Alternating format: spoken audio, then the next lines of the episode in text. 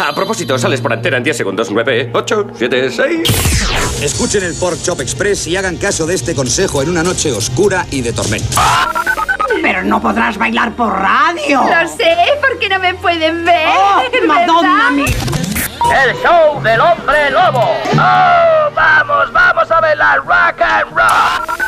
Te la estás jugando, Ian. No eres indispensable. Fuera de mi estudio, sin mí no tienes audiencia. ¿Quién ha dicho que era un bulo? Lo he oído por la radio. La radio miente.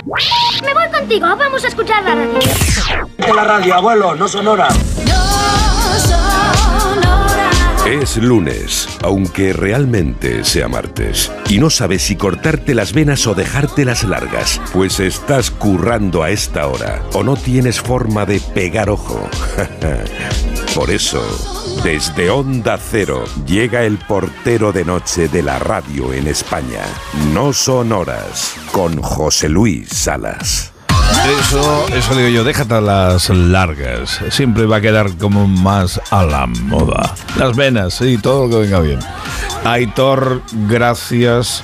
Gracias a toda la gente, buena gente, estupenda gente, con pinches en la noche del Radio Estadio Noche, aquí en la chavalada que perpetra el No Son Horas desde la Verde, Onda Cero hasta las 6 de la mañana 5 en Canarias. Y si no, que se lo digan a quien voy a presentar en un momentito. Sabiendo que está en los cables, en los controles, Sergio Monforte. En la producción, Marta López.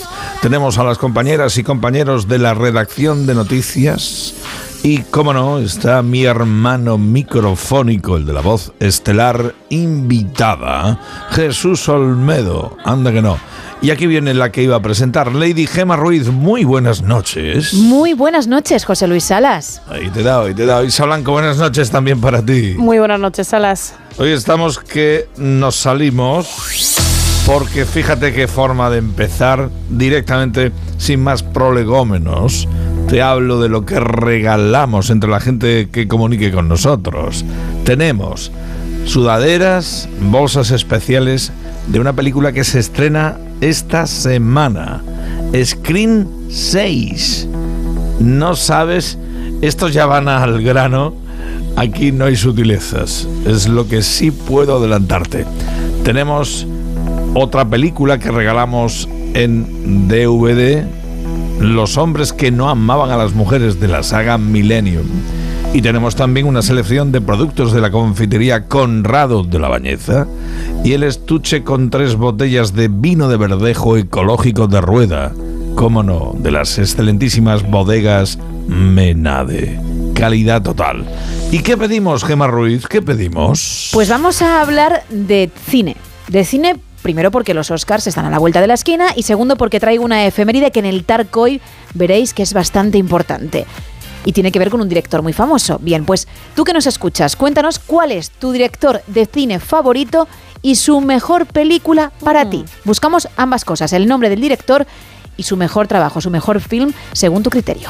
Ea, pues ya tenemos controlada la cuestión. Los canalillos, querido hermano Jesús Olmedo. Escríbenos o deja tu audio en el WhatsApp 682 47 25 55. Deja tu mensaje en Twitter, arroba NSH Radio, Facebook No Sonoras guion Onda Cero o llama al 91 426 25 99.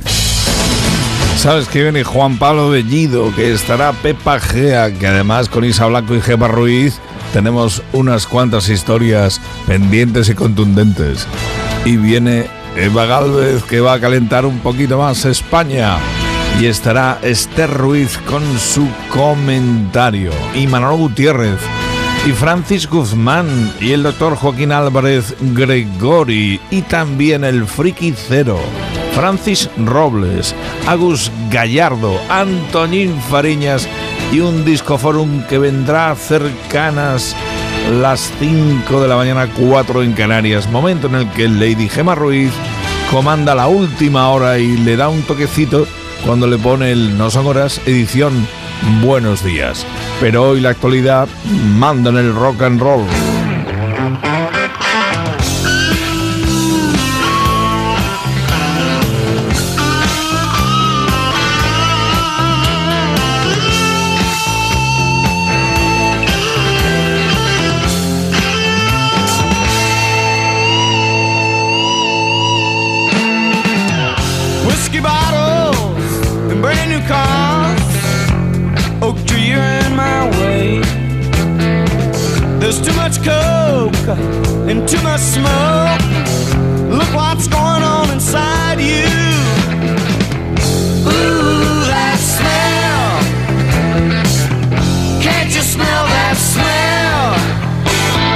Smell that smell? Nos ha dejado el último superviviente de los Linen Skinner. Gary Rossington, el guitarrista Gary Rossington se nos ha ido. Linen Skinner. Este es el That Smell, todo un clásico, un regalito que te llega de la mano de Salas on the Rocks. como debe ser. Estamos en la 1 y 39 minutos, 12.39 de la medianoche en Canarias.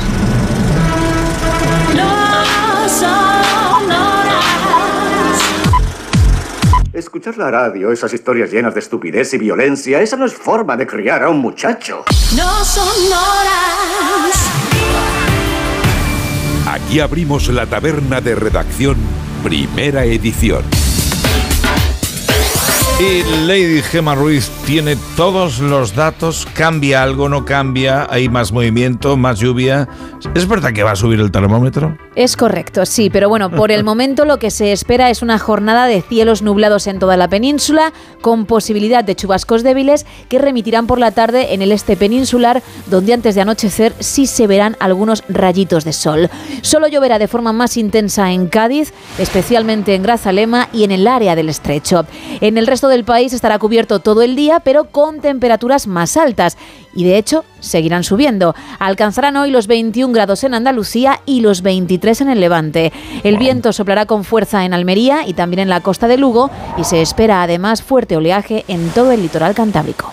Agua al bicho que se ahoga, anda que no, anda que no. En cuanto a titulares jartibles de la jornada, te digo, el jefe de los mercenarios Wagner desafía a Moscú y asegura que si fracasan en Bakhmut, Putin perderá el frente. ¡Wow! La Unión Europea financiará con mil millones de euros la compra conjunta de obuses para Ucrania. El gobierno español amenaza a Ferrovial con vetar su salida de España. Podemos acusa al PSOE de traicionar el feminismo por la votación de la ley del solo sí es sí. Un ciberataque desde el extranjero al Clinic de Barcelona obliga a desprogramar 150 intervenciones. La trama del caso mediador no cumplió ni un objetivo de los empresarios investigados. Comentarios. Me has engañado, tengo que devolver todo. Eran chungos hasta para cumplir es lo malo. La trama es lo que tiene. El gran juicio a la macroalianza del narco español comienza con decenas de confesiones. La defensora del pueblo europea pide explicaciones por los viajes pagados por Qatar a un funcionario de la comisión. Vaya, hasta 24 trámites para cambiar unas ventanas. Las ayudas europeas se enredan en la burocracia española. 24 trámites. Toma. Inditex devuelve a Pull&Bear a la Gran Vía de Madrid y rodea Primar. Esto es una guerra. Wow, wow. Trabajadores de la radio y la televisión de Galicia hacen huelga contra el clima laboral irrespirable en la televisión pública gallega. Migrantes desvalijados por las fuerzas de seguridad de Grecia en la frontera de Europa. Si ya están jodidos, vienen los policías y los joden más. Sunak, el del Reino Unido, prohibirá, solicitar asilos a los inmigrantes que lleguen al Reino Unido por el Canal de la Mancha. Vaya, el Estado Islámico asesina a 10 policías en Pakistán con un atentado suicida. Cuevas del Valle entierra a sus fusilados 86 años después gracias a la memoria de un hombre casi ciego. El viudo de una profesora asesinada en Francia, aquel caso de hace unas semanas, el viudo, como digo, de esta profesora, le dedica a su esposa un último baile en público. Mucho sentimiento hay ahí. Polémica en el Reino Unido. Johnson, Boris Johnson, nominó a su padre para recibir una condecoración real al dimitir como primer ministro. Genio y figura, ¿eh? España reclama a Estados Unidos que se lleva las tierras tóxicas de cuando cayeron las bombas de Palomares. Ojo, que esto ocurría en 1966, hace casi 57 años. Un tren de frentes, atención Gemma Ruiz, traerá lluvias y temperaturas de hasta 35 grados. Para que Esto- veas. Esto no concuerda. Y como he dicho antes, ha muerto el guitarrista de los Lynyrd Skinner, eh, uno- vamos, el último superviviente de los oriundos, Gary Rossington. Y en cuanto al teletripi, ¿qué llevas? Bueno, pues vamos a hablar, seguimos hablando de artistas, de música, en concreto de Rosalía. ¿Por qué? Bueno, pues porque hace muy poquito terminó su gira internacional, una gira con la que ha viajado hasta Europa, también América del Norte, América del Sur, ha estado en varios países. Es su primera gira mundial, insisto. Pero ¿qué ocurre? Y no solamente le pasa a ella, sino a otros muchos artistas cuando realizan tours de este tipo, pues que no pueden estar en todos lados. Claro. Siempre hay algún país o dentro de un país, alguna ciudad que ¡pum! se queda sin ver a esa cantante o a ese cantante, en este caso de moda. Y en la gira de Rosalía ha sido Perú. Pero no pasa nada, porque hay una persona que no se ha quedado de brazos cruzados. En concreto, un youtuber, que lo que ha hecho ha sido convertirse en ella, organizar un concierto y vender más de 3.000 entradas. Salió al escenario vestido con el traje rojo que lleva ella en muchísimos de sus temas, con unas trenzas, como también suele llevar ella, que son muy cómodas para bailar, e interpretó pues algunas de las canciones más famosas. Recreó el show de Barcelona para aquellos que no pudieron verla. Y no faltó Saoko, que es uno de sus Sí. temas, unas canciones, una de las canciones más conocidas. El despecha. Bueno, bueno, bueno, bueno. O bizcochito. Qué bueno. Sí, sí, sí. Bueno, 3.000 entradas, Qué ojo, currado, ¿eh? 3.000 personas viendo a este youtuber que se llama IOA por Rosalía. Qué Iowa. Muy bien, muy bien Sí. el nombre. Iowa me gusta. Es comercial, es sonoro. eh, Te, entra muy bien. Anda que no. Hombre, para Y en- llamarle si no salía al escenario, IOA, IOA, queda IOA, genial. IOA. Sa- Ya, con aplausos Vale, y todo. vale. Ese orden de las vocales no es el correcto. Bueno, vale. Isa Blanco, en contraportada, ¿qué tienes ahora? Pues seguimos hablando de otra cantante, Dua Lipa, en este caso, que parece ser que ha vuelto al amor, ha vuelto a Oh. encontrar y a llenar su corazoncito. Se la ha visto de la mano por París en la Semana de la Moda con un director francés que se llama Romain Gabras, vamos a decir que se dice así su nombre, a lo mejor seguramente en francés se dice de otra manera. Y nada, pues lo dicho, se les ha visto muy acaramelados por las calles parisinas. Él tiene 41 años, es bastante conocido en el cine francés, no tanto a nivel internacional. Fue novio ya en su momento, hace ya unos cuantos años, de Rita Ora, también cantante, que ahora está casada con otro superdirector y duraron nada más unos meses, pero ahora Dua Lipa es la que ocupa su corazón y se les ha visto muy contentos. Que siga así la cosa y que le vaya bien a la cantante y al director de cine. Qué bonito, qué bonito. Me cae muy bien esta muchacha, la Sí. Dua Lipa. Me cae muy bien. Artistazo de pro. Una y 46 en este momento, 12 y 46 de la medianoche en Canarias. Y estás sintiendo el No Son Horas de Onda Cero, este revistero de actualidades y tralala, que ahora va a abrir su curso. Nos vamos a la escuela de periodismo con él, Juan Pablo Bellido. Muy buenas. Muy buenas, Alas. Eh, es el decano de los periodistas del Colegio de Periodistas de Andalucía.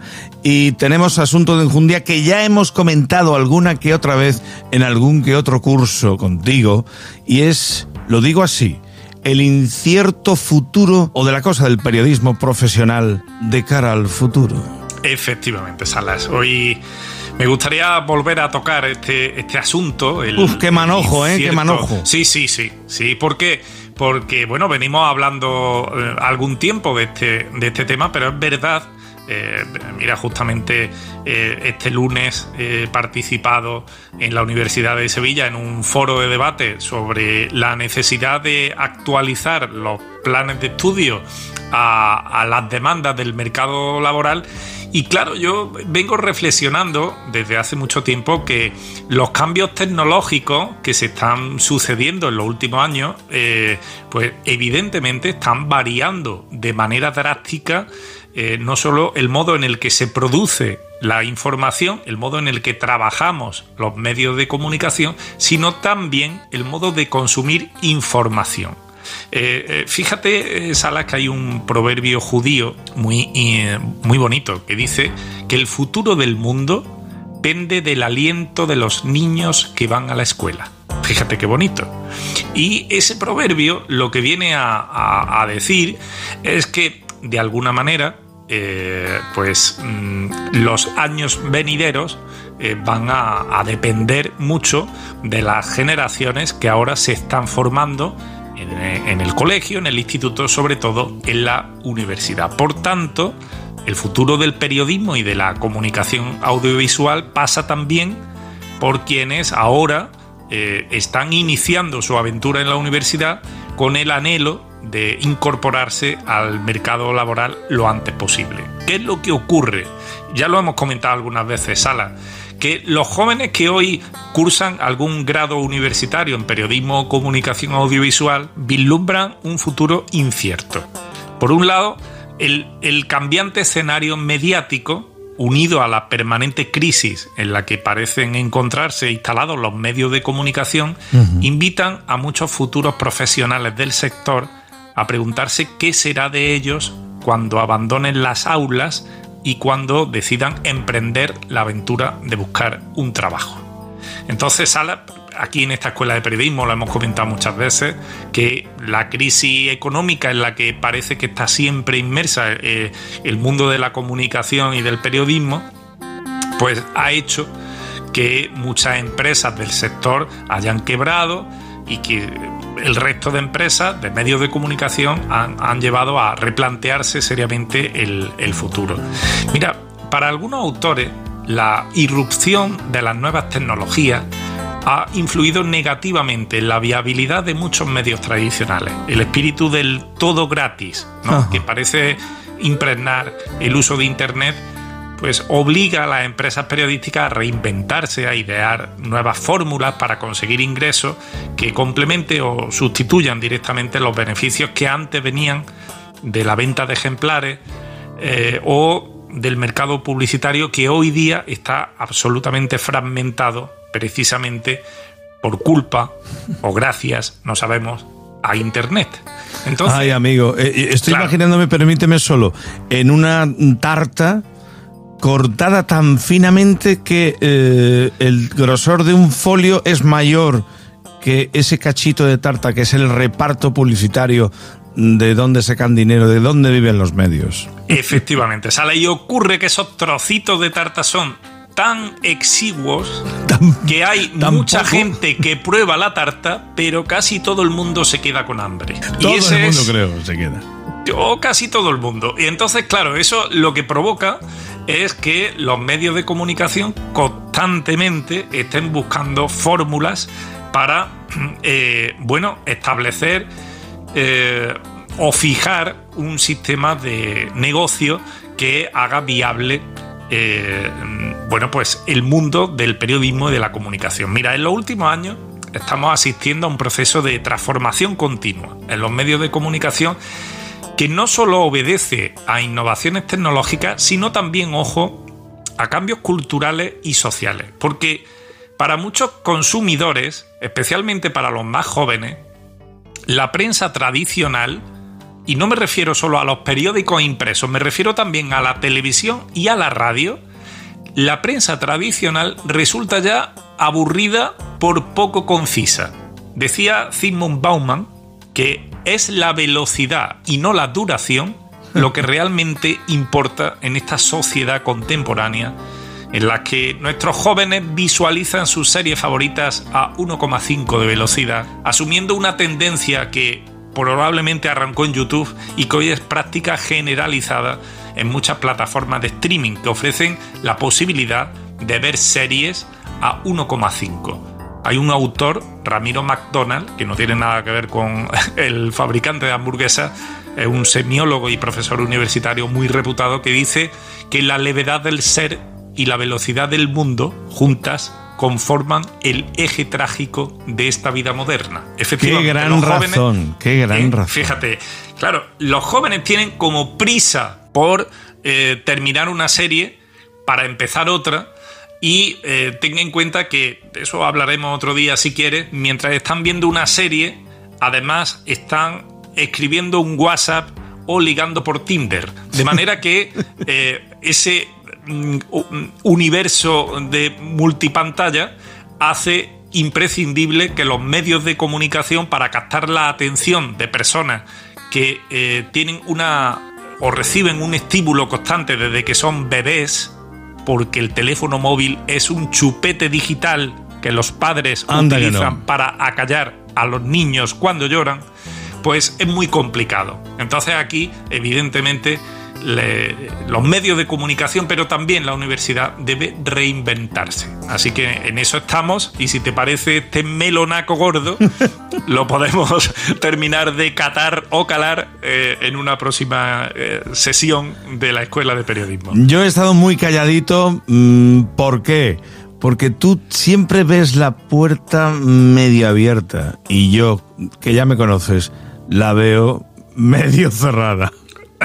bueno, pero ten en cuenta también, Salas, que eh, cuando uno trabaja con gente joven, Sí, sí, sí.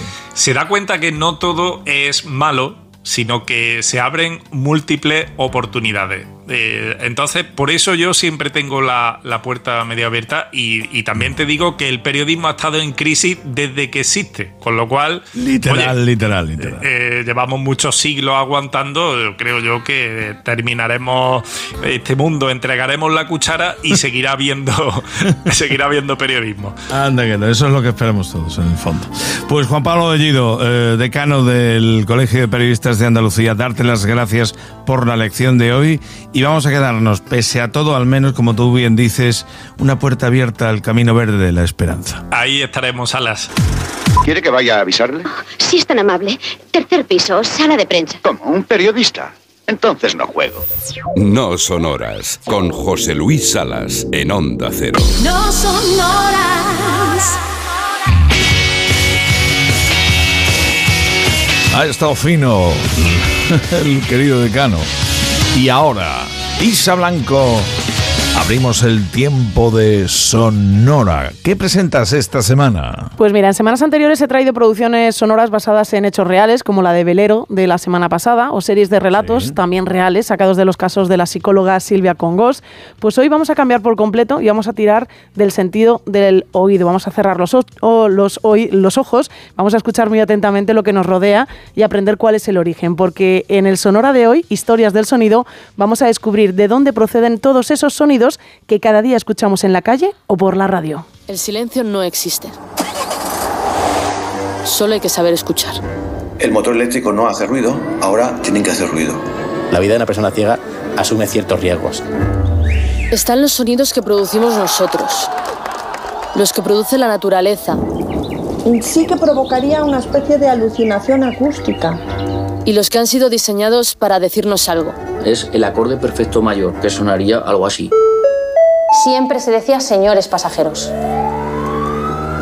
El efecto que tuvo el invento fue inmenso en el mundo del sonido. Si daban dos campanadas en la parroquia de San Martín. Hay semáforos que suenan y semáforos que no suenan porque la legislación así lo establece. que se deja de mirar al cielo para hacerlo al interior de la materia. Referencias invisibles, pero necesarias, que escuchamos cada día aunque no reparemos en ellas. Son seis capítulos en los que vamos a aprender, entre otras muchas cosas, que son esos pitos que suenan aquí en la radio al inicio de cada hora, o de dónde vienen esas tres notas que escuchamos en el aeropuerto o en las estaciones de tren cuando se da un mensajito por megafonía, porque todo tiene su sentido y su historia. Son sonidos que llevan con nosotros toda nuestra vida, pero que nunca nos habíamos planteado de dónde vienen. Y en el Sonora Historias del Sonido nos lo van a contar y además muy bien y de una forma muy, pero que muy interesante. Como siempre digo, en Sonora es de lujo. Las películas, las series, los documentales tienen sonidos de lujo. Sonora es la plataforma por excelencia de sonidos. El podcast, llámalo como quieras. La 1.57, 12.57 de la medianoche. ¿Qué historia la de esta canción? Citizen Show, Joe. No sé si Gema o tú, Isa Blanco, conocéis la historia. No, no. Es una historia muy triste. Eh, hablamos de un boxeador, Joe, que lo pillaron haciendo trampas, dejándose ganar o comprando combates, vendiéndose y comprando. Era un ídolo, un héroe de masas. Y cuando peor estaba la cosa, vino un, zagal, un chaval, se encaró con él con una sola pregunta. No me digas que es verdad, Joe. No me digas eso. Era verdad, evidentemente. De ahí vino la canción de Murray Head, Say This and So, Joe. Tremenda. Sacada además de un hecho real, ¿eh? Hoy cumpleaños Murray Head precisamente llegaba al mundo en 1946 en Cala, Inglaterra.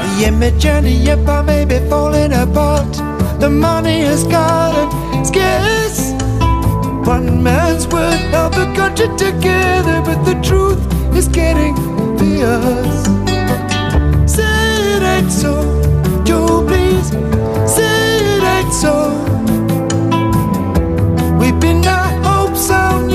You, Joe, and they're ruining our show.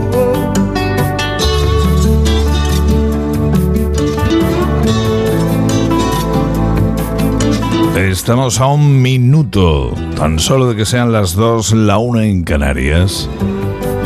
En ese tiempo llegan las noticias a la verde, a onda cero.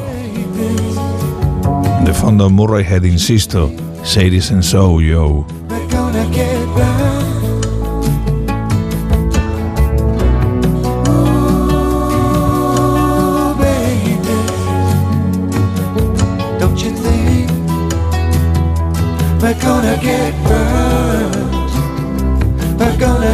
Turned.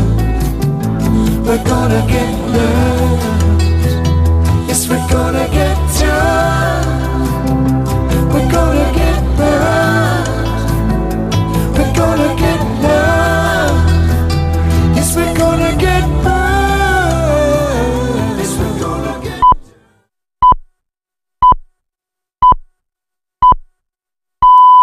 Son las dos, es la una en Canarias.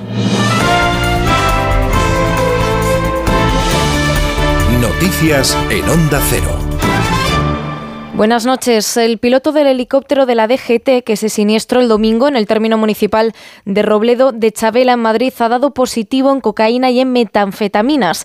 El accidente se produjo durante una maniobra de aterrizaje de emergencia. Al llegar los servicios médicos encontraron solo a un funcionario de la DGT que viajaba también en la nave y que había resultado herido leve. Este explicó a los sanitarios que el piloto se había marchado del lugar tras el accidente. Ahora se ha sabido que la Guardia Civil le detuvo el mismo domingo y le sometió entonces a un test de alcohol y drogas en el que el arrestado ha dado positivo en estupefacientes. Señalan fuentes policiales a ABC que iba hasta arriba.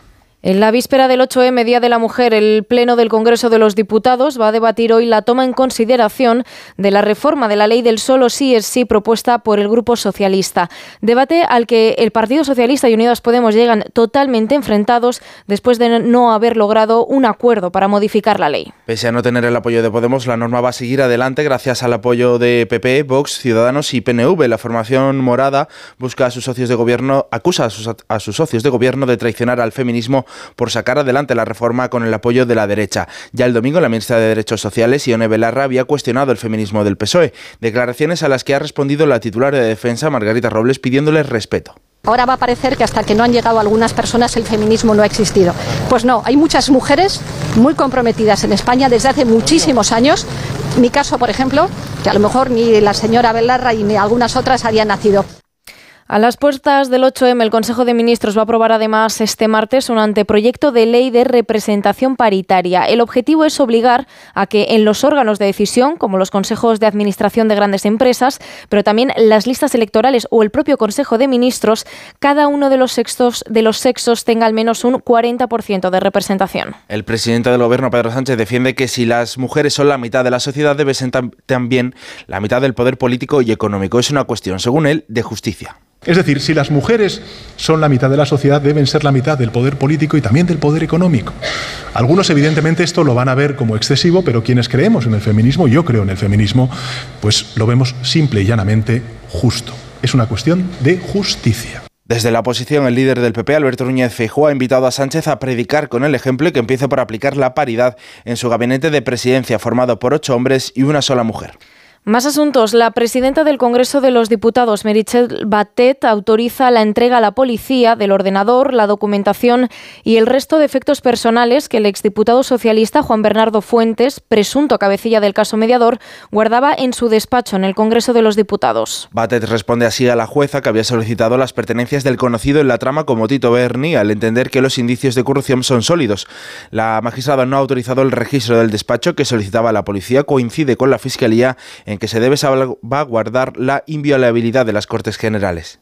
Y la audiencia de Cáceres ha condenado a cuatro años y medio de prisión y a pagar una indemnización de 753.000 euros a la pareja que en el año 2021 robó 45 botellas de vino del restaurante Atrio, valoradas todas en más de un millón y medio de euros. Onda Cero Mérida, Julia Romero. Así es, cuatro años y seis meses de prisión para el hombre y cuatro años para la mujer. Se les acusa de robo con fuerza en establecimiento abierto al público de especial gravedad.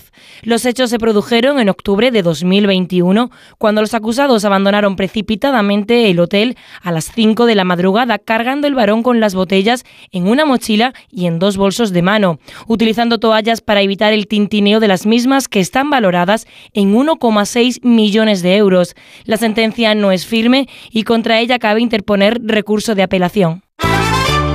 Y en la actualidad deportiva, Pau Gasol se va a convertir mañana en leyenda de Los Ángeles Lakers. El club va a retirar su camiseta con el dorsal 16 que quedará colgada en lo más alto del Staples Center junto a las de otras grandes leyendas del baloncesto como Kobe Bryant, a quien echará de menos mañana Gasol. Lo ha reconocido en Radio Estadio Noche, donde ha confesado también los nervios que le provoca el homenaje. Al final he jugado unas cuantas, ¿no? Y momentos así deportivos fuertes, pero un momento de, de- de este calibre, de este reconocimiento, de un honor tan, tan inmenso, tan impensable, ¿no? Um, para mí, eh, pues bueno, pues hace que se me sobrepase un poco, ¿no? Y eso también estoy intentando gestionar para poder, sobre todo, como decía, pues disfrutarlo y, y entender que es un momento de felicidad, Es todo de momento. Más noticias a las 3, las 2 en Canarias. Síguenos por internet en ondacero.es.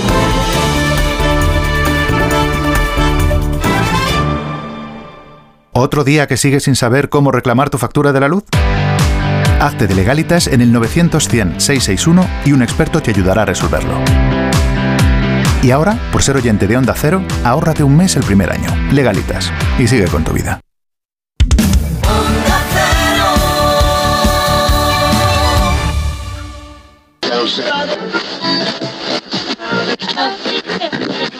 A propósito, sales por antena en 10 segundos. 9, 8, 7, 6. De la radio, abuelo, no sonora. Es lunes, aunque realmente sea martes. Y no sabes si cortarte las venas o dejártelas largas, pues estás currando a esta hora o no tienes forma de pegar ojo. Por eso, desde Onda Cero llega el portero de noche de la radio en España. No son horas, con José Luis Salas. Antes te dije lo de dejarte las venas largas. Ha sido una buena decisión, creo yo. Y ahora te digo que. que sí, que estás currando. Como nosotros. Sí, como quien te habla. Dándolo todo. En una nochecita. Como agradezco que esté lloviendo en un montón de rincones de Andalucía, de España, que necesitan agua al bicho que se ahoga. Lo digo así de claro. Hemos pasado y estamos en algunos puntos en una sequía que es una puñetera, que es una condena. De verdad lo digo. Son ya las dos y casi siete minutos de la madrugada, de la mañana, de la noche, yo qué sé, ponle el apellido que tú quieras. Estamos en este martes 7 de marzo del año 2023 y continuamos nuestra andadura en este revistero de actualidades y chundas chundas. Lady Gema Ruiz, buenas noches otra vez. Muy buenas noches, José Luis Salas. Buenas noches otra vez a Isa Blanco, que ahora sí, ahora le pregunto, ¿qué ha habido de cena? ¿Qué ha tocado? Muy buenas noches, Saras. Lo primero, eh, pues como el fin de semana nos hemos pasado bastante, hemos vuelto al yogur de fresa y plátano y parece ser que va a ser así toda la semana. Pero se ha disfrutado el fin de semana que era muy importante. Bueno, eh, vale, vale, vale. No voy a insistir que el fin de semana no está en el contrato. Eso es, eso es. No voy a insistir que el fin de semana no está en el contrato. Bien, bien, bien, bien. Vamos al regalito. que hay cosa buena, buena, buena. Tenemos ese estuche con tres botellas de vino de verdejo ecológico de rueda de las bodegas Menade. Calidad, ¿qué digo calidad? Calidad. de- Ahí provoco la rima facilona, pero es que es calidad total y absoluta. Ese vino ecológico, ¿cómo está de bueno? Toma con moderación. Ahí te lo digo. Tenemos también una selección de productos de la confitería Conrado de la Bañeza. Y, ojo, el DVD de la película Los hombres que no amaban a las mujeres. Esta es de la saga Millennium. Pero es que también tenemos sudaderas y bolsas especiales de la película que se estrena este fin de semana. Screen. ¡Wow! Esto tiene mandanga en Screen 6. Vuelve el susto, vuelve el terror. Yo tenía un secreto. La oscuridad acecha en mi interior. Me ha seguido hasta aquí. Y no va a dejarnos en paz. Corre. Tenemos algo en común. Este Ghostface no es como los demás. ¿Qué es esto? Un santuario. Tras los últimos asesinatos de Ghostface, los cuatro supervivientes abandonan Westboro, el pueblo, para dar comienzo a un nuevo capítulo. En Screen 6, Melissa Barrera. Yasmín Savoy. Pero nunca ha habido nadie como yo, Gail. Y repiten todos, ¿eh? Repiten todos. Hasta sale Courtney Cox.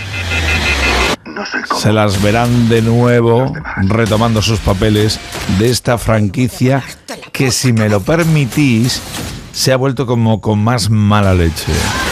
Hay más mala baba, ¿eh?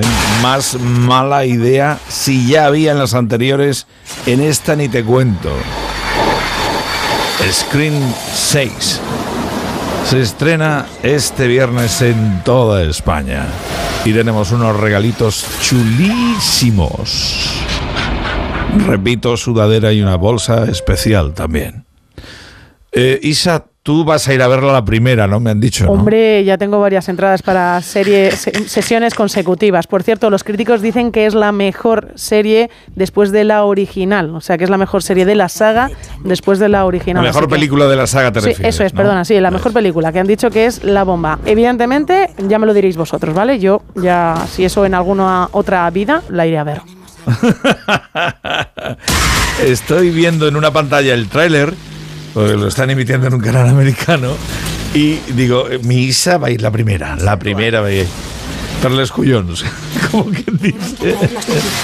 Bueno, tremendo. Screen 6. Ahí está el detalle de lo que estamos regalando y hoy en el Ultramarinos temático, querida Gema Ruiz, ¿qué pedimos? Pues mira, la cosa va de cine porque estamos preguntando por tu director de cine favorito y su mejor película, según tú, claro, según tu criterio. Cuéntanos. En nada cojo el DeLorean y os cuento por qué este tema. enseguidita, enseguidita. Querido hermano Olmedo, recuerda los canales. Aquí nos tienes. WhatsApp 682 47 25 55. En Twitter, arroba NSH Radio. En Facebook, no sonoras guion Onda Cero. O llama 91 426 25 99. Y el menú de esta noche en el No Son Horas. Mira que viene Pepa Gea con el sana, sana culito de rana. Estará también Álvaro Lodares. Y viene Eva Galvez, Eva al desnudo. Y la leona de la metro, Isa Blanco. Y estará Esther Ruiz con el comentario a contraluz. Y Lady Gema Ruiz también con el ojo al dato. Y Manolo Gutiérrez con la Manolo Store cargada de aplicaciones. Pasamos consulta. ¿Qué me pasa, doctor? Con el Doc Gregori. Anda que no. Viene el friki cero, Enrique Pedraza, Francis Robles, Ponme Verde, la sección ecológica de la radio en España. Y desde su punto de risa, Agus Gallardo, sin olvidarnos de Antoñín Fariñas y su guiso. Y por supuesto, toca Disco, Discoforum, me Ruiz de nuevo Tutti Frutti, Discoforum Tutti Frutti. Ya veo que, que te está gustando lo variadillo en lo que te gusta. Pues Sí, así vamos a insistir. La ¿eh? ensalada gourmet sabes que es lo mío, pero solamente Hombre. en música, que yo no soy de ensaladas en el plato, ¿eh? pero pues- musicalmente sí. Ya sabes que me ha dado por llamarlo al disco Forum Tutti Frutti cuando viene bien picadito y bien variadito. Sabes que además tenemos a partir de las 5 y pocos minutos, siempre una hora antes en Canarias, te encargas tú de comandar la última hora del No Son Horas, que por algo en ese momento se convierte en el No Son Horas edición Buenos Días, para que el personal tome nota y ahora el rock and roll. Eric Clapton. Hola. Forever Man. Más regalitos de Salas on the Rocks.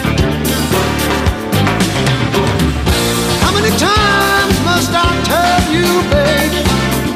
How many bridges I've got to cross? How many times must I explain myself? Or I can talk to the boss. Or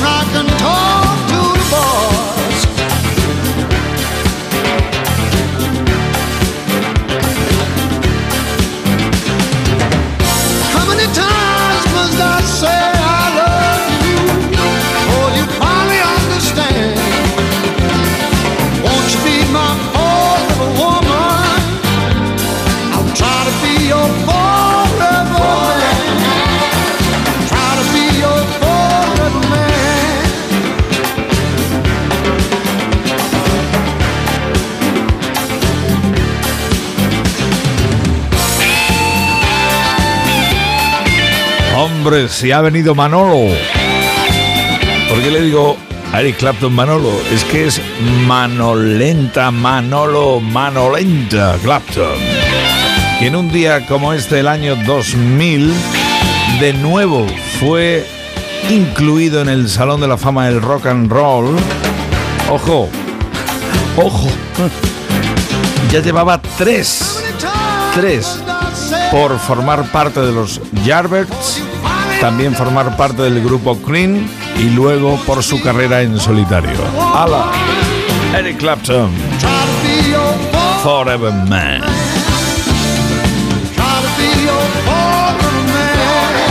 Ya estamos en las dos y cuarto, la una y cuarto en Canarias. Dale caña. No son horas. Atención españoles. Estáis escuchándome a mí, Barry Y esto es WCFA Radio. Llevamos 17 horas encerrados en el estudio. Y sí, seguimos poniendo la misma canción. ¡Oh, qué narices! Voy a ponerla otra vez. Aquí abrimos la taberna de redacción, segunda edición. Y ahora viene el momento de trincar el DeLorean, la máquina del tiempo. ¿Qué pasaba tal día como hoy? Le dije a Ruiz. Nos vamos a ir hasta 1956, si os parece, porque venía al mundo el actor estadounidense Brian Cranston, que muchos conocerán por Bueno. ser Walter White en Breaking Bad. Muy bueno. Bueno, Sí. bueno. Y, y bueno no solo para esa serie, para un montonaco. ¿eh? Hombre, ahí- De, de papeles. Es muy versátil. Exacto.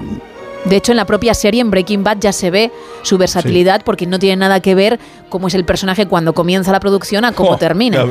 Que fue un gran descubrimiento para muchos, desde luego. En 1992 salía al aire por primera vez. Dios mío, el primer capítulo de la serie Sailor Moon. Madre mía. ¿qué Oy, mayores somos. Bueno, el 7 de marzo de 1999, y aquí está la efeméride por la que estamos preguntando el tema de hoy, fallecía Stanley Kubrick, el famoso Nada director más y nada menos. de La Naranja Mecánica, El Resplandor o 2001, Una Odisea en el Espacio, entre otras. Y en 2010, también un día como hoy, fijaos, la cosa va de cine, porque la directora Catherine Bigelow ganaba el primer Oscar a la mejor dirección por la película de Hard Locker, que se convertía así en la primera mujer de la historia que ganaba un premio de este calibre en esa categoría. Y a ver si se repite Sí, más veces. sí, a que poder no ser. se quede en una nada más. Trece añitos han yo. pasado. Eh, pasan mucho tiempo y esperando están todavía algunas. Anda que no, anda que no. Dejamos el pasado, vamos al presente lengüetazo para repasar un montón de periódicos. Empiezo en el diario de Cádiz. Navantia desvía a Puerto Real la transformación del Marela Voyager. La obra no se podrá llevar a cabo en Cádiz al encontrarse la factoría de la capital hasta los topes. Oye, qué alegría que esto suceda y que haya que repartir trabajo. Hmm. Sí, entre Puerto Real y entre Cádiz. El PP recurre a candidatos de ciudadanos en 15 municipios de cara a las elecciones municipales.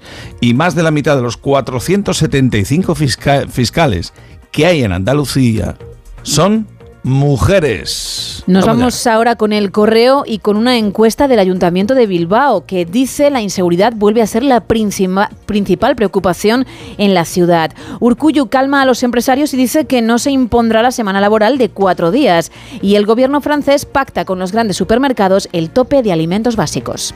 Vamos al español. Podemos urge al PSOE a no votar con antifeministas a 48 horas del 8M. Sería una traición, han dicho. La presidenta del Congreso, Michelle Batet, permite que se entregue a la juez del caso mediador el ordenador de Tito Berni en el Congreso. Ay. El grupo Wagner acusa al Kremlin de traición. Wagner son los mercenarios que tienen los rusos. Y denuncia este grupo nuevos retrasos en el envío de municiones. Seguimos. co- Sí, pensé que ibas a, a apuntar algo No, más. es que se me ocurren muchas cosas, pero mejor me callo. Pero mejor callar. En el diario público, radiografía del casero español, una minoría el doble de rica que los inquilinos. China apuesta por la paz en Europa, pero se prepara para la guerra en Asia. El PSOE pide a Podemos que recapacite su posición sobre la ley del solo sí es sí. El PP usa el 8M como arma arrojadiza contra el gobierno. Condenan a tres años de cárcel al expresidente murciano Pedro Antonio Sánchez del PP por el caso Auditorio. Y Joan Manuel Serrat y María del Mar Bonet reivindican la libertad de- en su investidura como doctores honoris causa en Barcelona. Vamos a las provincias, a Valencia. Las carpas falleras se adelantan un día en Valencia. Los restaurantes cuelgan ya el cartel de completo a 10 días de fallas. Y la huelga médica se ceba en pediatría y deja una batalla de cifras entre sanidad y el sindicato. En la provincia Diario de Las Palmas, Batet franquea el registro inmediato del despacho del Tito Berni en el Congreso. El coronel jefe de Tenerife favoreció contratos de MON con la Guardia Civil y un grupo de activistas paraliza las obras de acceso a El Confital. Vaya, vaya, cómo está lo del Tito Berni y otros apuntes. En el Faro de Vigo, el gobierno compromete el mismo apoyo y desarrollo para el corredor atlántico que para el del Mediterráneo. Encuesta, la mayoría de los españoles rechazan la ley del solo sí es sí tras las rebajas de condenas a violadores. Y Batet autoriza el registro cuanto antes del despacho del Congreso que ocupó Tito Berni. Otra vez. En la opinión de Murcia, tres años de cárcel para Pedro Antonio Sánchez por el caso auditorio, como comentábamos antes. La avalancha de peticiones acaba con el stock del nuevo fármaco para dejar de fumar en la región. Y también la región de Murcia rozará los 30 grados esta semana. 30. Sí. Bueno, en el comercio diario de Asturias, Transportes promete calendarios y plazos para el corredor atlántico en octubre. Empresarios, Sunta y Castilla y León mantienen la presión. El comisionado llega cinco años tarde. Cogerse insta a Bareser a retomar el servicio de recogida separada en Asturias con carácter inmediato. En el diario Montañés, el presidente de Cantabria, Miguel Ángel Revilla, ha dicho en este gobierno no hay corruptos. Quiñones, sobre la llamada a Revilla, jamás he desvelado detalles de ninguna operación policial. Y el conflicto de Asplas se enroca y las partes ya ni siquiera negocian en la cita del ICAST. O sea, ni, para llamarse ni hacerse una perdidita. Bueno, en el Heraldo de Aragón, los ladrones se llevaron del aseo más de 583 libros reconocidos oficialmente. 583. ¡Wow! Primeras retenciones en la autovía del Pirineo en el regreso de la 5 Marzada. Y un incendio calcina una hectárea de monte bajo y pastos en Calanda. En Huelva Información derriban una segunda vivienda en las laderas del Cabezo Mondaca. Alter Enersan construirá en Huelva ocho nuevas plantas fotovoltaicas y suspendido el Via Crucis de Huelva por la previsión de lluvia. Vamos al diario Palentino. Comisiones Obreras y UGT se oponen a las políticas de empleo de la Junta de Andalucía. No, de la Junta de Castilla y León. En Borja Mayordomo, nuevo candidato del PP en Fromista, y denuncia que su hijo le ha sustraído el coche y también las tarjetas. Menudo. Qué, qué querubín, qué, qué- qué hijo ideal, vamos. Menuda pieza. Bueno, en la nueva crónica de León, Mitma anuncia más de 16.000 millones para impulsar el desarrollo del corredor atlántico. La Junta da luz verde al proyecto de la plataforma de torneros y el Palacio de Congresos estrena logo y página web para atraer más eventos. Vamos al hoy de Extremadura. El envejecimiento de la población obliga a idear nuevas viviendas en la región. Eh, y la incógnita que no aclara la sentencia de Atrio. ¿Por qué sabía Constantín dónde estaba la llave maestra para robar las millonarias botellas de vino? Hmm. En el diario de Mallorca buscan con perros adiestrados y una excavadora restos de Malén Ortiz, desaparecida en Mallorca en 2013. Una mujer fallece al precipitarse desde un puente de la autopista de Llucmayor a la altura del Col de Enresaba, en Palma. Y Mallorca consigue el primer embarazo del país de una pareja de mujeres que han compartido el embrión. Bueno, no veas. Vamos al diario digital de nuestros mayores 65 y más.com. Dice María Jesús Montero del Gobierno, los abuelos no quieren las pensiones para ellos. La ministra define las prestaciones como el salario mejor repartido que pueden tener las familias. La liga buena con lo de que no quieren las pensiones para ellos. Mm, esa, esa frase hay que explicarla un poquito mejor. Aumenta el dinero que te pagarán si te toca estar en una mesa electoral este año. Bueno, Interior ajusta el importe para que el pago en efectivo todavía mayoritario sea más fácil. En Diario Sur detienen al comisario de Fuengirola por violación de secretos, coacciones y omisión de perseguir delitos. De la Torre admite que no es viable el plan Málaga Litoral sin la ayuda económica de la Junta y el Gobierno central. También la Junta de Andalucía anuncia la fecha para empezar a pagar el bono alquiler joven en esa comunidad y buscan a Álvaro Puerta, un menor de 14 años desaparecido en Málaga desde el domingo. Y un apunte más, el tiempo en Málaga que regresan las lluvias por un frente atlántico que va a provocar precipitaciones, pero tranquilos, Salas, que al menos Bueno, hará más se calor. puede decir, mm, mm, Gema, que van a seguir las precipitaciones, porque desde ayer tarde lunes en la costa del sol occidental no para el agua, no para literalmente. Bueno, pues la pequeña tregua que tengáis se va a quedar en nada, efectivamente, porque de nuevo habrá que sacar el paraguas, pero al menos con una chaquetita fina. Ese artefacto del maligno que es el paraguas para ti y también para mí. Y cerramos con nuestra web onda 0.es.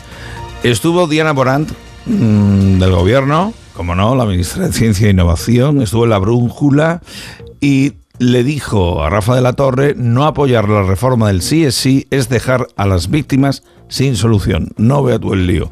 Caso mediador. El Congreso facilitará a la jueza del caso mediador los efectos del despacho del Tito Berni. En cuanto a Luis Planas, que atribuye a la moda la caída del consumo de carne y pescado. Son tendencias.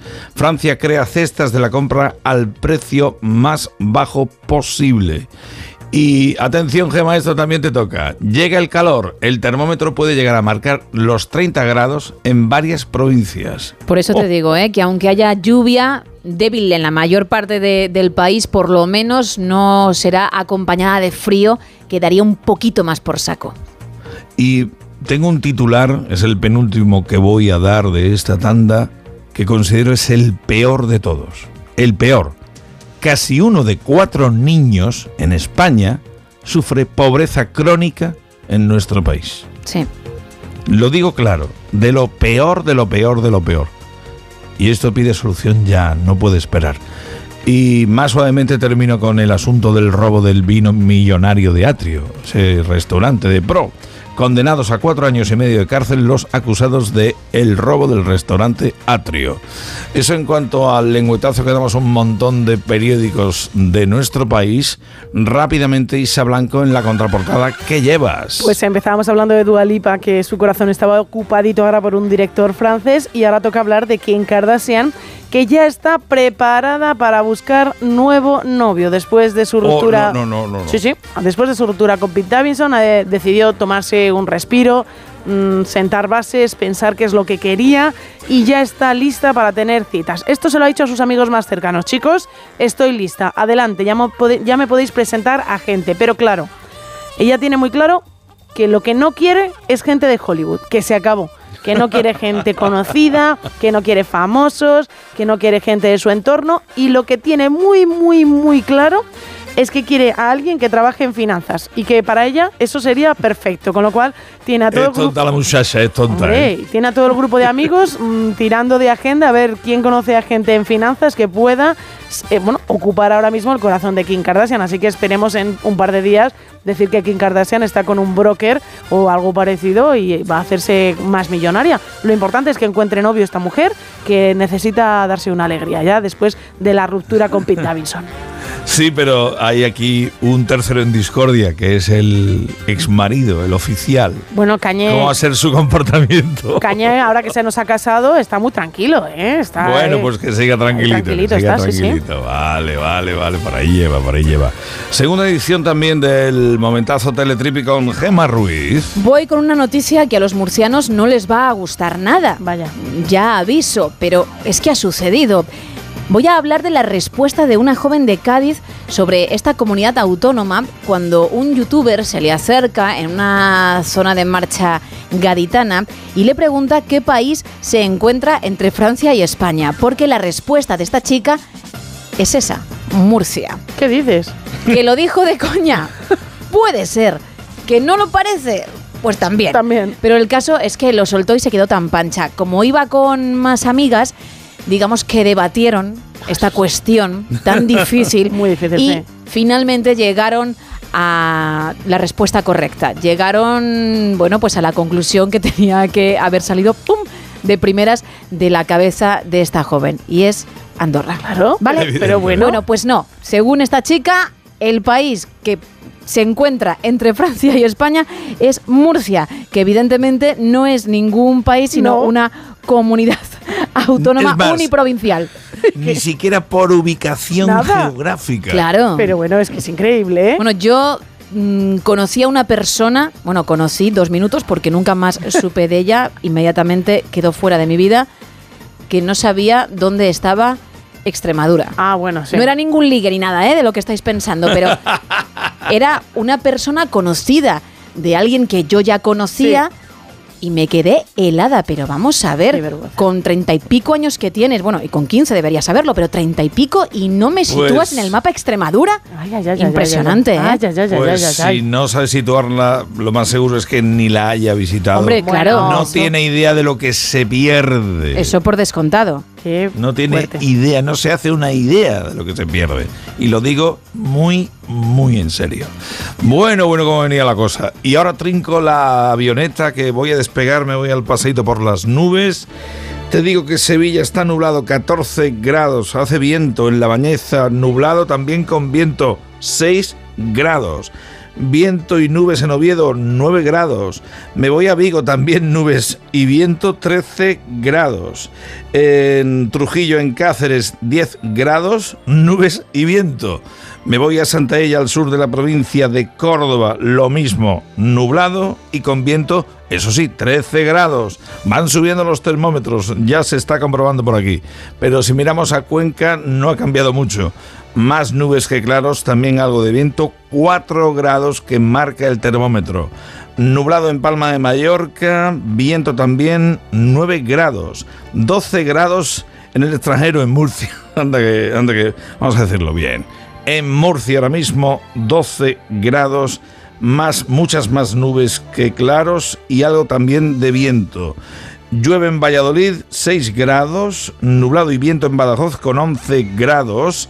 Brumas en Barcelona, 8 grados. 8 grados también en Zamora, donde el viento y las nubes son protagonistas. Igual que en Gijón, pero con 9 grados. Y atención, ubicación de nuestros estudios centrales en San Sebastián, de los estudios centrales de A3 Media Onda Cero, en San Sebastián de los Reyes, en Madrid. ¿Cómo ha cambiado la cosa con respecto a la semana pasada? Gema, más nubes que claros, algo de viento y 8 grados Ya que ves marca tú. el termómetro. La semana, la semana pasada era la máxima en toda la comunidad, es decir, a las 3 de la tarde a cuando te encontrabas esos 8 grados, o sea que sí, que ha cambiado bastante el panorama. Sí ha cambiado, va subiendo el termómetro, ¿eh? Está bien que suba, pero que luego no quiero agobios de... ¡Ay, qué calor, qué calor, qué calor! No hagamos el cambio tan horrible Exactamente. de armario que luego pueden llegar sorpresas. Es que también lo digo claro. eh, el frío te puedes echar más menos ropa encima y te puedes calentar. Pero el calor, ay amigo, ay amiga, eso es más difícil quitarlo, ¿eh? Y lo digo clarito. Así cerramos esta segunda taberna de redacción del No Son Horas de Onda Cero. Y ahora le preguntamos a nuestro querido Álvaro Lodares cómo caza la perrilla. ¿Cómo va a venir la semana? Álvaro, muy buenas. Buenas noches, Salas. Nueva semana y hay que permanecer atentos a lo siguiente. Seguimos en materia internacional hablando de la guerra provocada por la invasión de Rusia a Ucrania. La cosa va para largo y el totalitario Putin prepara nuevos movimientos en aquel país. Quiere tomar el control de varias empresas clave en cuanto, como parece, se declare la ley marcial. En nuestro país, pugna y problemas entre las dos partes del gobierno nacional por la ley del sí es sí. Todo parece indicar a estas horas que Podemos votará en contra de la reforma de esta ley que ha presentado el PSOE. Por el contrario, PP, lo que queda de Ciudadanos e incluso la derechita llorona podrían votar a favor de la reforma. Un viejo conocido de la política nacional vuelve a los titulares. Alberto Casero saltó en su momento a la palestra por su facilidad a la hora de equivocarse en las votaciones en el Congreso de los Diputados. Ahora es procesado por el Supremo por presuntos casos de prevaricación y malversación cuando fue alcalde de Trujillo. Seguimos con otro asunto de corrupción de plena actualidad y todo apunta a que vamos a estar tiempo hablando de ello. El caso del Tito Berni. Seguimos sin saber los diputados que se fueron de cena y quién sabe de qué más con este personaje y el mediador Antonio Navarro Tacoronte. Y para terminar, la salida de España de Ferrovial. A ver, Vivimos en una sociedad abierta y libre en la cual existe la libre circulación de personas y capitales. Otra cosa es cómo se venda esto y a qué huela. Se van a Holanda, donde la empresa no tiene apenas actividad ni plantilla. Anda que no había países presuntamente serios y de moda para irse. Alemania, Francia, incluso el siempre tan comentado y mencionado Portugal. Pero se van a Holanda en Holanda, eso sí, facilitan, por ejemplo, la cotización dual y tienen una, por así llamarlo, flexibilidad regulatoria. Es decir, eso, junto a las facilidades de desviar beneficios a paraísos fiscales, podrían haber sido los motivos de llevarse la empresa. Pero en vez de eso, se malmete con una presunta inseguridad jurídica en España. Eso no es hacer política de empresa, eso es politiqueo. Y del malo. Estaremos atentos a todo. Salas. Pues sí, no queda otra, Álvaro, no queda otra. Y ahora, en el Ultramarinos temático Lady Gemma Ruiz, recuerda lo que pedimos. Cuéntanos cuál es tu director favorito y también su mejor película según tu opinión. Por ejemplo, nos dice un oyente vía WhatsApp que su favorito es Guillermo del Toro y las películas El Espinazo del Diablo y El Laberinto del Fauno películas que le encantan. Un saludo de Fausto. También nos dice otro oyente desde la Resistencia Panadera, dándolo todo, que su director favorito es Robert Zemeckis en Regreso al Futuro. También saludos. Salva desde Valencia y nos apunta en fallas. Y me quedo con otro oyente que apuesta por Steven Spielberg, por la lista de Schindler, peliculón, y es Rafael Antonio, que nos escribe también a través de ese canal. Pues queremos más, más, más. Recuerda, Gema Ruiz, por favor, los canales donde están abiertos. En el 914262599, también en WhatsApp en el 682472555 y en Twitter y Facebook, arroba NSH Radio. Y atención, porque al no son horas de onda cero, llega ella. Llega el momento de escuchar a Eva Galvez la consultora emocional y erótico festiva del No Sonoras. Eva al desnudo. Queridísima Eva Galvez, muy buenas noches. Muy buenas noches, señor Salas y compañía radiofónica. Pero pijo, Gemma Ruiz, ¿qué le pasa a tus amigos? ¿Verdad, hija? Los, los, pero pijo, los de Murcia, bueno. Ay, por Dios. Muy, muy lindos. Anda que no ubicar, anda que no ubicar. Vaya tela. Si las verduras los tienen muy fortalecidos a los Anda que no. Bueno, hoy toca de bailes sensuales, tipos de baile, si se apunta a todo el mundo o no, quiénes lo suelen practicar dónde van mejor esas prácticas y si tienes algún consejillo, digo. Pues señor Salas, usted sabe muy bien esto de los bailes porque como usted la pincha, digo, lo pi- pincha la música, pues desde es- este lado ve la gente en el otro cómo se desmadra, con qué tipo de ritmos y, a qué, y con qué tipo de movimientos. Sin embargo, los bailes sensuales o la danza erótica es sensual. Es una danza que proporciona, además de entretenimiento erótico, un objetivo muy claro, que es estimular el pensamiento, las acciones eróticas o sexuales en los espectadores. De ahí el refrán que más sufre el que ve. Así que mm, ya saben que tienen que buscar un público maravilloso para bailar y contonearse delante de él como le pasa a todos los exhi- exhibicionistas que yo conozco en la pista de baile. Juntos esta noche vamos a analizar los distintos tipos de baile sensual más famosos en el mundo. Y en primer lugar he traído una danza muy antigua y muy conocida por nosotros en las películas, que es la danza polinesia. Eh, esta danza la practican los hombres y las eh, mujeres. Ayuda y nos refuerza las caderas y os aconsejo que probéis alguna clase puesto que también os ayudará a liberar emociones negativas y reforzará vuestra zona y trabajará el coren. Su origen es en las islas del Pacífico y también lo conocemos en la bandeja de los coches de nuestros abuelos donde estaban esas muñecas que estaban todo el día tac, tac, con la cadera a un lado y al otro.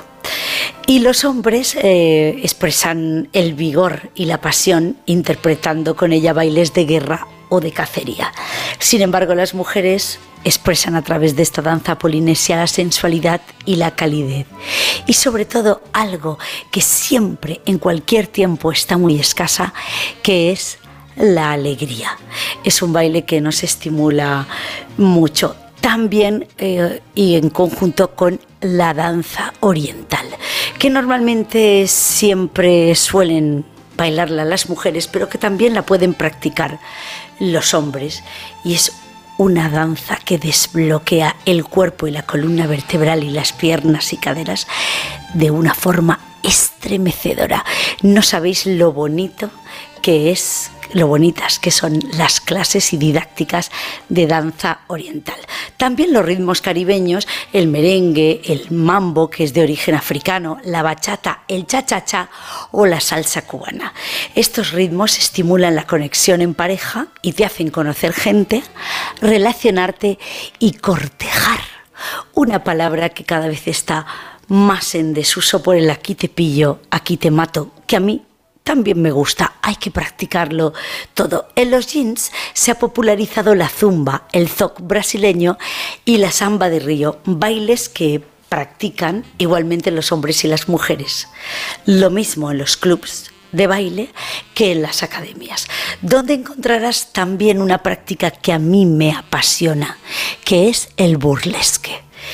La barra el baile en barra, que ahora casi todas las eh, salas de yoga y estudios de yoga y pilates y ballet están dotadas de, de la barra, y el kizumba. Este, esta última modalidad, muy popular en estos tiempos, quema muchas calorías y además reúne a miles, cientos y miles de personas en convenciones y maratones de bailes que están a la orden del día y que es una práctica muy sensual que lleva a gente de un lado para otro enloquecida. El baile clásico, por supuesto, es uno de los bailes más románticos y sensuales del mundo. La danza contemporánea y la sensual dance, que es un estilo de hip hop. Mm, Este muy practicado por nuestros adolescentes y, y por la gente muy joven.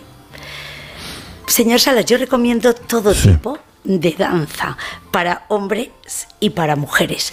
Normalmente ya sabe usted que los hombres bailan menos, salvo que ya sea con unas cuantas copas de más y algún salto que otro en una música que les enloquezca. Pero cuando se encuentren aburridos y con un poco de hastío y no saber qué hacer de sus vidas, les recomiendo que se pasen, que además normalmente siempre pueden probar una clase gratuita en todos los sitios. El tango, por supuesto, es maravilloso. El vals. También el paso doble. Con ello se conocieron y se dieron muchos roces, sus primeros roces, nuestros abuelos. Ahora ya no gusta tanto el fostrot, el rock and roll. No, no es que no guste, es que no se practica tanto. Quizás lo suele seguir los practica la gente más mayor, lo suelen seguir practicando. Pero no tanto. Hay que promover el ejercicio, promoviendo el baile, la sensualidad y la alegría de rozarse. Yo hace ya mucho tiempo que vengo afirmando que se está perdiendo el lento y hay que recuperarlo. Lo Por digo muy en serio. El lento también es un baile estupendo en el que la simbiosis de las parejas hacen y tienen hacen que la conexión entre ellos se recupere. Si algunas veces también ven que su pareja o piensan que su pareja ha decaído con estas paranoias que nos entran, ya no me quiere lo suficiente porque ya hace mucho tiempo que estamos juntos, seguro que hay otra cosa, en fin, el tiempo que nos sobra porque tenemos mucho tiempo para pensar muchas eh, cosas, eh, invítelen, inviten a su pareja a una sesión de baile agarradito. Busquen porque hoy tienen una herramienta maravillosa y muy sencilla que es Internet donde pueden encontrar cualquier cosa que necesiten alrededor de ustedes. Hasta incluso sitios donde se baila baile agarradito clandestino, que suelen ser casas o locales de amigos. Esto se está poniendo, se está popularizando y se está poniendo Sí. muy de moda Anda que no, entre anda que no. los garitos que solamente atienden a una música y no quieren cambiar, pues los clientes buscan otras formas y otras vías de rozarse. Y ya que has hablado de iniciación, ya entrando en materia, entrando a matar, la postura de hoy. Pues la tengo. La postura del Kama Sutra español de hoy es Kizomba o la bailo lenta o rápida como me la pidas. Precisamente fíjese qué conexión tenemos. He escogido el pueblo de Robledillo de Gata en Extremadura, que es maravilloso para desconectar. Un fin de semana romántico, Robledillo de Gata, Extremadura. Pues la primera vez que vi a la mulata fue en una clase de Kizumba de Superprof. Me inscribí de puro aburrimiento y resultó ser una diversión sin límites. Me la encontraba ya lo justo antes de cualquier antes en cualquier roce en el bus o en el metro me empalmaba hasta mirando la publicidad en televisión y de repente se me quedó el paquete vacío y no se me volvió a llenar hasta que empecé a bailar y a mover mi esqueleto y mis caderas. Un milagro. Mi profesora Azotaida, mulata divinas, con una voz como si el agua golpeara las piedras, nos ponía a sudar y a entremezclarnos con nuestros compañeros, hombres y mujeres de todo tipo y raza, y esto abrió mi mente y mis posibilidades de una forma antes inimaginable para mí. Así que cambió mi vida sexual. Yo estaba solo en el vestuario, recién duchado, cuando Azotaida se acercó al banco de madera donde me estaba atando las zapatillas. Me cogió la cara entre sus manos y me besó con un largo y apasionado beso. Se me puso la bachata entre las piernas como una sombrilla en la playa en el mes de agosto. Y me tuve que liar con ella. Bailamos pegados sin música, frotándonos. Mientras nos besábamos le apretuje las nalgas, las caderas, los senos y ella me cogió la nuca y me tiró del pelo hasta que me puso de rodillas. Se subió la falda y allí estaba yo entre su matorral rizado y espeso. Pero no sé por qué, no tenía yo ganas de comerme ese coño. Luego me di cuenta, algunas veces me pasa porque soy muy intuitivo. Y además a mí me gusta más lo de meter. Así que al final quien me la metió a mí fue Azotaida. El matojo no le encontré yo bien el olor porque había algo por allí colgando que no era normal y aún no estaba preparado. Pero cómo me gustó el asunto. Así que de baile he podido cambiar de acera, salir del armario y ahora me lo encuentro todo hecho. Lo ha compartido con nosotros Juan Aries. Pues suban que les llevo y España os quiero.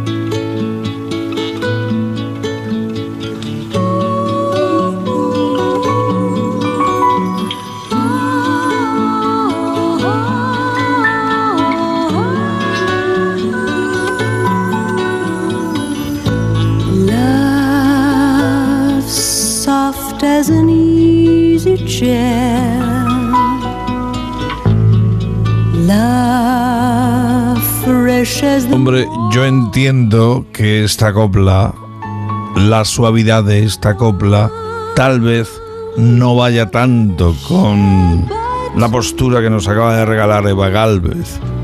Pero en el fondo, sí. Es el tema de amor de Ha nacido una estrella, número uno tal día como hoy, en 1977, en Estados Unidos, en medio mundo. Evidentemente Barbara Streisand. Esto es de la película que hizo junto a Chris Christopherson, una versión más de Ha nacido una estrella, la primera que filmó Judy Garland. ¡Qué maravilla! Gema Ruiz aprueba la canción para la postura del después de Eva Galvez, ¿no? Sí, la apruebo porque es una canción que te permite relajar la musculatura de forma que no se suban los gemelos ni ningún otro músculo después de una práctica un poquito más intensa previamente realizada. Evidentemente. Y no hablamos de mm, el sentido del gusto, de las de las plataformas gustativas. Por Dios. 2 y 49 minutos, 1 y 49 en Canarias. Rápidamente asomando Isa Blanco, que es por algo la leona de la Metro Goldwyn Mayer, que viene ya con datos numéricos de la taquilla en España. Así es, y además tenemos ranking completamente distinto al de la semana pasada. En el número 3 tenemos a Ant-Man y la avispa Quantumania, tercera semana en nuestras pantallas y baja un nuevo puesto en este ranking. La última de Marvel no está teniendo la acogida esperada, baja un 53% respecto a la semana pasada, con apenas 65.000 entradas vendidas y consiguiendo recaudar 458.000 euros. La gran apuesta de Marvel no está cosechando mucho éxito ni en nuestro país ni fuera de nuestras fronteras. Eh, quien sí está teniendo mucho éxito y además se lo merece porque es muy divertida es la producción de esta casa de A3 Media Cine, Momias, que se coloca... Ah, qué divertida. Sí, es muy, muy divertida. Pues se ha colocado en su segunda semana en las salas de cine españolas en la segunda posición de este ranking con unos datos muy interesantes. 170.000 entradas vendidas y más de un millón de euros recaudados. Es una película familiar divertidísima que está gustando mucho y los números así lo demuestran. Casi 3 millones de euros recaudados en dos semanas y es la cinta que más se, que se proyecta en más sa- salas de nuestro país. Pero el número uno de este ranking, para darlo, nos vamos a poner los guantes de boxeo porque tenemos al señor Michael B. Jordan en su debut como director en lo más alto, con Creed 3. Como curiosidad decir que con diferencia es la cinta que se proyecta en menos cines españoles, en total en 420 pantallas en comparación con las 682 en las que se puede ver momias. Esta diferencia de más de 240 salas le ha dado igual a los boxeadores porque han estrenado siendo número uno gracias a las casi 245.000 entradas vendidas, obteniendo una recaudación en nuestro país, solo en nuestro país, de más de 1.777.000 euros. Pero es que en Estados Unidos los expertos apuntaban a que conseguiría una recaudación entre los 38 y los 40 millones de euros, de dólares, perdón. Bueno, pues no ha sido así. El debut ha sido de más de 58 millones en los cines de Estados Unidos, superando todas las expectativas y convirtiendo a esta cinta de la saga como el mejor estreno de todas. Creed 3 cierra su primer fin de semana superando los 100 millones de dólares a nivel internacional. 100 millones de pavos. Sí, sí, sí, Y ya bien. tiene la película más que pagada. anda Hombre, que no. da un- Anda y que tanto. Anda que no. Oye, en cuanto a apuntes informativos en la semana de Oscar y demás, ¿qué Ay, tienes? Ay, madre mía, en ese sprint final para los Oscars, la cinta todo a la vez en todas partes vuelve a arrasar en una gala de premios. Ha sido este pasado fin de semana en los Independent Spirit Awards, donde se alzó con siete premios. Estos premios reconocen los logros del cine independiente con presupuestos inferiores a los 30 millones de dólares y ha conseguido arrasar pues, es- con estas siete estatuillas, entre las que se encuentra la de mejor película, mejor dirección, mejor interpretación, tanto principal como revelación. Y por cierto, Michelle Yeoh, o Yeo, o Ya, o como sea diga esta mujer, yo creo que yo, Yo ahí estoy perdido, ¿eh? volvió a ganar por segunda vez consecutiva a Kate Blanchett, que estaba nominada en la categoría de mejor interpretación protagonista por su papel en Wow. Tar. Y empieza a ver la cosa complicada de cara a los Oscar. Veremos a ver quién es la que sube finalmente y da su speech de agradecimiento. Fuera de la alfombra roja y de los premios, os cuento que Disney ya ha adelantado los nuevos personajes de Avatar 3. Avatar 3, que acabamos de ver hace dos meses y medio, Avatar 2, pues ya estamos viendo los nuevos personajes. El director James Cameron ha dicho que bueno que va a existir un nuevo pueblo llamado los Wine Traders y que bueno, hay que esperar todavía para verla, ¿eh? porque Avatar 3 llegará el 20 de diciembre de 2024. Y termino hablando de una actriz que a Gema, bueno, a Gema le encanta todo lo que hace, que se entienda la ironía en mi tono, porque la actriz Sidney Sweeney, uy, sí me encanta, la vamos. encanta, muy conocida por Euphoria y The Wild Lotus, va a, bueno, ha firmado un nuevo contrato, va a estar en la nueva en la última película de Sony que se llama Madame Web y va a bueno, va a ser el papel de Spider-Man Uy, Spider Woman, que ya me es complicado decir. Spider-Woman, Spider vaya. Woman. Sidney Sweeney tiene ya nuevo papel. A ver, que igual da la sorpresa y tengo que callarme, pero por ahora me parece que no. que, que su trabajo está sobrevalorado. Si me hubieses Por dicho Jennifer no, Coolidge, ¿eh? vale. Jennifer Coolidge Que tiene también muchos más años de experiencia, ¿eh? Pero esta Bueno, vamos a chica comprobarlo. la veo haciendo siempre el mismo papel por ahora. Por ahora sí. Por ahora, ¿eh? Por ahora, por ahora.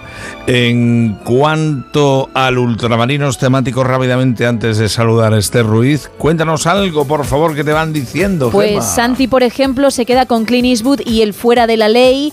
Quique García y también Ángela Stern con Steven Spielberg y la lista de Schindler, que ya Muy había buena. comentado Sí. otro oyente. Pero me quedo con un mensajito más porque viene Esther y es con rápidamente un oyente desde Ceuta que dice: Director favorito Sergio Leone en Érase una vez en América. Toma ya lo que he elegido, toma ya. ¿Puedes recordar, por favor, por favor, los, eh, los puntos de ubicar las opiniones, las direcciones? Claro que sí, en el 914262599 puedes hacerlo. También en WhatsApp en el 682-472-555 y en Twitter y Facebook arroba NSH Radio. Ahí bien picado, queremos más, más, más opiniones. Tus comentarios los queremos ya, pero te lo digo en serio, queremos. Igual que queremos escuchar a nuestra querida Esther Ruiz, que viene con su comentario a Contraluz. Muy buenas. Muy buenas olas. Que supongo que ya lo sabes, pero mañana es 8 de marzo, Día Internacional de la Mujer. Un día para celebrar y reivindicar. Celebrar los logros conseguidos y los derechos conquistados y reivindicar lo mucho que queda por conquistar. Sobre todo en países donde nacer mujer es un lastre, es ser ciudadana de tercera, no tener ningún derecho ni tan siquiera humano. Es estar al albur de un hombre, un padre, un hermano, un marido, un talibán. Es ni tan siquiera tener rostro. Hablar de mujeres es algo muy serio y por eso no nos pueden victimizar, ni infantilizar, ni tratarnos como si en España estuviésemos en la Edad Media. No es crear problemas donde no los hay, no es enfrentarnos, no es hacer una competición para ver quién es más feminista, o peor aún, no es que unas señoras den o quiten carnes de feministas según pienses o no como ellas. No es ver al hombre como el enemigo, ni hacer carteles con escobas y fregonas para manifestarse, porque eso sí que es retroceder. No es que un hombre sea más feminista que nadie por ponerse una pulsera morada. El feminismo no es soberbia, ni reivindicar unos derechos que no solo ya están conquistados, sino consolidados. Las mujeres tenemos que reivindicar y reivindicarnos. No solo porque seamos la mitad de la población tenemos que ser una cuota. ¿Por qué no podemos ser el 100%? No quiero la condescendencia ni la compasión, ni que un hombre me salve. Quiero que nos valoren por lo que somos, por lo que sabemos, por lo que hacemos, no porque toque. Quiero mujeres que me motiven, que me inspiren, que me respeten y que me representen. Que no estén ahí por una cuota, por un carné, por una ley, porque hablan enfadadas, porque hablan de tetas como si fuera un arma arrojadiza, o porque hablan de cosas que en realidad ya tenemos más que superadas, pero hay que hacer titulares. Y claro, repiten frases como si fuera un mantra. En fin, Salas, que hay mucho por hacer, siempre queda mucho por hacer, pero lo tenemos que hacer juntos, hombres y mujeres. Que esto no va de bandos ni de buenos y malos, sino de ir unidos en lugar de enfrentados. De igual a igual. Que igual es suerte, pero que mi vida es mucho mejor por los hombres que me acompañan y porque estoy rodeada de mujeres a las que quiero y admiro, diversas, generosas, amorosas, talentosas, valientes, brillantes, que facturan y también lloran. Anda que no, anda que no. El comentario, comentario genuino a contraluz de nuestra querida Esther Ruiz para el No Son Horas de Onda Cero, sintiendo el sonido. Esto es todo un clásico de los Glamour Boys. Slade. Come on, feel the noise. Venga, siente el sonido.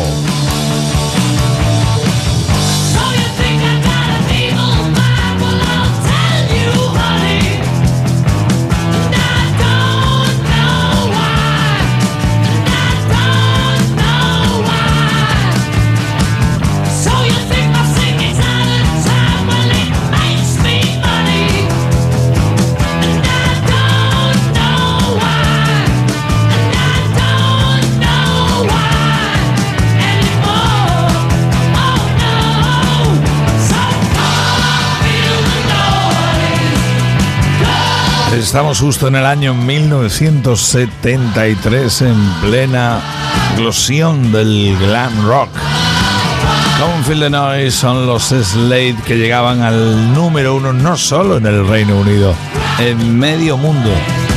Un pelotazo inicial de esta banda británica no solo tuvieron este éxito, apañaron un buen puñado. Estamos a menos de un minuto de que sean las tres, las dos en Canarias.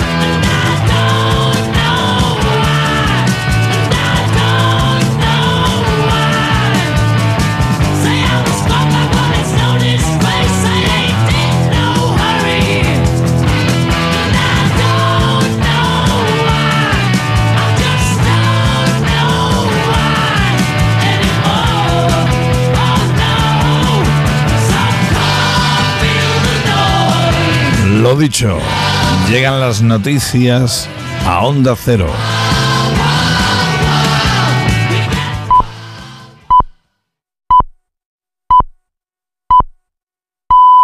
Son las 3, las 2 en Canarias. Noticias en Onda Cero. Buenas noches. A las puertas del 8M del Día de la Mujer, el Pleno del Congreso de los Diputados va a debatir la toma en consideración de la reforma de la ley del solo sí es sí propuesta por el Grupo Socialista.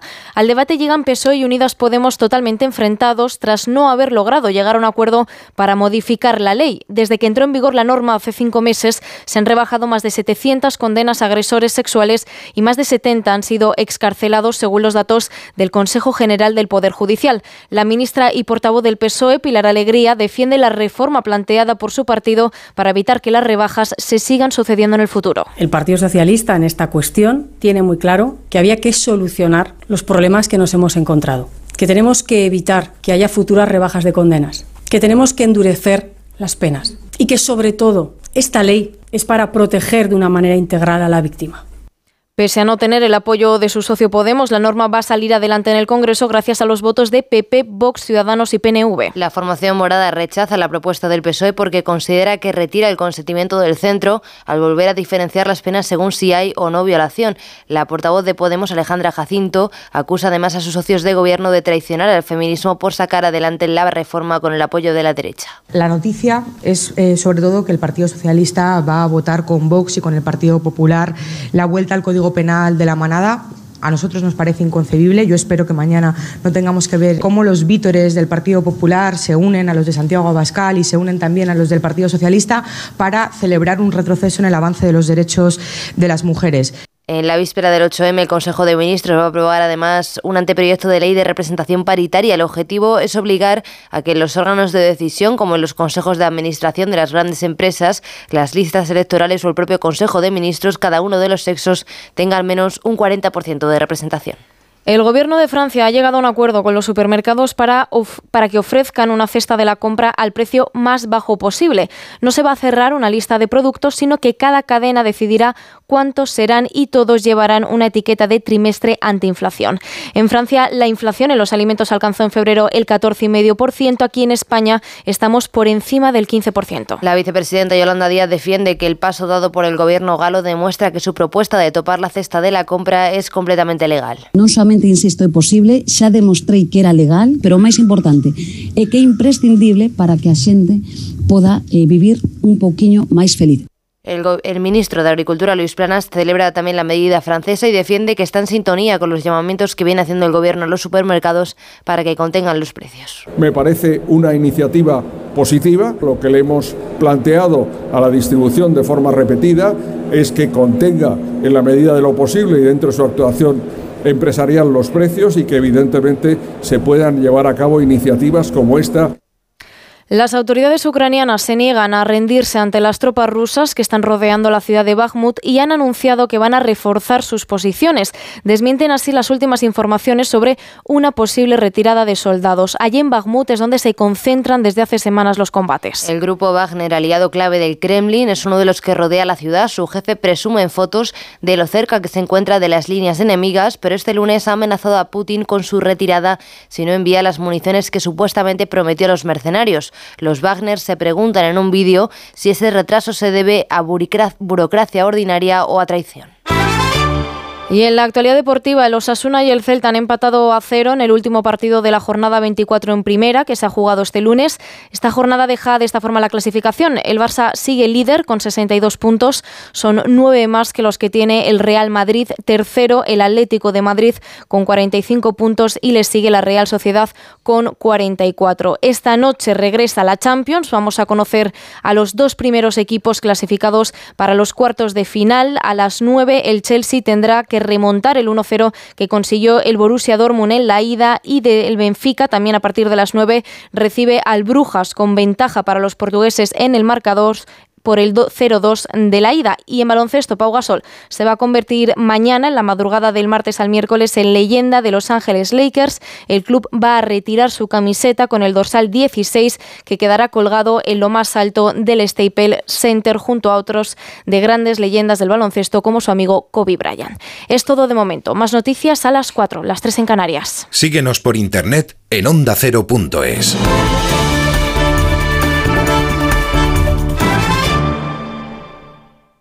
¿Sigues sin saber cómo reclamar tu factura de la luz? Hazte de legalitas en el 900-100-661 y un experto te ayudará a resolverlo. Y ahora, por ser oyente de Onda Cero, ahórrate un mes el primer año. Legalitas. Y sigue con tu vida.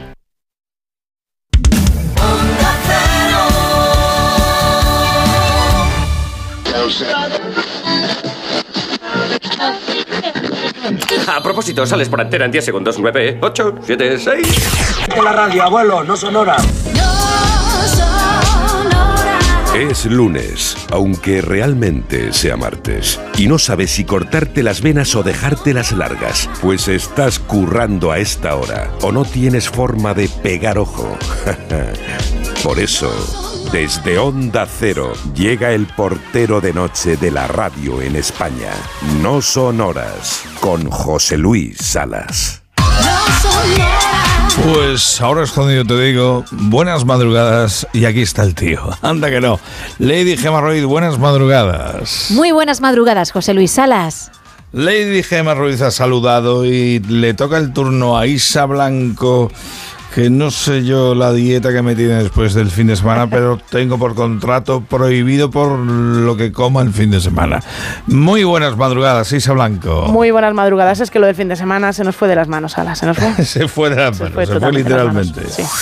Y se puede ir de las manos si te llevas el regalito, la talega de regalitos del No Son Horas de Onda Cero, donde cada jornada, cada espacio cada día, cada programa, cada noche ¿Tienen premios? Sí. Tenemos de entrada sudaderas, bolsas especiales de la película Screen 6. No veas tú, heavy metal. Tenemos también la película en DVD de los hombres que no amaban a las mujeres de la saga Millennium, en la versión americana, se sobreentiende. Tenemos una selección de productos de la confitería Conrado de la Bañeza y también el estuche con tres botellas de vino de verdejo ecológico de rueda de las bodegas Menade. Buenísimo, buenísimo, te lo digo en serio. Y está, oh, ideal, me quedo corto en eso.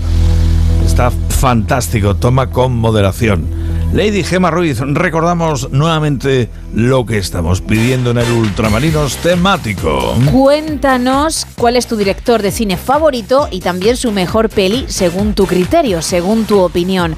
¿Por qué preguntamos ese tema? Lo he contado en el Tarcoy, en las efemérides, tal día como hoy, en 1999, nos dejaba para siempre un grande, Stanley Kubrick. Pero grande, descomunal, un dios. Y me quedo corto. Sí, porque además tú eres muy fan. Yo soy mega Sí, fan, sí, sí. anda que no. Y me encantan también Senderos de Gloria, Espartaco, por favor. Teléfono rojo, volamos hacia Moscú. También son de Kubrick, ¿eh? que nadie, nadie lo olvide. Peliculones, peliculones. Y querido hermano Olmedo, recuerda los canalillos. Aquí nos tienes. WhatsApp 682 47 25 55. En Twitter, arroba NSH Radio. En Facebook, no sonoras guion Onda Cero. O llama 91 426 25 99. Enseguida estará por aquí Pepa Gea con el sana, sana culito de rana. Vienen también las tabernas de redacción. Y hay comunicación con Manolo Gutiérrez para la Manolo Story, un montón de aplicaciones. El ojo al dato con Gema Ruiz. Viene la radiocasete con Francis Guzmán desde la Polaca. Y está también el Doc Gregory con su sección ¿Qué me pasa, doctor? Además, esperamos a Francis Robles en el Ponme Verde, es la sección ecológica de la radio en España.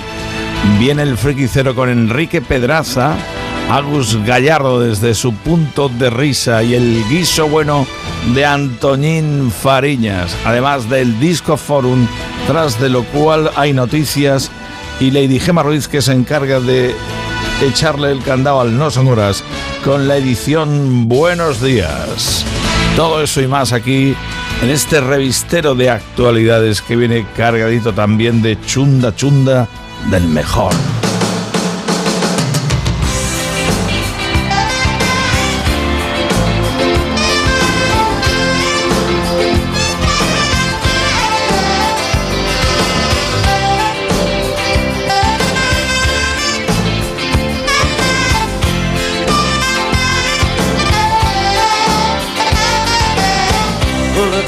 kind of fresh Later dawn, it's found Human life's a funny thing Am I still too young? Cause I've been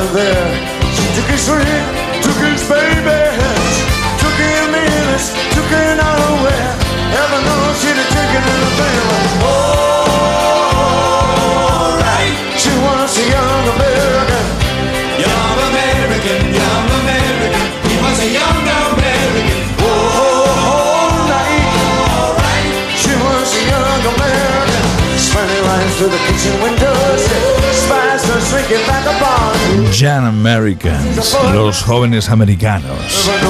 Corría el año 1975 cuando ese el genio loco de David Bowie presentana- presentaba su noveno álbum, donde se incluyó este Young Americans.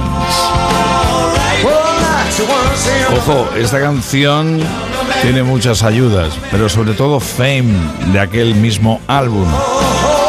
Una composición del propio Bowie, su guitarrista Carlos Alomar y un tal John Lennon. ¿Te suena de algo? No sé si nos preguntas al equipo o a la audiencia, pero creo que esta la aprobamos todos, ¿eh? Incluso yo, ¿eh? incluso sé quién es. Sí. Bien, Isa, Es- Jolín. A mí esta de Bowie me encanta, el Jan Americans. El saxofón, por cierto, lo toca el propio Bowie. ¿eh? Además es la versión en vivo de unos cuantos años después de su lanzamiento en la gira de La Araña de Cristal, que llevaba nada más y nada menos a un amigo de la infancia de guitarrista, nada menos que a Peter Frampton.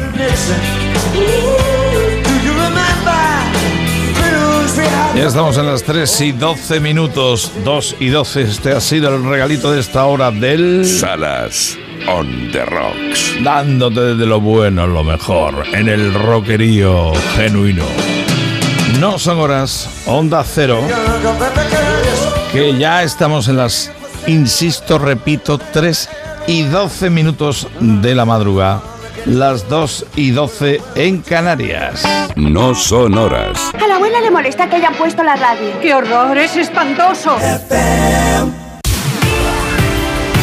Aquí abrimos la taberna de redacción, tercera edición.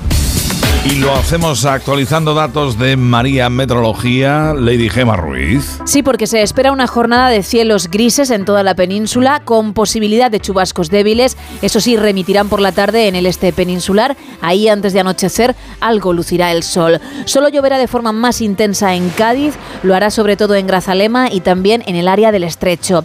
En el resto del país, como decía, estará cubierto toda la jornada, pero con temperaturas más altas y además seguirán subiendo. Alcanzarán los 21 grados en Andalucía por ahora y los 23 en el Levante. El viento soplará con fuerza en Almería y también en la costa de Lugo y se espera además fuerte oleaje en el litoral cantábrico.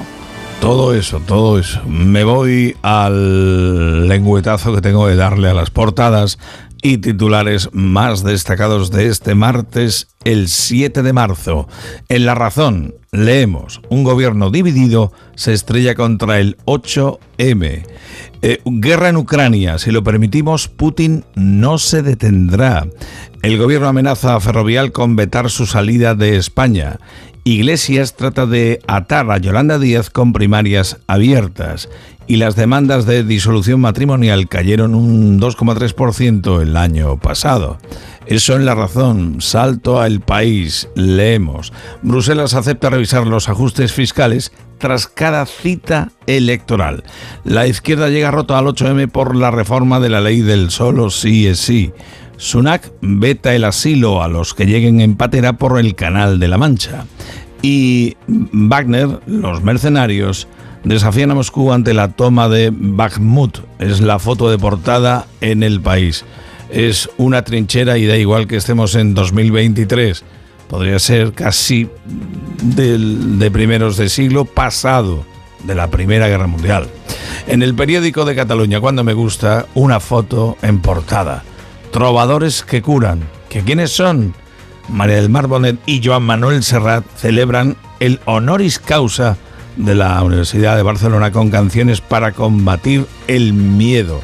Beneficio histórico de los bancos por lo que pagan por los depósitos. Las reformas de en cuarteles de la Guardia Civil llegan ya a tres juzgados. El bono supera el COVID con más tiendas, menos turistas y más barceloneses. Y el ciberataque al Hospital Clinic en Barcelona aborta 3.000 consultas externas y 150 cirugías leves.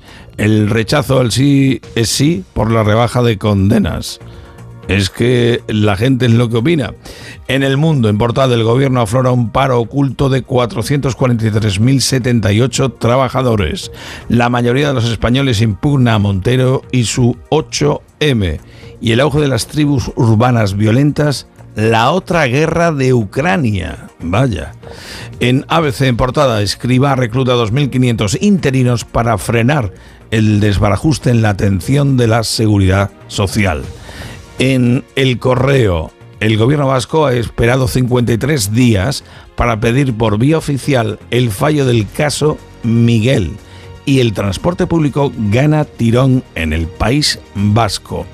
En la vanguardia, la Operación Cataluña se activó al día siguiente de la diada del 2012.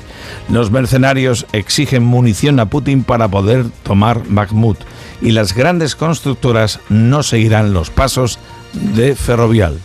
y ex maltratador, detestaba al hombre que veía en el espejo. Eso lo confiesa al menos un antiguo maltratador de mujeres, por lo menos uno, pero esperamos que haya más que no sean, que dejen de ser maltratadores.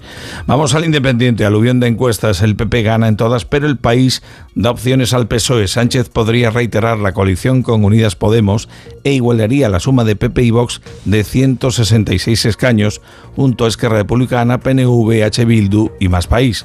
El ciberataque al Hospital Clinic obliga a suspender 150 cirugías y 2 o 3 mil consultas externas. El IBEX olvida definitivamente la pandemia y recupera los niveles previos tres años después.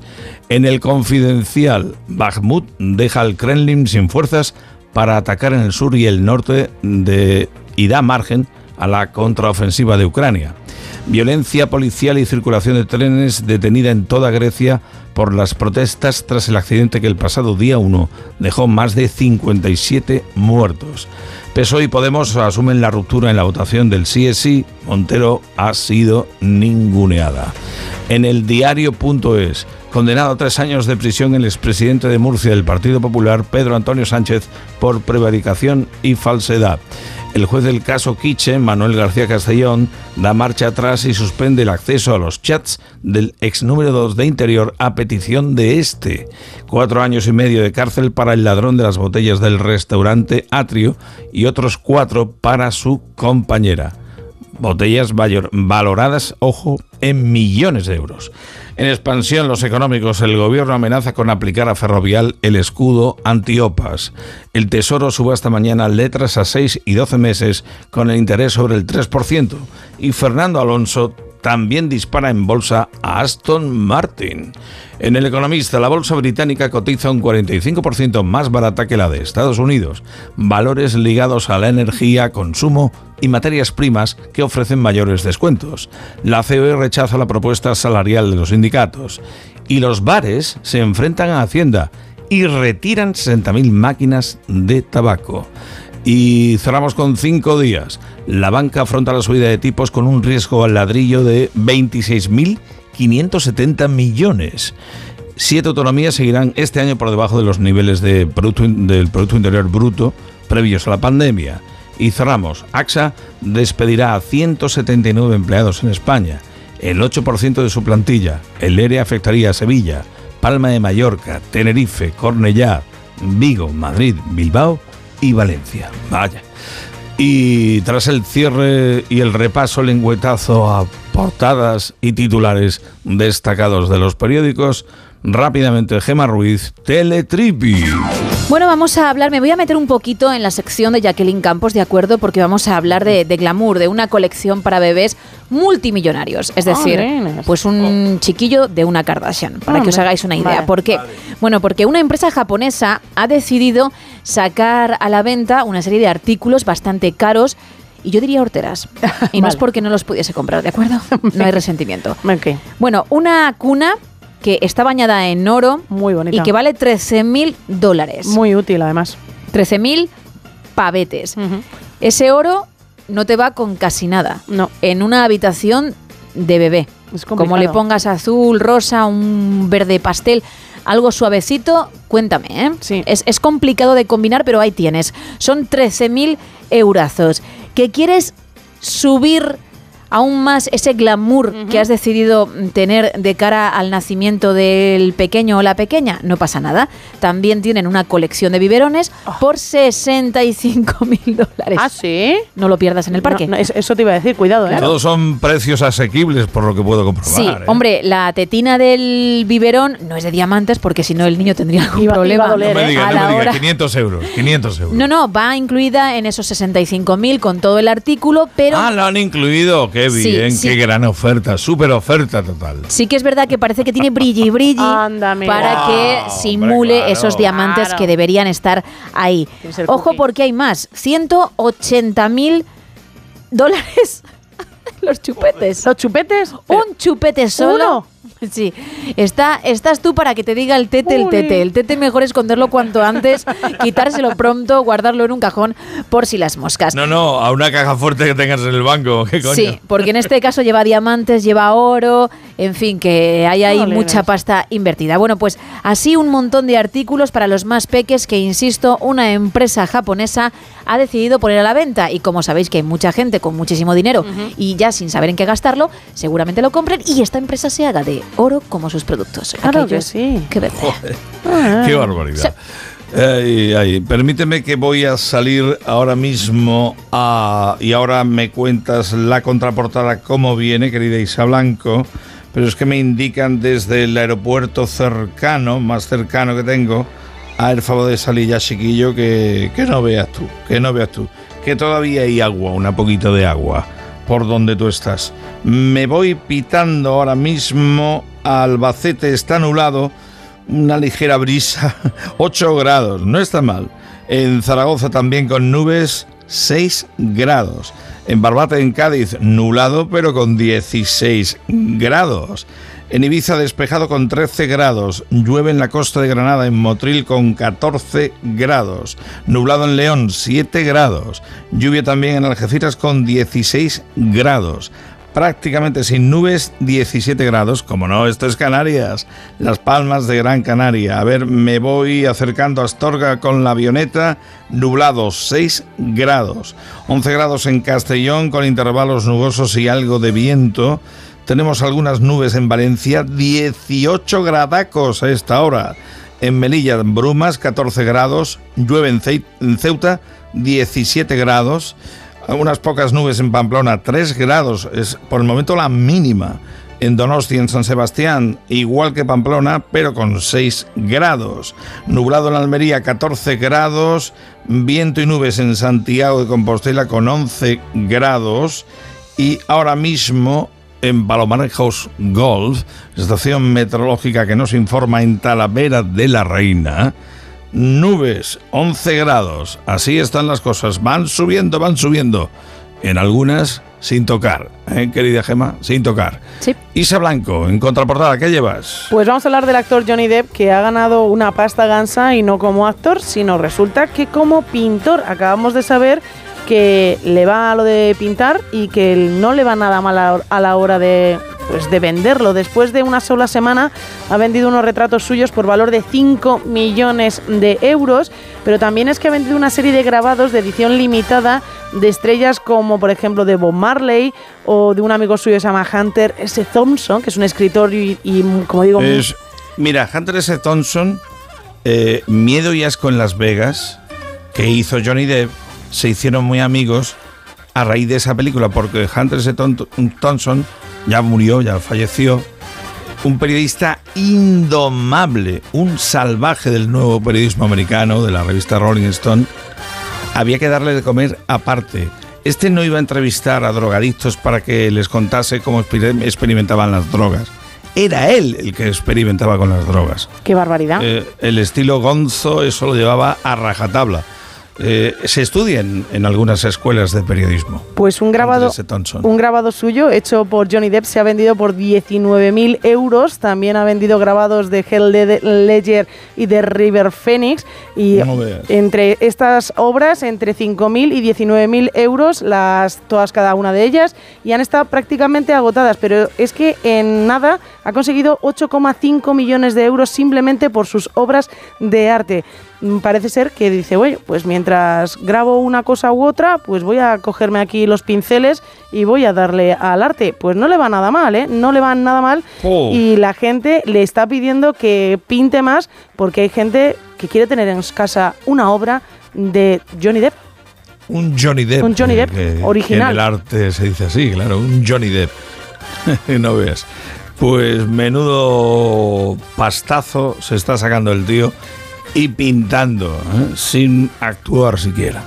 Aunque yo te digo que actuar tal vez sea igual de difícil o un poquito más fácil que, que pintar. Que la conciencia y el trabajo y, y la imaginación que hay que tener en la mente en ese momento. Te lo digo porque sé de lo que hablo. Anda que no. En cuanto a la tercera taberna de redacción, ya la hemos finiquitado y ahora os voy a poner a este joven que empieza en esto de la música. Oh.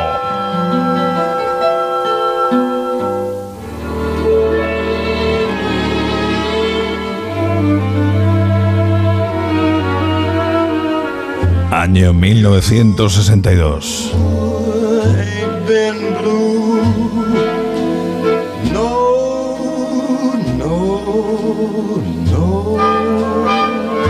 Es la versión con letra del clásico Mood Indigo.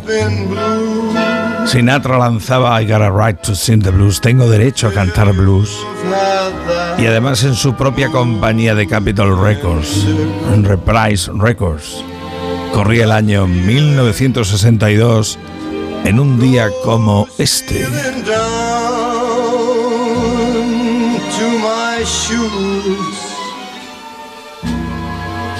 While I sit and sigh,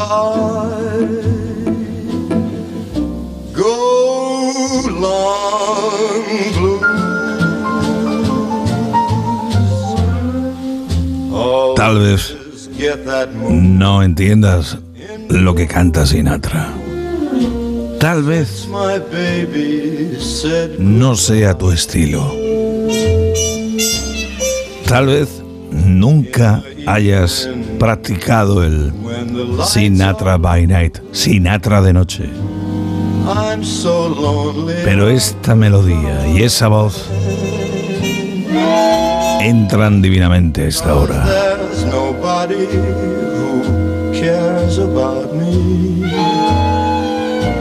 I'm just a soul who's bluer than blue can be.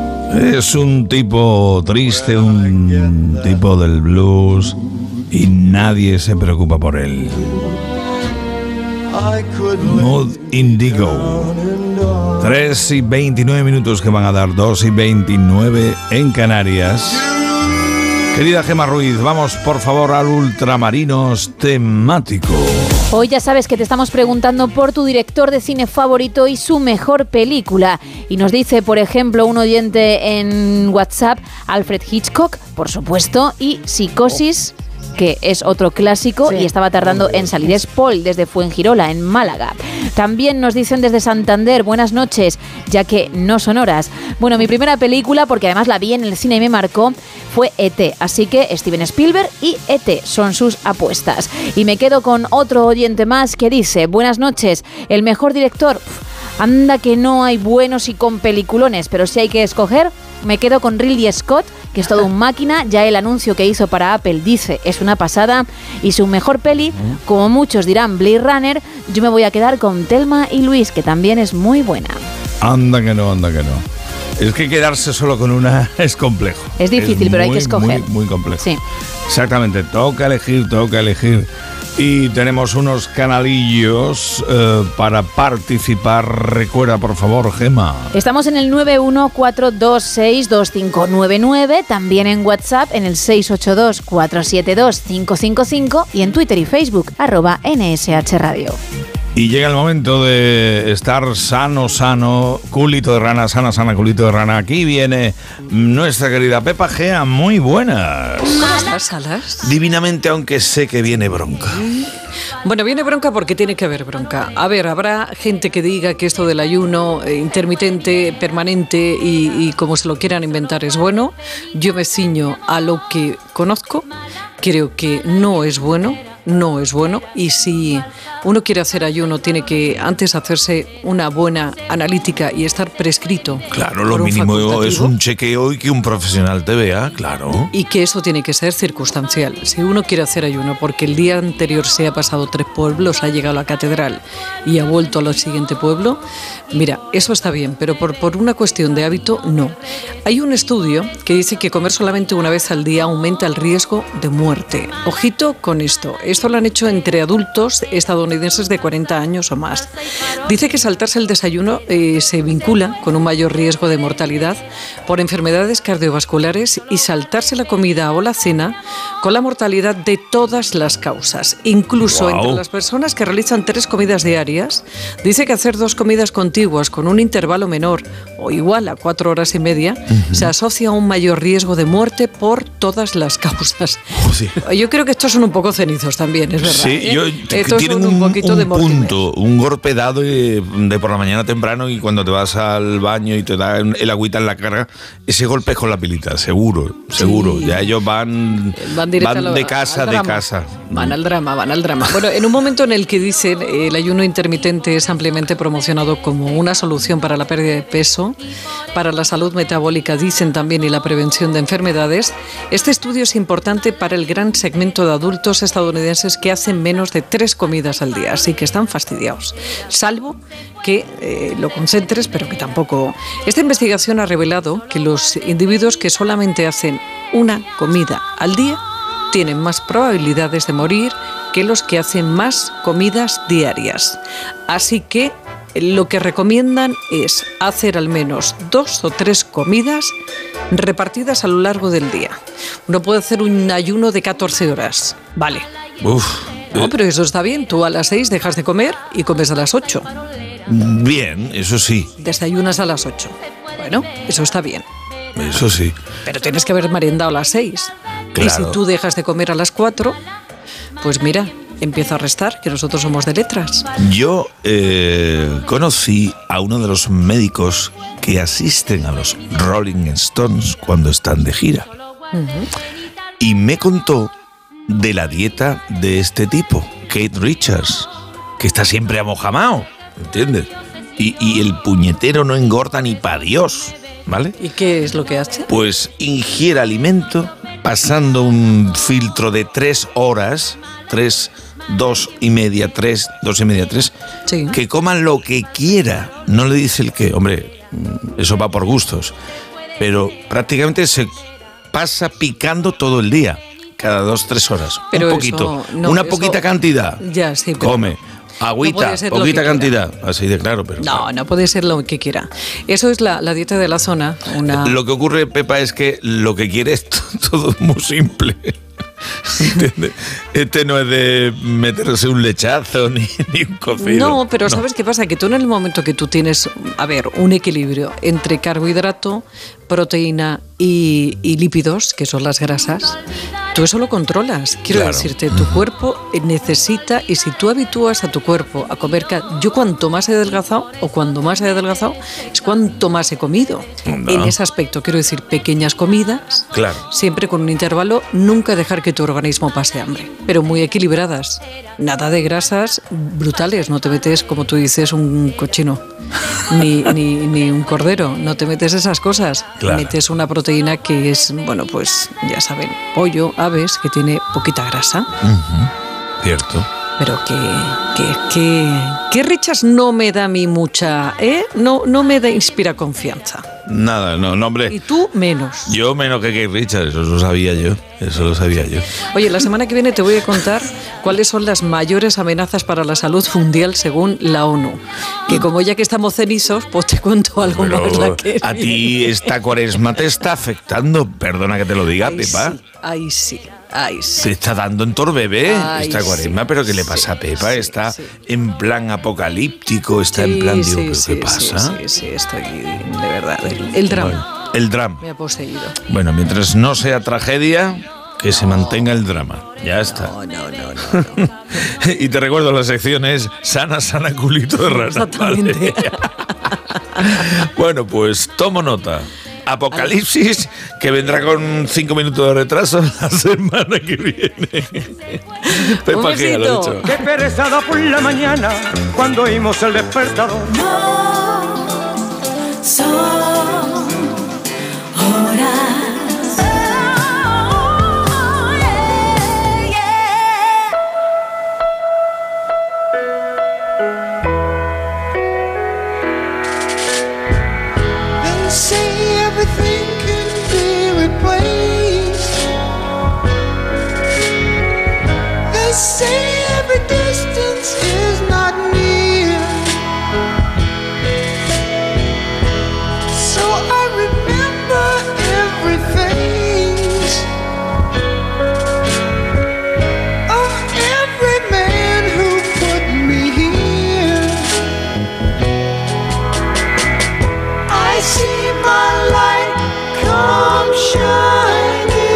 I Shall Be Released es el viejo tema de Bob Dylan en la versión de su banda, de la banda The Band.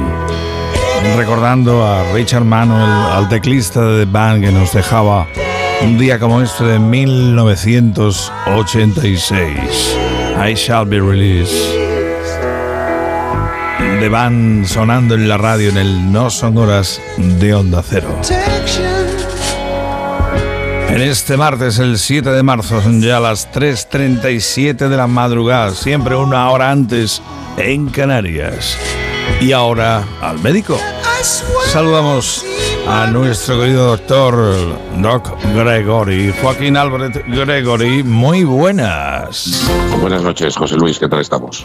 Aquí estoy pendiente de ti, que sé de lo que vas a tratar. Y menudo mandado, menudo mandado. Hoy no tienes otra cosa que meterte de lleno en el tabaquismo. Sí, vamos a decirlo con todas las letras. El tabaco, el cigarro, el tabaquismo, señoras y señores. Pues sí, un gran problema de salud pública, José Luis, en el que se llevan tomando medidas durante mucho tiempo y que además yo creo que aparte de producir un grave y gran perjuicio para el que lo, para el que lo sufre, para el que fuma, también lo es para quien está con él y para la sociedad en general. Em, vamos a ponerle algunas cifras al tabaco, José Luis. Uh, viene ¿Sabes momento, cuánto- momento con curvas. Vamos a ver, por ejemplo, eh, ¿sabes más o menos cuántas personas fuman en España aproximadamente? En porcentajes, vamos a hablar. No, no sé, desconozco el número, pero creo que son muchas. Sí.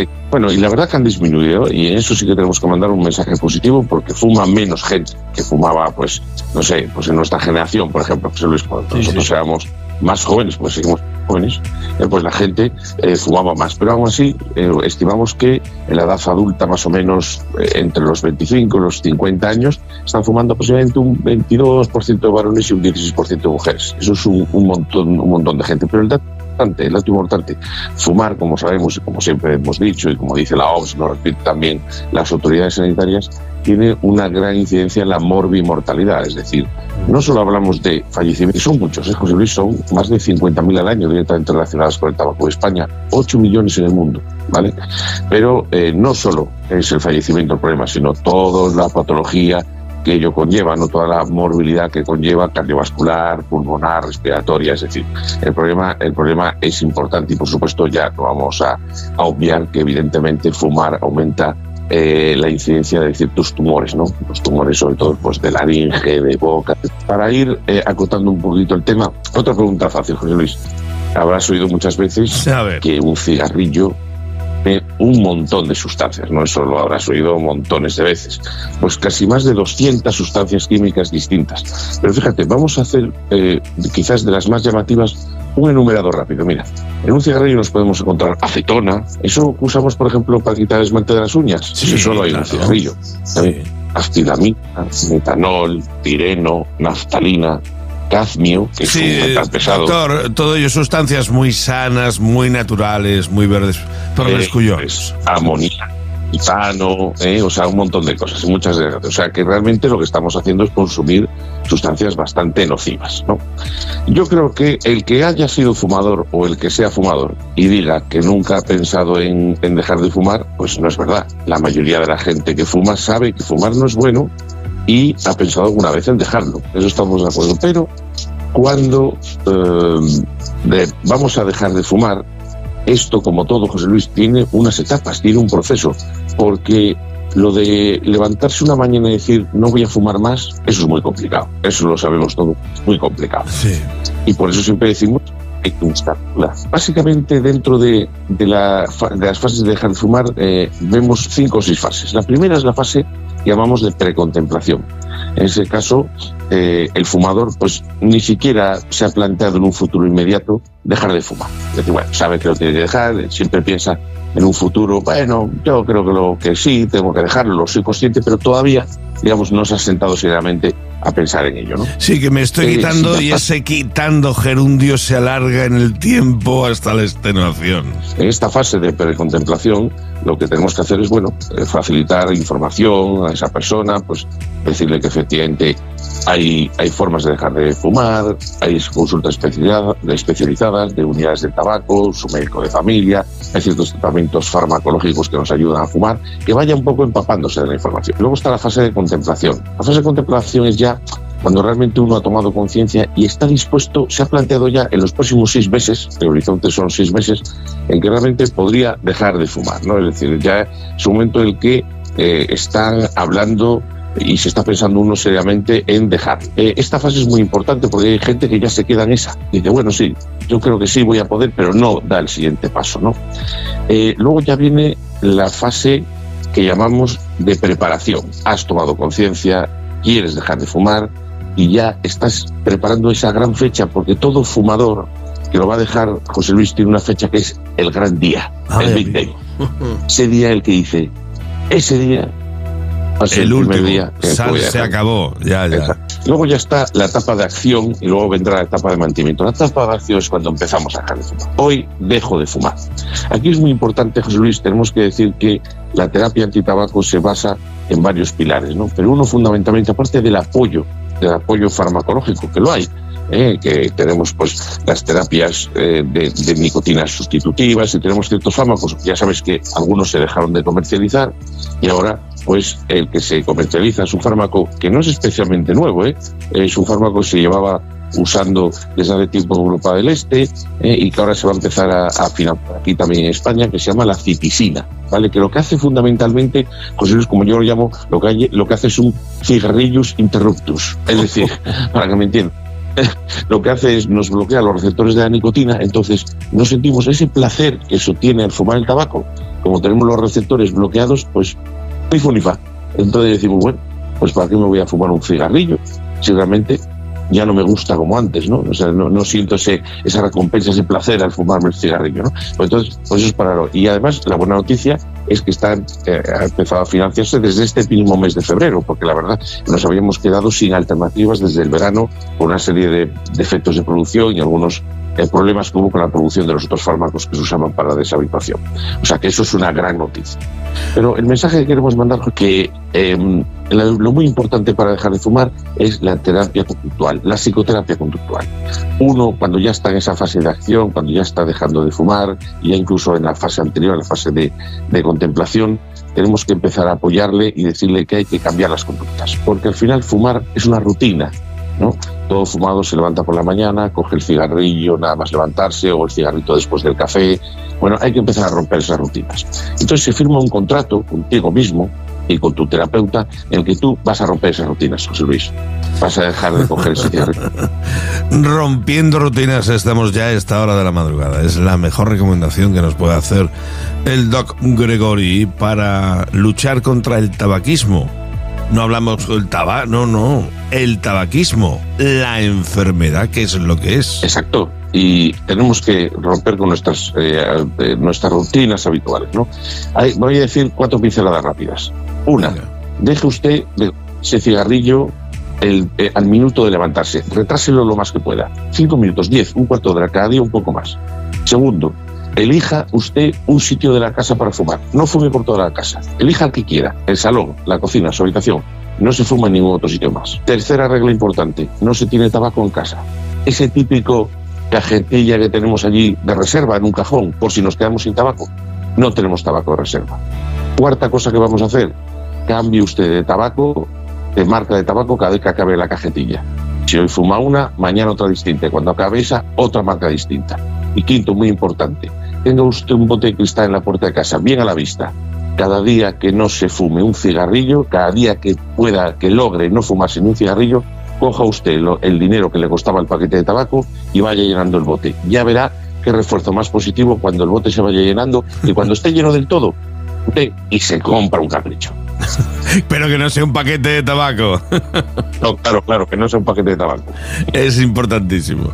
Pues, eh, Doc, eh, gracias por los consejos y mucho me temo que volveremos a tratar el asunto del tabaquismo en esta tu sección. Pero bueno, será en otra ocasión, si te parece. Me parece fantástico, es un problema que hay que ir atajando y que la gente que lo que fuma necesita de verdad mucho apoyo.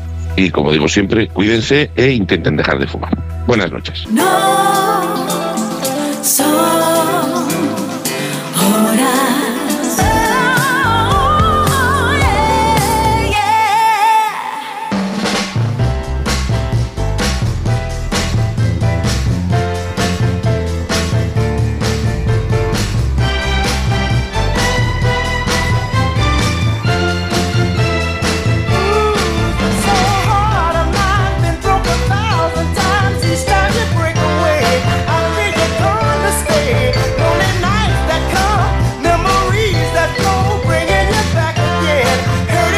Ay, este viejo corazón mío. Son los Isley Brothers. Pelotazo gordísimo en un día como este de 1952. Hombre, yo lo creo porque nacía, llegaba al mundo Ernie Isley, uno de los hermanísimos Isley Brothers. Qué bueno. Este This Whole Heart of Mine. Puro sonido de ébano. Son ya las 3.47 de la madrugada, 2.47 en Canarias. Tema Ruiz, ¿qué te van diciendo los oyentes por la calle? Pues, por ejemplo, Álvaro desde Ordes dice, yo me voy con Woody Allen a Manhattan. Un saludo a todo el programa. También dice Luis desde Alicante, mi director favorito, entre muchos, ¿eh? es Tim Burton y la peli La novia cadáver. Otro saludo. Y me muy quedo... divertida, muy entretenida, fantástica. Me quedo con otro oyente más que apuesta por Martin Scorsese y Hombre. su película El color del dinero. Saludos de Xavi de Donosti. Muy dura. Ya tardaba, ya tardaba en salir el, el, el Mari Scorsese, y ya tardaba. Más, queremos más, más. Tus directores, tu director de cabecera y según tú, ¿cuál es tu película de las realizadas por tu director de cabecera? Gemma Ruiz, los canalillos, ¿dónde están, por favor? eh? Estamos en el 914262599, también en WhatsApp en el 682472555 y en Twitter y Facebook arroba NSH Radio. Uy, uy, ¿quién viene ahora? Quédate por aquí que te tengo que preguntar lo del ojo al dato. Y viene Sí. Francis Guzmán ya mismo, pero quien viene es cargado de aplicaciones Manolo Gutiérrez con su Manolo Store. Muy buenas. Muy buenas madrugadas, Salas. Ay, vienes cargadito de aplicaciones, pero siempre, siempre, siempre cumpliendo que sea de eh, utilidad la primera. Señor, sí señor, esta me gusta muchísimo, es solo para Android. Y se llama AppDash. Y AppDash es como una navaja suiza, tío. Es capaz de hacer de todo. La app te va a decir todas las aplicaciones que tienes en el móvil. Te va a informar de todos los permisos que tiene cada uno y desde dónde las descargaste. Que tú sabes que muchas veces con lo de las tiendas alternativas de mi historia la liamos, ¿vale? Además te va a permitir, si quieres, hacer copia de seguridad de todo lo que son las aplicaciones con todos los datos que tiene, limpiar la caché de todas las aplicaciones si fuese necesario y además que las agrupes a modo, ¿sabes cómo hace el iPhone últimamente? Por categorías. Te lo puede hacer él solo o lo puedes hacer tú manualmente si las categorías que te dan no te convencen. Oh, y esto es gratuito, pero solo es para Android, ¿no? Eso, para Android, pues ya sabes que en, en- en app, eh, las apps de, de iPhone, de momento, digo de momento, porque parece que la cosa va a cambiar, pasan ya el filtro de la tienda y ya te la. eh, y sabes que ellos no guardan nada de tal, te dan todos los permisos. Básicamente vas a poder controlar quién o no tiene permiso de tus aplicaciones, hacer copia de seguridad, asegurarte que algunas veces no te das cuenta cuando vienen cosas piratas y tal, si las descargaste de donde debías o es algún clon de esos de los que va por ahí rondando y poder agruparlas para que sea más fácil cuando tienes tropecientas, como en mi caso en el móvil. ¿Cómo es tu caso? Vale, vale, vale. Esta aplicación que hablas es gratis. Sí, señor, tienes como de costumbre una versión de pago por si quieres tener más potencia, pero con la, como suele ocurrir, para los usuarios de AP nos las apañamos perfectamente con la que es gratuita. Anda que no, es que hay que mirar por el dinerito, el dinerito hoy por hoy más que nunca. Anda que no. Y la segunda aplicación que nos anuncias. Pues mira, hablando de dinerito, de dinerito, llegó una aplicación que tuvo mucho éxito en Francia y ahora la tenemos en España que se llama WeWord, como suena, W-A-R-D. Y si yo te dijese que te van a dar pasta, literalmente, por hacer ejercicio y andar, A ver, a ver, eh, Manolo, por favor, explícate. ¿Te van a pagar Mira, por a moverte? por moverte, te vas a dar de alta, te vas a poner la aplicación que tiene, como otras muchas, evidentemente, te registras, mira por dónde te da el paseo, o quiero decir, la típica aplicación de GPS que te dice por dónde has corrido, cuántos pasos has hecho y tal. Y ahora viene la historia. Por cada paso que des, a partir de mil pasos, te van dando, cada mil pasos es un Word de estos, ¿vale? Los Word los vas a poder canjear o por cosas, eh, tienes que ser un máquina, porque de hecho eh, con 260.000 Word, que ya es andar, ¿eh? Eh, lo puedes canjear por un iPhone 13. ¿eh? O sea, Vamos a ver mucha gente eso- en movimiento, ¿eh? Mucha gente. Pero la cosa chula es que a partir de un número de Word te van a meter, el mínimo son 15 euros en tu cuenta si prefieres efectivo y un máximo, según lo, va- lo vas acumulando, de 150 euros en tu cuenta solo y exclusivamente por hacer deporte, es decir, por andar. A mí me parece una cojonuda. Si con esto la peña no se anima ya a andar, Ya no se va a animar jamás. Después en España tienen un montón de acuerdos con gente más que conocida, Corte Inglés, Nike y demás historias que también te van a dar ofertas y te van a dar descuentos ah, usando los famosos words que vas a ir acumulando según vas andando. A mí me parece estupenda, tío. Pues Manolo, tú que eres el máster del universo de tu sección, mm, si te parece bien, a todos nos va a parecer lo mismo. Hombre, es que el regalo por moverte Que a andar, algunas hacer veces nos ejercicio es cuesta, nos importante. cuesta, Claro. a ver si tirando de bolsillo, aunque sea, que ya es triste, te animas a andar, ¿eh? Pues tampoco te pide que te pegues carrerones, es lo que va a contar son los números de pasos. Le da igual si lo das arrastrando los pies no, o si lo das corriendo la maratón. Bueno, resumiendo, ¿de qué nos has hablado esta jornada? Bueno, pues lo que sería navaja suiza para controlar todas tus aplicaciones de Android que se llama App Dash, tal y como suena, y para poder ganar ya sea regalos o dinero por el simple hecho de hacer ejercicio y andar con una aplicación que se llama WeWord. Ea, andar todo el mundo. Anda que no. Manolo Gutiérrez, eh, la Manolo Store, aplicaciones aquí por un tubo. Ahora toca descansar y mañana te esperamos desde tu laboratorio en Chipre porque tocará hablar, porque tocará hablar de inventos y cacharritos. Por supuesto, nos escuchamos mañana. Besos a todos y a todas. Son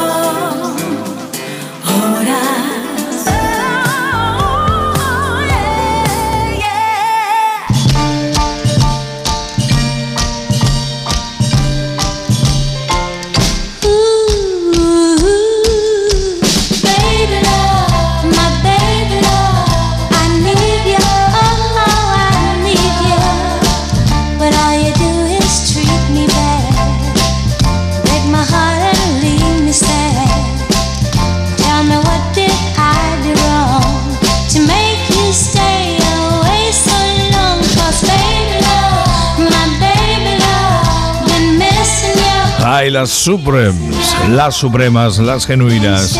Tal día como hoy llegaba al mundo Mary Wilson, una de las integrantes de las Supremes. Ella nacía en 1944 en la América del Norte. Datos, datos. Gemma Ruiz. ¿Y el ojo al dato? ¿Cómo va la cosa hoy? Pues va de perretes, que sabéis que me gustan mucho, y de algunas afirmaciones que hay que desmentir. Por ejemplo, que un año humano son siete años perrunos. No, es uno de los mitos más extendidos y populares, y aunque estos animales sí es cierto que viven menos que nosotros, su edad no se calcula multiplicándola por siete. Es más, se considera que comienzan a ser adultos entre los nueve meses y los dos años, dependiendo, eso sí, de la raza y tamaño, lo que no sería equiparable a su edad humana. Lo que sí es cierto es que por norma general, los perros pequeños viven más que los grandes. Ven en blanco y negro, falso. Ven los colores, pero con un espectro diferente al nuestro. Como explican desde Clínica Villoria, la visión de los colores depende de unas células que se encuentran en nuestra retina, los conos. Mientras que los humanos tenemos tres tipos que son capaces de discriminar el espectro de luz roja, verde y azul, los perros solo tienen dos. ¿Esto qué hace? Pues que puedan ver las tonalidades azules y amarillas, pero no son capaces de distinguir bien otras como el rojo y el verde. En su evolución han sacrificado un tipo de conos y a cambio han ganado muchos más bastones, las neuronas de la retina responsables de la visión en condiciones de mala iluminación, por ejemplo, la nocturna, de ahí que vean mejor que nosotros en la oscuridad. Y por último, siempre se que mueven la cola, que se mueven, que, que parece que están felices, es porque están contentos. Pues no, es su instrumento de comunicación Anda. visual, por lo que puede expresar un montón de emociones, no solo la alegría. Si tienen miedo o ven algo o a alguien como un desafío, también podrían moverla. Vale, vale. Ojo al dato, hay que ver de lo que nos enteramos, lo que aprendemos. Y ahora a la radiocasete que viene con su canción sonando Francis Guzmán de la Polaca. ¿Mm? Salas hemos puesto muchísimos éxitos de casete para recorrer todas las carreteras de España, pero hay uno que es absolutamente eh, un pepinazo, un absoluto pepinazo. En el año 59 unos emergentes, o sea, unos iniciáticos Grammys, le dan eh, el Grammy, Grammy al gran Domenico Modugno. Este tema que te voy a poner, Salas, es, eh, en fin, es para recorrer directamente cualquier carretera de este país, o bueno, fuera de este país, para cruzar fronteras. Porque volar es un tema mm, realmente formidable, vitalista, divino y con mucho sentimiento de forma. Domenico Modugno con Volare y a pisar acelerador y correr por todas las carreteras.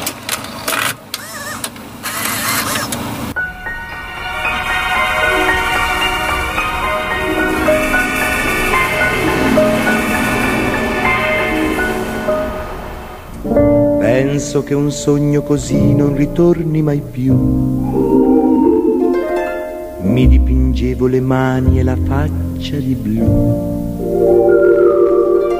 Poi d'improvviso venivo dal vento rapito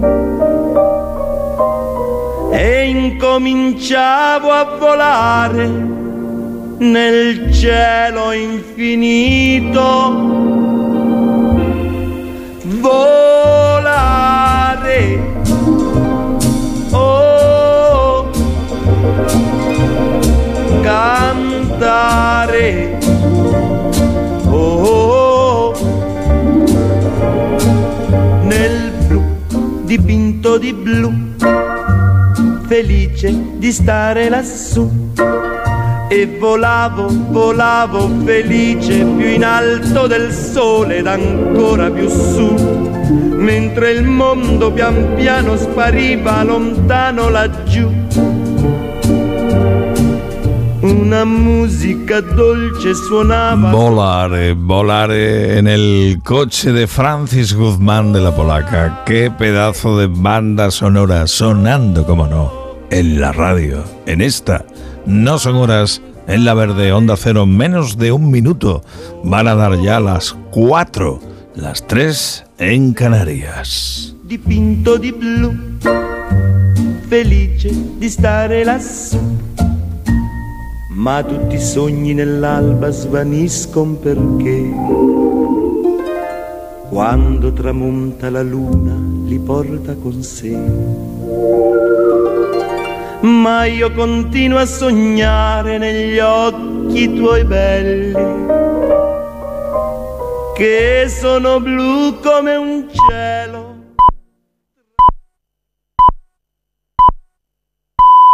Son las 4, las 3 en Canarias. Noticias en Onda Cero. Buenas noches. El presidente de Ucrania, Volodymyr Zelensky, desmiente las últimas informaciones sobre una posible retirada de sus tropas de la ciudad de Bakhmut, asediada desde hace semanas por los rusos. En su vídeo habitual de cada noche, Zelensky ha anunciado que las autoridades han acordado seguir resistiendo allí. Para ello, reforzarán incluso sus posiciones en Bakhmut. No hay ninguna parte de Ucrania de la que se pueda decir que se puede ser abandonada. No hay ninguna trinchera ucraniana en la que se desprecie la resistencia y el heroísmo, ha dicho, de nuestros guerreros. El grupo Wagner, que es aliado clave del Kremlin en esta guerra, es uno de los que rodea la ciudad de Bakhmut, donde se concentran ahora estos combates. Su jefe presume fotos de lo cerca que se encuentra de las líneas enemigas, pero este lunes ha amenazado a Putin con su retirada si no envía las municiones que supuestamente prometió a los mercenarios. Los Wagner se preguntan si el retraso se debe simplemente a burocracia o a una traición y avisan a Putin de que su salida de Bakhmut desmoronaría todo el frente. El Pleno del Congreso de los Diputados va a debatir esta tarde la toma en consideración de la reforma de la ley del solo sí es sí propuesta por el Grupo Socialista. El PSOE la registró en el Congreso hace ya un mes, pero en estas semanas no ha sido capaz de llegar a un acuerdo con sus socios Unidas Podemos, que rechaza la reforma planteada porque considera que retira el consentimiento del centro de la norma al volver a diferenciar las penas según si hay o no violencia. Pese a no tener el apoyo de Podemos, la norma va a salir adelante gracias a los votos de PP, Vox, Ciudadanos y PNV. La formación morada acusa a sus socios de gobierno de traicionar al feminismo por sacar adelante la reforma con el apoyo de la derecha. Ya el domingo la ministra de Derechos Sociales, Ione Belarra, había cuestionado el feminismo del PSOE, declaraciones a las que ha respondido la titular de defensa, Margarita Robles, pidiéndole respeto. Cuando un partido como el Partido Socialista lleva 140 años trabajando con las mujeres, la señora Belarra y cualquier persona debería ser más humilde de reconocer los méritos de los demás. Ahora va a parecer que hasta que no han llegado algunas personas el feminismo no ha existido. Pues no, hay muchas mujeres muy comprometidas en España desde hace muchísimos años. Mi caso, por ejemplo, que a lo mejor ni la señora Belarra ni algunas otras habían nacido. La presidenta del Congreso de los Diputados, Merichel Batet, ha autorizado la entrega a la policía del ordenador, la documentación y el resto de efectos personales que el exdiputado socialista Juan Bernardo Fuentes Curbelo, presunto cabecilla del caso mediador, guardaba en su despacho en el Congreso de los Diputados. Batet responde así a la jueza que había solicitado las pertenencias del conocido en la trama como Tito Berni, al entender que los indicios de corrupción son sólidos. La magistrada no ha autorizado el registro del despacho que solicitaba la policía. Coincide con la Fiscalía en que se debe salvaguardar la inviolabilidad de las Cortes. La portavoz del PSOE, Pilar Alegría, defendía este lunes la respuesta de su partido con la expulsión de Fuentes Curbelo y avisa de que no tolerarán que se señale sin pruebas a otros parlamentarios socialistas. Tolerancia cero con la corrupción, lo repito, tolerancia cero con la corrupción, pero tampoco desde luego vamos a, a dar pábulo a campañas de desprestigio generalizadas contra personas inocentes. Ahí no nos van a encontrar. La Audiencia Provincial de Murcia ha condenado al expresidente de la región, Pedro Antonio Sánchez, a tres años de prisión y 17 de inhabilitación por adjudicar a dedo unas obras cuando era alcalde de Puerto Lumbreras. El tribunal le considera autor de un delito de prevaricación y falsedad. Siendo regidor de Puerto Lumbreras, Pedro Antonio Sánchez convocó un concurso para la construcción del auditorio municipal. Dicho concurso estaba amañado. El alcalde había encargado previamente las obras a un arquitecto y, según la sentencia, hizo lo posible para evitar la libre concurrencia de profesionales en el concurso. Tanto el líder de PP, Núñez Feijó, como el actual presidente de Murcia, López Miras, han mostrado su respeto a la decisión judicial. Más asuntos. Ferrovial defiende el traslado de su sede a España, de España a Países Bajos frente a las críticas y dudas sembradas desde el Gobierno que ve en la decisión intereses personales y motivaciones fiscales. El director de comunicación de la constructora, Francisco Polo, ha negado en Radio Nacional estas acusaciones. El propósito del traslado defiende es poder competir en mercados internacionales e insiste en que seguirán cumpliendo sus obligaciones fiscales en España. El Gobierno espera a los resultados de las investigaciones que se están llevando a cabo en y en la, Comunidad Nacional, en la Comisión Nacional del Mercado de Valores, pero la vicepresidenta Nadia Calviño cuestiona ya los argumentos esgrimidos por la compañía. No quiero adelantarme a las conclusiones de los análisis técnicos que estamos desarrollando en los distintos ministerios, también en la Comisión Nacional del Mercado de Valores. Lo que puedo ya es decir que con la información disponible y los análisis técnicos hasta el momento eh, hay serias dudas con respecto a los argumentos que se han utilizado para tratar de, de explicar eh, esta decisión que demuestra una falta total de compromiso con España. Es todo. Más noticias a las 5, las 4 en Canarias. Síguenos por internet en ondacero.es.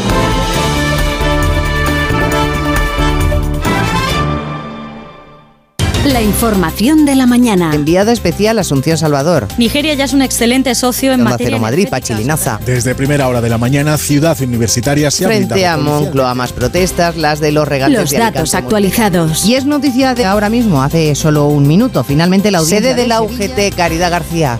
Noticias Mediodía. El mundo en sonidos con Elena Gijón. De lunes a viernes a las 2 de la tarde. Y siempre que quieras, en la app y en la web de Onda Cero. Te mereces esta radio. Onda Cero, tu radio.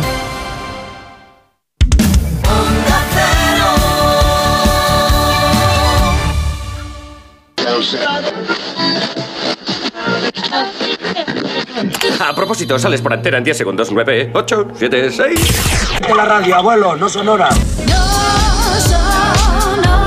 Es lunes, aunque realmente sea martes. Y no sabes si cortarte las venas o dejártelas largas, pues estás currando a esta hora o no tienes forma de pegar ojo. Por eso, desde Onda Cero llega el portero de noche de la radio en España. No son horas, con José Luis Salas. Directamente al grano. Buenos días, te lo juro. Más claro imposible. Lady Gemma Ruiz, buenos días, te lo juro. Muy buenos días, José Luis Salas. Ise Blanco, buenos días, te lo juro también para ti, anda que no. Muy buenos días, Salas. Son ya las 4 y casi 7 minutos, lo voy a decir claro, 4 y casi 7 minutos por la mañana, la mar temprano de este martes 7 de marzo.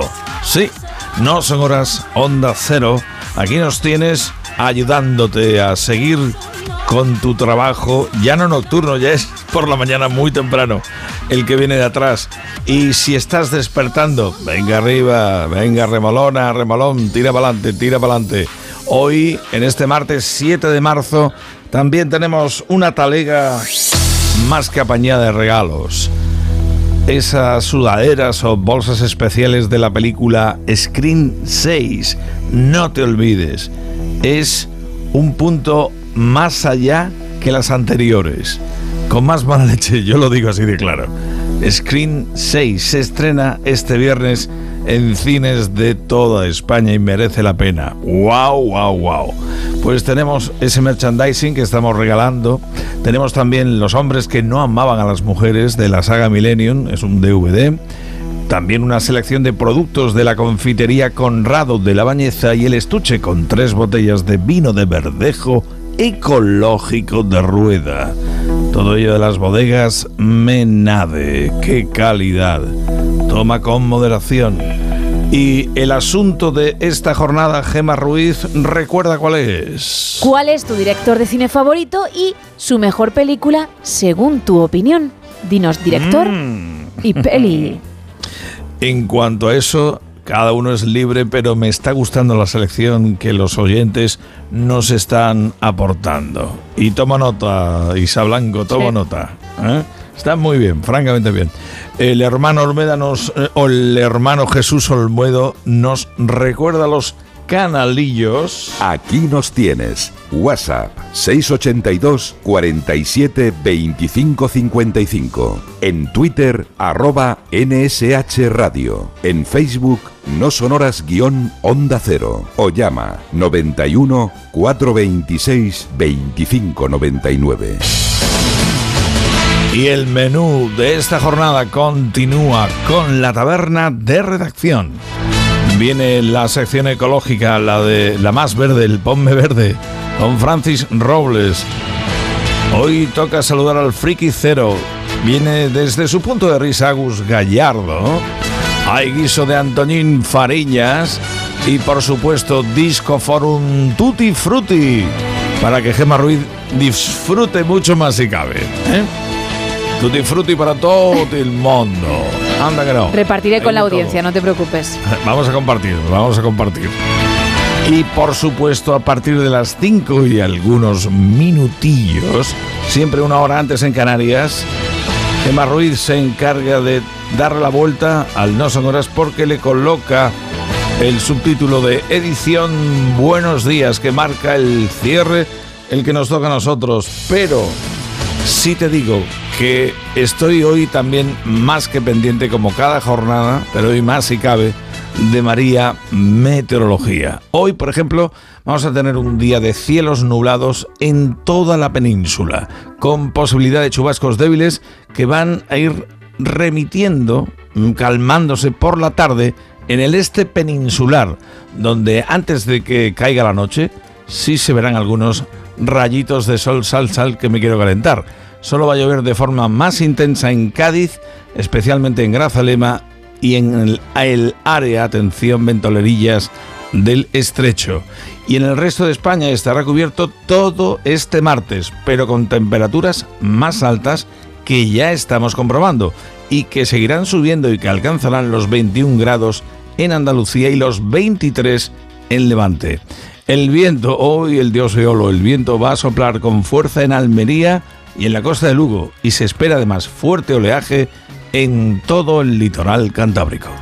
Eso en cuanto a María Metrología y en cuanto a los titulares de la jornada, chicas. El jefe de Wagner desafía a Moscú y asegura que si fracasan en Bakhmut, Putin perderá el frente. Yevgeny Prigozhin apunta a una traición del ministro de Defensa ruso, a quien acusa de no enviarle munición. La Unión Europea financiará con mil millones de euros la compra conjunta de obuses para Ucrania. Los combates se intensifican en Bakhmut, casi cercada por Rusia. El gobierno amenaza a Ferrovial con vetar su salida de España. Analiza si puede requerir a la firma una autorización del Consejo de Ministros en el marco que estableció para proteger a las empresas durante la pandemia. Podemos acusar al PSOE de traicionar el feminismo por la votación de la ley del solo sí es sí.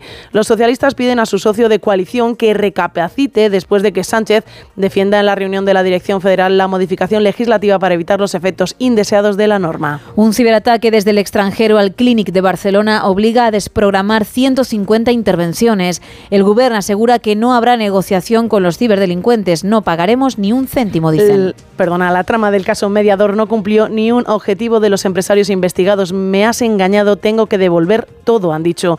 Los individuos que solicitaron favores a la organización corrupta mostraron su descontento al intermediario. El gran juicio a la macroalianza del narco español comienza con decenas de confesiones. Más de 60 acusados, incluidos la llamada reina de la coca, y los hermanos Juárez Smith admiten el tráfico de drogas en busca de reducciones de penas. La defensora del pueblo europea pide explicaciones por los viajes pagados por Qatar a un funcionario de la Comisión.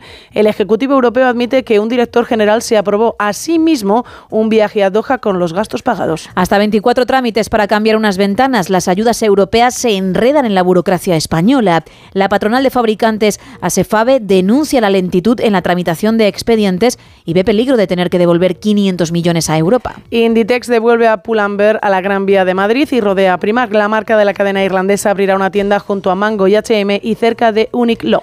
Trabajadores de la radio y televisión de Galicia hacen huelga contra el clima laboral irrespirable. El Comité Intercentros denuncia manipulación y represalias contra los periodistas e inicia un calendario de paros hasta el fin de los abusos. Migrantes desvalijados por las fuerzas de seguridad de Grecia en la frontera de Europa. Agentes griegos han robado más de 2 millones de euros a refugiados en los últimos seis años, según una investigación del periódico El País y Solomon. Sunak prohibirá solicitar asilo a los inmigrantes que lleguen al Reino Unido por el Canal de la Mancha. El gobierno británico acelera los planes para endurecer la política migratoria, incluidas las deportaciones a Ruanda. El Estado Islámico asesina a 10 policías en Pakistán con un atentado suicida. Cuevas del Valle entierra a sus fusilados 86 años después, gracias a la memoria de un hombre casi ciego. Francisco, hijo de una de las víctimas, tenía graves problemas de vista y de movilidad cuando en 2010 señaló la fosa en el municipio abulense. El viudo de una profesora asesinada en Francia por un alumno le dedica a su esposa un último baile. Johnson nominó a su padre para recibir una condecoración real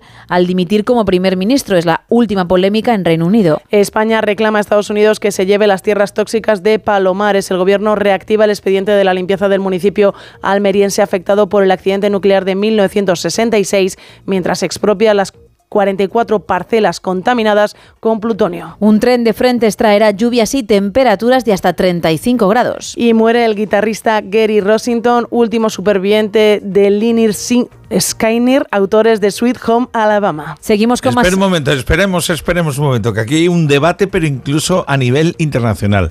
Liner Skinner Sí. Es como se pronuncia exactamente. Vale. Que tiene su dificultad, ¿eh? no todo el mundo lo sabe. Desconocía por completo el nombre. Por Dios, te- sí, sí habrás oído el Sweet Home Alabama. Y, me lo, y lo he cantado, también lo he cantado, pero no conocía yo el grupo. Pues de esos son el Sweet Isa, Home Alabama. de verdad, retírate unos 15 minutos, ¿vale? Continúo yo, si te parece, con la Se ha prensa enfadado, rosa. se ha bueno, enfadado. Enrique de Inglaterra empecé a consumir drogas de forma recreativa y descubrí lo buenas que eran para mí. Es su último titular. Hollywood adaptará la casa de Bernarda Alba a Miami en el siglo XXI. Michael Jackson planeaba casarse con Lady Di, el cantante.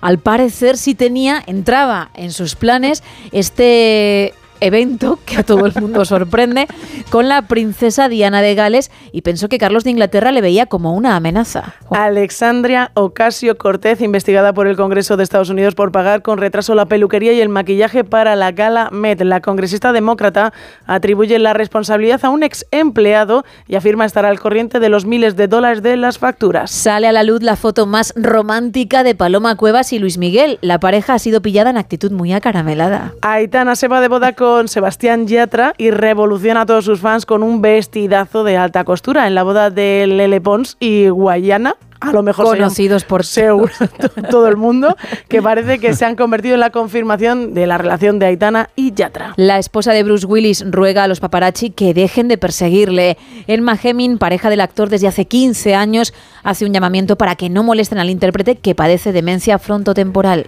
Y la mejor amiga de Victoria Federica ha dicho que Victoria Federica es impuntual y vaga. Vaya, y eso es su amiga. amiga, La ¿eh? mejor amiga, ¿eh?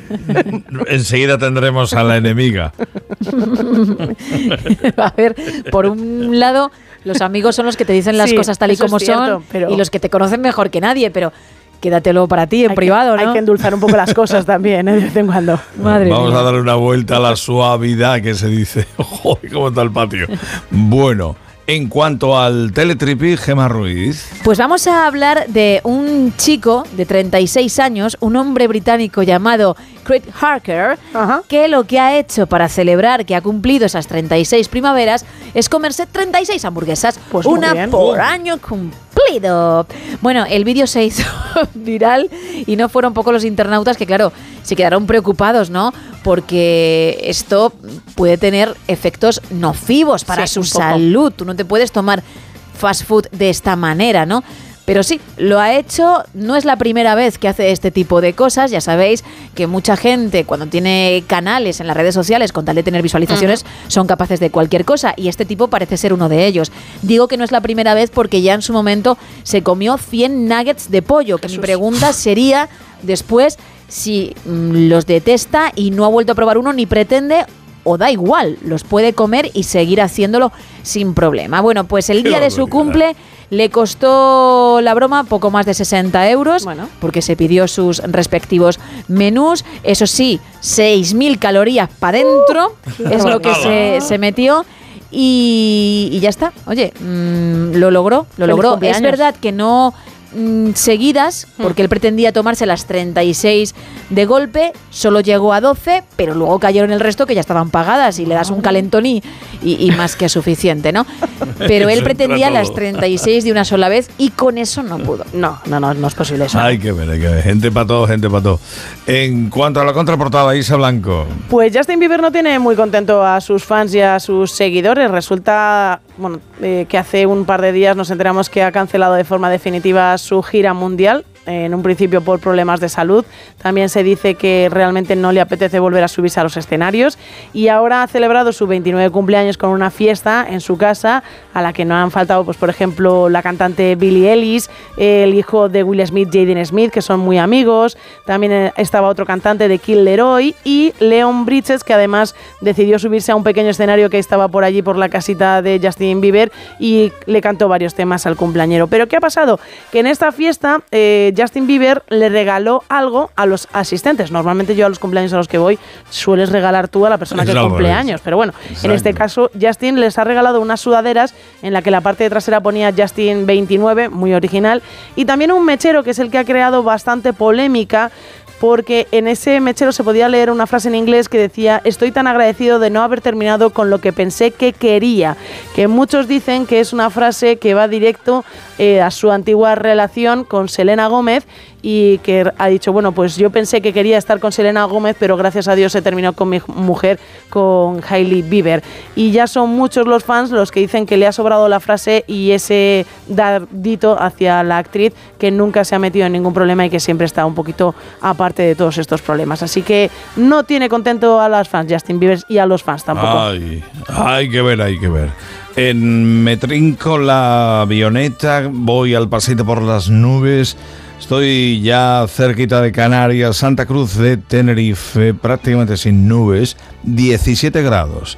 Vamos a Calatayud, 7 grados, más nubes que claros. Nublado en Salamanca con 8 grados esta hora, 12 grados y nublado en Mérida. Intervalos nubosos ahora mismo en Jerez de la Frontera con 14 grados. Muy pocas nubes en Menorca. Brumas en todo caso, 11 grados. En Soria, nublado, 5 grados. En Tudela, intervalos nubosos, 7 grados. Nublado en Valdepeñas con 10 grados. 4 grados en Logroño, está nublado. En Benidorm, nubes y claros, 14 grados a esta hora. Nublado y viento en Santander, 8 grados. Intervalos nubosos en Huelva, 13 grados. Brumas en Bilbao con 7 grados. En Cartagena, nubes y claros, 14 grados. 12 grados y nublado en A Coruña. También nublado en Alcázar de San Juan, 10 grados. Tenemos eh, nubes y claros en Huesca, 2 grados. Nublado y con viento en Madrid, 9 grados esta hora. Y sobre el Palomar de la Polaca en Marbella, 14 grados. Y el cielo está Y en cuanto al consejo del libro gordo del apetete, ¿qué toca hoy?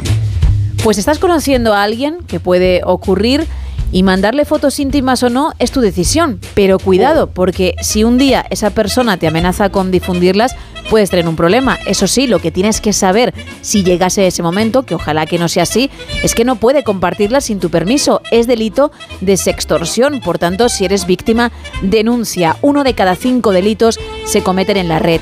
Y también, cambiando completamente de tema, y como yo he hablado de perretes hace un momento, Muchas veces cuando tú mm, entras a un supermercado o a una tienda y dejas atada a tu mascota, a tu perrete en la calle, se queda con cara de póker.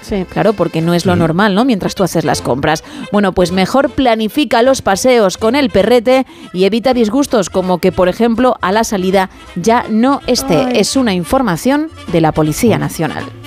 Pues a seguir clarito el consejo del libro gordo del apetete que controla Gema Ruiz. Y al cierre, traemos como siempre una buena noticia el día, Isa Blanco. Un grupo de expertos del Instituto de Investigación Biomédica de Málaga y Plataforma en Nanomedicina han desarrollado una novedosa metodología para la detección temprana del cáncer de mama a través de una simple muestra de sangre. Es un procedimiento no invasivo que consiste en análisis del ADN que permite la detención de presencia del ADN liberado por las células tumorales a la sangre. Iñaki Comino Méndez, director de esta investigación, aclara que este nuevo método permite la obtención de más información acerca del cáncer que mediante una biopsia convencional. Bautizado como biopsia líquida, este nuevo método de diagnóstico supone una alternativa a los procedimientos actuales, siendo de menor riesgo y mayor eficacia para las pacientes que cambiarán las molestias de una biopsia tradicional por un simple pinchazo. Una nueva metodología que va a ser muy importante para los pacientes gracias a su capacidad de detención precoz de la enfermedad y por lo tanto podrán comenzar antes su tratamiento. Razones más que suficientes, Salas, para que esta sea nuestra buena noticia de hoy. Ya lo creo. Y me encantan estos titulares, sirven para equilibrar. Y fíjate, con uno, con uno parece que nos conformamos. Nos encantaría que fuese al revés, que fuesen menos los malos. Pero nos toca trabajar con lo que, con lo que hay. La actualidad es la que manda en el No Son Horas de Onda Cero. 424, 324. Enseguida recuperamos el Ultramarinos, pero antes vamos a ponernos, pero verde, verde, verde, verde, que, que nos ponemos muy verde. Ponme verde. Ahí viene Francis Robles. Muy buenas. Eh, buenas noches, Salas. Bueno, Francis, ¿a qué invitado nos presentas esta semana en tu sección? Esta semana hemos ido a, a Galicia, como te dije, en este viaje por España vitivinícola, y hemos hablado con, con Natalia Rodríguez. Ella es la gerente y propietaria de, de una bodega familiar en Rías Baixas. Y estoy al frente de una pequeña bodega familiar llamada Bodegas Corisca, que está localizada en Galicia, en la ciudad de Tui, y elaboramos nuestros vinos bajo la denominación de origen Rías Baixas. Nuestro proyecto comenzó en el 2006 cuando certificamos nuestro primer viñedo familiar a la agricultura ecológica. En la actualidad poseemos 5 hectáreas de viñedo propio, de donde obtenemos exclusivamente nuestros vinos. En el año 2009 lanzamos al mercado nuestro primer vino Corisca, un 100% albariño ecológico de la de Rías Baixas. Es un vino que pretendía reflejar o que pretende reflejar eh, nuestra variedad de la manera más natural y, franca posible. Eh, no buscábamos una tipicidad de cada año igual, sino que la añada reflejara las peculiaridades del trabajo que cada año habíamos puesto en, en nuestras botellas. Son vinos afrutados, son, son vinos redondos que tienen una acidez, una acidez muy integrada que los hacen mm, muy frescos y, golosos. En el año 2016 sacamos nuestra segunda marca, Corisca Finca Muiño, en el que queríamos reflejar la variedad en, toda su expresión eh, con el paso del tiempo. Es un vino que sale al mercado eh, tras un año y medio de, trabajo en Lías, en, la bodega. Eh, es un vino pensado para reflejar toda esa expresión con el paso del tiempo. Es un vino elegante, es un vino em, con un gran recorrido en boca el día a día nuestro, nuestra labor en el, en el viñedo pues es, nos permite el que seamos eh, también una bodega pequeña pues es una personalización muy específica en el viñedo. Eh, nos permite eh, actuar en zonas muy localizadas cuando vayan surgiendo los problemas. Nuestra zona es complicada ya que arriesgamos mucho, Fluctuamos mucho en la producción dependiendo del tiempo que, haga cada año.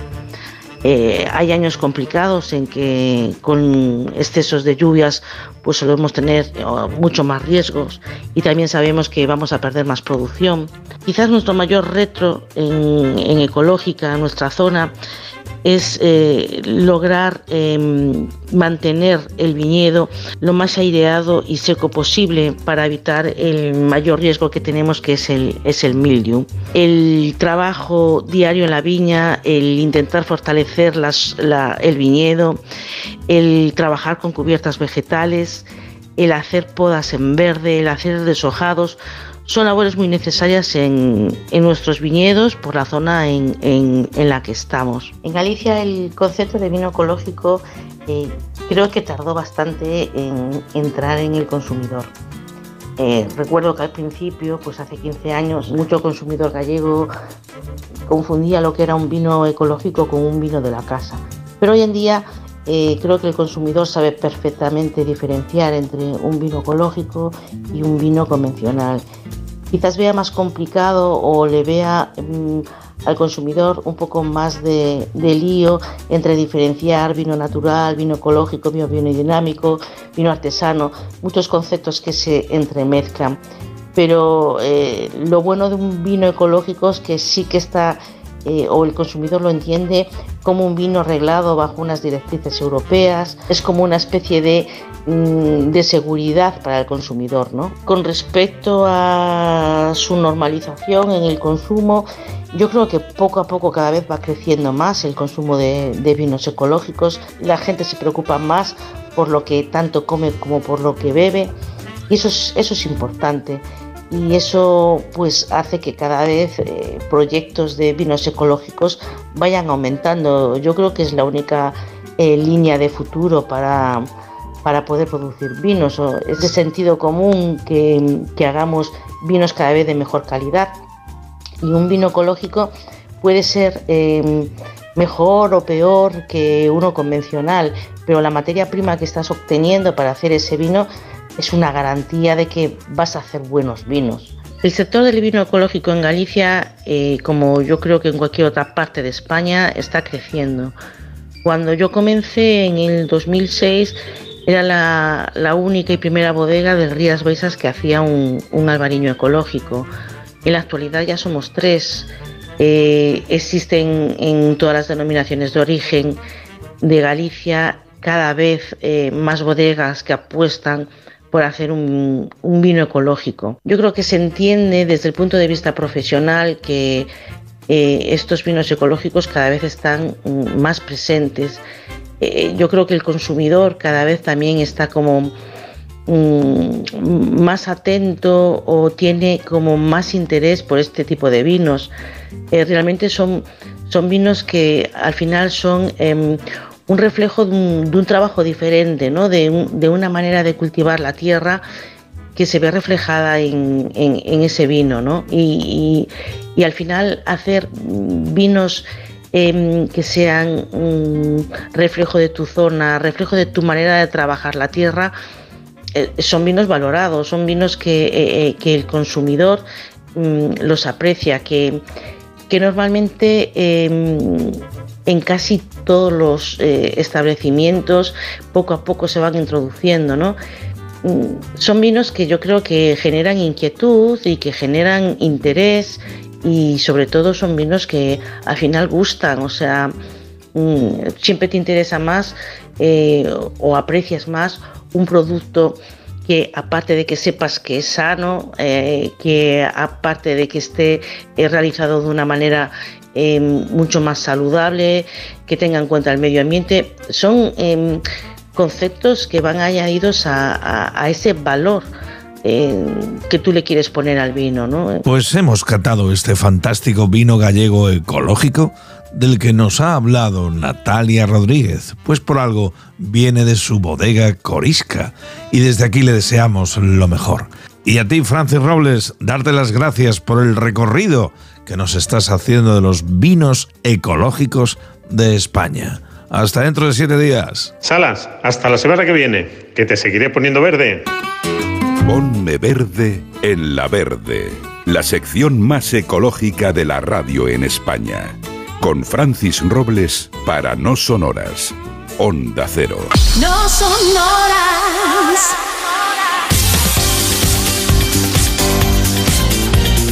Te digo que de verdad he probado ese albariño, es espectacular. Sin coñas. 4.32, 3.32 en Canarias. Rápidamente, Gema Ruiz, recuerda lo que estamos pidiendo esta mañana. Tu director de cine favorito y su mejor película según tu criterio. Por ejemplo, Susana dice... Ay, Bernardo Bertolucci. Varias de, sus, varias de sus películas me parecen obras maestras. Soñadores, Belleza robada, Novecento. Las he visto muchas veces y seguiré viéndolas. Son impresionantes. También coincido con el oyente que mencionó a Sergio Leone por Érase una vez en América. Hoy sí, estáis hablando de mi pasión, el cine. También dice otro oyente que el que No, más... En este programa no hablamos, el cine no, No. nos gusta. No, pero bueno, como tema para, para los oyentes sí más. que se puedan Más expresar. que comer con los dedos, anda que no. Dice también otro oyente que como director de cine de cabecera tiene a Quentin Tarantino y de sus obras no podría elegir solo una, pero entre las mejores destacaría Pulp Fiction, Kill Bill 2 y la más reciente Érase una vez en Hollywood. Un saludo desde Cádiz. Y me quedo con otro oyente más, panadero de Valencia, que también apuesta Hombre. por Quentin Tarantino y se queda solo con una Pulp Fiction. Eh, yo de las que has dicho de, de Tarantino hace un momento, todas. es difícil elegir, sí, y sí. alguna más, todas y alguna más. Anda que no. Bueno, eh, luego seguimos, pero ahora toca saludar al gran friki cero Enrique Pedraza. Muy buenas. Buenas son siempre en buena compañía. Friki, hoy vamos a hablar de bebés malditos, bebés chungos, bebés mm, lamentables. Vamos, lo contrario de lo que suele ser un bebé. Bueno, a ver. sí, en principio lo contrario de lo que suele ser un bebé. Y, en fin, es un temita que ahora mismo, por cuestiones personales, me toca alegre y felizmente de cerca. Pero también nos viene un poquito a colación de la última serie que ha abundado en el tema. Es eh, relativamente reciente, se puede ver desde hace unos meses, y es El bebé. Es una serie en la que la protagonista está un poquito hasta las narices de que todos sus vecinos tengan, sus amigos tengan bebés y de repente, ¡pum!, le cae uno del cielo. Pero este bebé tiene ciertas cualidades, ciertas tendencias, ciertas querencias que la horrorizan y le hacen querer deshacerse de él, porque aunque ella no quiera al bebé, el bebé sí la quiere a ella. Este, digamos, es el punto de partida de esta serie de comedia macabra y nos da un poquito pie para hablar de otros bebés que nos ha dado el cine de terror. El primero que se nos viene a la mente es, sin duda alguna, uno que nació en el eh, edificio Dakota de Nueva York, aunque la película era la mansión Bramford. Hablo del bebé de Rosemary, de la semilla del diablo. Esa, esa película acojona, ¿eh, Friki? Esa película acojona, eh, la distribuidora hizo un tremendísimo spoiler al ponerle el título español y, la verdad es que hay mucha, muchos análisis que hablan de si realmente estaba todo en la mente de la protagonista o si el bebé era el anticristo. Tú ves la película y deja bastante claro que el bebé es el puñetero anticristo y que tiene, como dice Ruth Gordon, los ojos de su padre. O sea, sutileza y medias tintas, las mínimas, vaya. La nada ambigüedad, nada más, la lado, justica, es cierto. La justica, la justica. Ese es uno.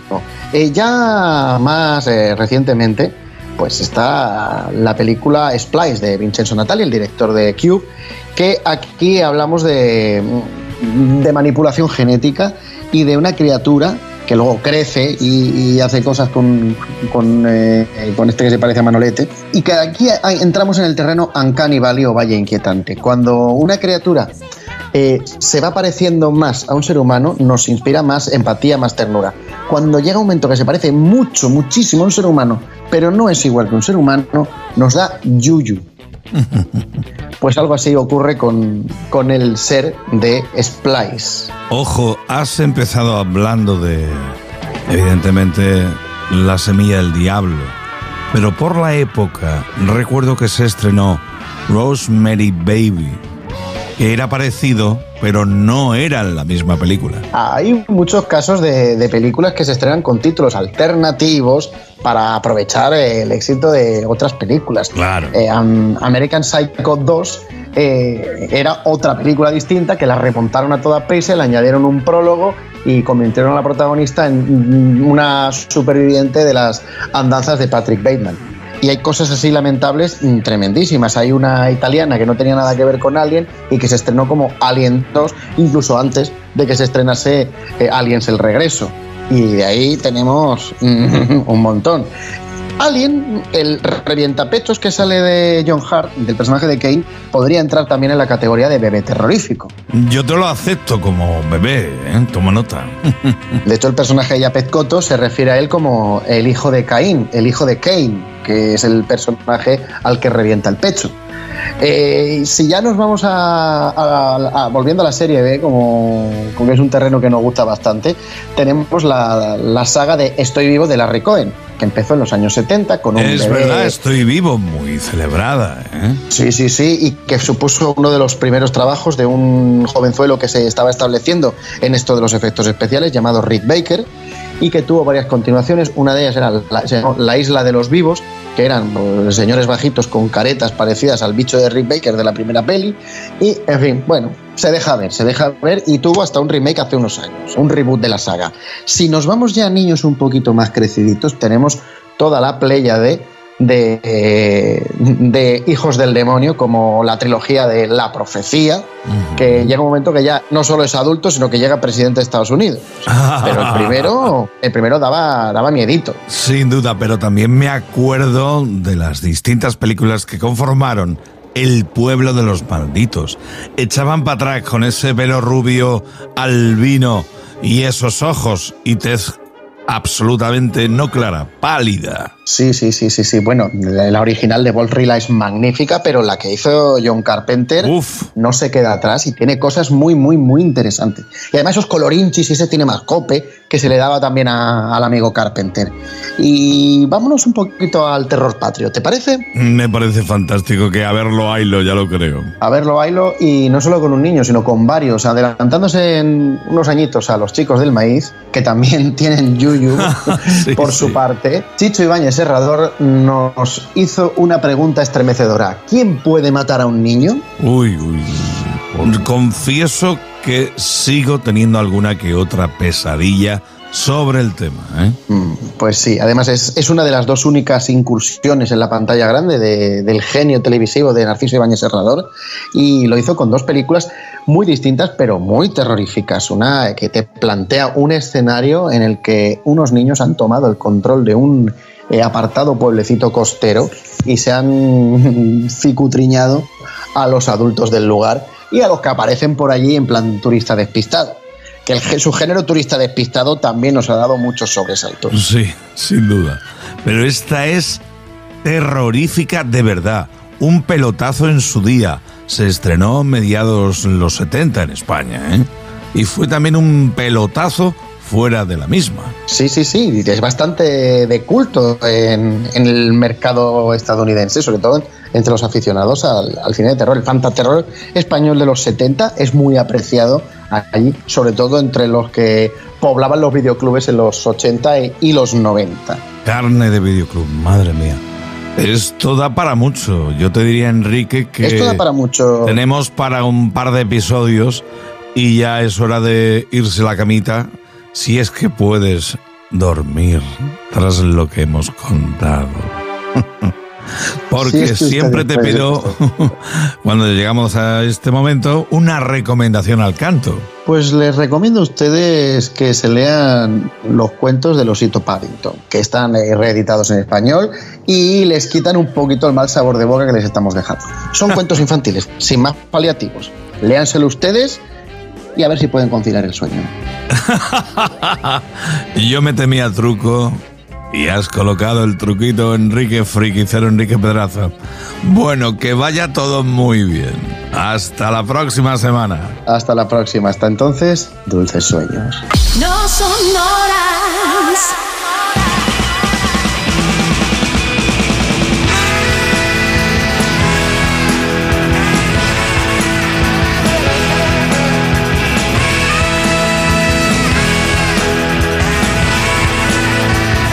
Es el Night Springsteen. Así suena en esta gira del 2023. Ya queda menos para que de nuevo actúe en España. Será la primera fecha en Europa, en Barcelona. Springsteen es noticia porque nacía tal día, bueno, nacía como estrellona de la CBS, gran promesa del rock and roll de la CBS, tal día como hoy en 1973. Este fue el día de su presentación tras un conciertazo en Kansas City, en el famoso local Max.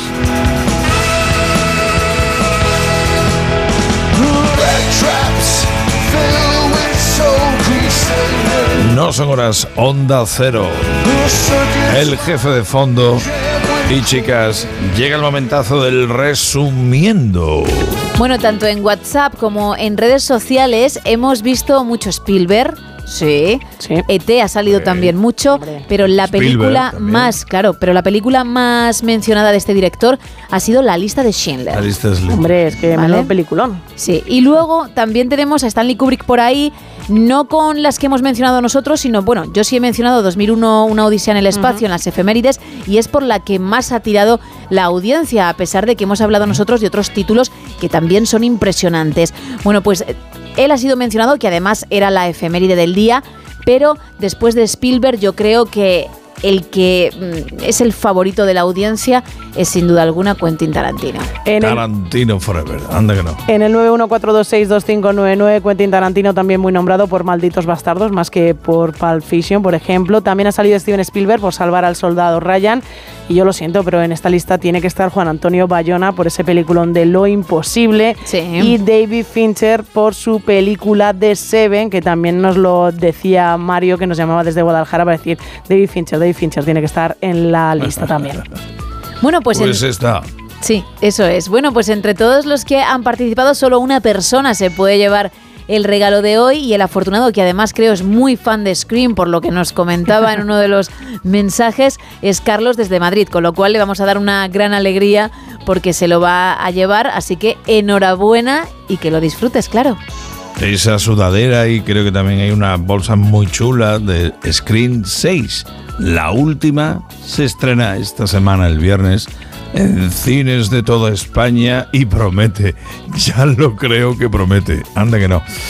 Y atención que hay que comer una mejita. Ahí está preparando desde la cocina mi querido Antoñín Fariños. Muy buenos días. Buenos días, querido amigo Sala, ¿cómo estás? Yo estoy divinamente y me alegro mucho cuando te siento porque viene saciar hambre con tu receta del guiso. ¿Qué estás preparando hoy para nosotros? solomillo de vaca de retinta rellena gatitanamente elaborado. Uy, uy, uy, esto me está gustando. Eh, alineación del encuentro. Cuatro solomillos de vaca retinta que se hayan criado entre Barbate y Zahara de los Atunes. Ole. El, que yo no sé por la cercanía al agua, al estrecho, pero la carne está buenísima. Cuatro dosos de foie fresco. 150 gramos de hongos variado- variados, el que, quer- el que queramos. Dos chalotas, un diente de ajo de la abuela Carmen de Montalbán, media copa de crean de Gutiérrez Colosilla, 16 lonchas gorditas de tocino ibérico de bellota, aceite de oliva virgen extra, sal y pimienta. Y comienza el baile. Eh, yo creo que esta receta es para los últimos fríos que dicen que nos caen ya estos días. Que después ya lo que viene es calor. Dicen, yo no me meto en el meollo. Yo me la comido con calor y con frío. De todas maneras. Empieza la función, subimos el telón. Hacemos una raja por el centro a los solomillos sin, sin dividirlo en dos, que se queda abierto como un librillo. Le ponemos sal y pimienta, le metemos el- una rodaja de foie a cada uno, la cual hemos pasado vuelta y vuelta por una sartén con un poquito de aceite. Ahora picamos la chalota, el ajo de la abuela Carmen, dejamos que poche, sin que tome color, echamos los hongos troceados y el cream. Saltearemos dos minutos más o menos. Metemos los hongos dentro del solomillo también, envolvemos los solomillos con las lonchas de tocino ibérico que quede totalmente cubierto de blanco de tocino. Por Lo Dios. ponemos, lo ponemos en una bandeja de horno, lo metemos al horno. Cuando, cuando veamos que el tocino está fundidito y la carne está sonrosada, lo sacamos y a morir por Dios. Y ole. Oye, Antoñín, esto no nos lo hagas. Tú no sabes el hambre que arrastramos ya a esta hora, te lo digo en serio. Pues y nada. encima con el detalle del foie. Por Dios, oy, oy, oy. Esto está muy bueno, Antoñín, ¿eh? Esto está muy yo, yo- bueno. yo- yo lo he comido unas cuantas veces. Unas cuantas veces y además no me, no me importa y entiendo perfectamente que lo comas en invierno, en verano y en fiestas de guarda. Hombre, Anda que no. Eh, Lo acompañamos, lo acompañamos por supuesto con unas ricas patatas fritas. ¿eh? Ah, uy, uy, uy, uy. Ya, ya es, si ya era de lujo, ya esto es el mega lujo. Esta receta que nos has dado con papa frita. Ay, ay, Sí, por sí, Dios. sí, sí. ¿Se acepta un poquito de pan de la resistencia panera para alguna Por supuesto, resurgente? por supuesto, por supuesto, por lo que sí. Uy, uy. Este plato es de domingo, de día festivo, de fiesta de guardar. Este No plato es de decir- cuando te, lo, te- cuando, cuando te lo pongan por delante. Anda, que- eh, ojo, no estoy diciendo que solamente te- te- se come en domingo, no. Te estoy diciendo que o- si te lo comes un lunes, un martes o cualquier día, No se convierte en festivo. Gracias a No esta comida. pasa nada. Anda que no. Oye, líquido elemento, por favor. Pues mira, como estamos todavía con el fresquito, vamos a tomarlo con una montilla de Gutiérrez Colosía y tú te lo tomas con una montilla de Pérez Barquero Oh. que quita las penas del sentido. ¿Qué te anda parece? que no está bueno, anda que no está bueno. Qué combinación de sabores. Ahora ya con esta elección de vino que has hecho, ya es combinación de sabores perfecta, perfecta. Y tras el plato llegan las recomendaciones, los saludos y mucho más del director gastronómico del 65 y voy a saludar a mi amigo Paco Custodio, que no me canso de saludarlo, propietario del Templo Gastronómico Los Portales, que le envié el otro día a César Catabar de Los Morancos con unos amigos y me dijeron cuando salieron que estaban súper satisfechos tanto por lo que comieron como por la atención del personal de sala, que no lo conocía en los portales y que le llamó muchísimo la atención y que estaba allí Paco Custodio y todo, todo agradable. Y entonces le quiero mandar un abrazo a Paco Custodio porque es que cada vez que le mando gente allí me hace quedar bien por el arte la simpatía y el buen comer que, que hay en el restaurante de los portales que está en el Pradera del Marisco del Puerto Santa María, por supuesto. Paco, que te quiero mucho y que sigamos viéndonos. Un abrazo muy fuerte. Y como no, me- me- me- mandando mi cariño y mi abrazo para todas las mujeres y hombres de la Guardia Civil que también les gusta ir a comer a los portales. ¿Cómo no? ¿Y sabes lo que te digo a ti, guapa? Ya viene, ya viene. Venga, suelta lo que quieras porque el plato hoy me Sí. tiene loco. Los portales da a, a la ribera del Pozos Dulces y a la ribera del río.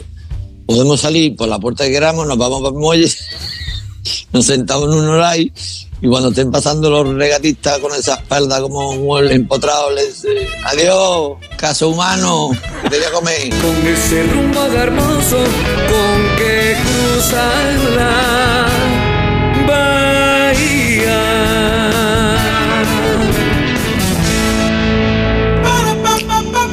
Y ahora, a no sonoras de Onda Cero llega el Discoforum con Salas.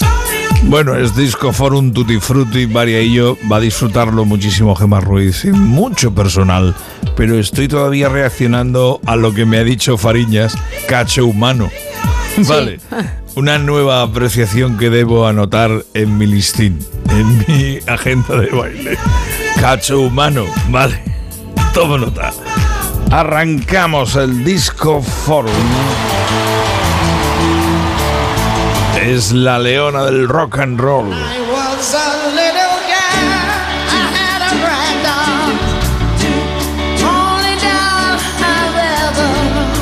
En un 7 de marzo de 1966, Tina Turner, bajo la atentísima mirada de Phil Spector, otro elemento como el marido de Tina Turner, Ike Turner, grababa esta barbaridad River Deep Mountain High.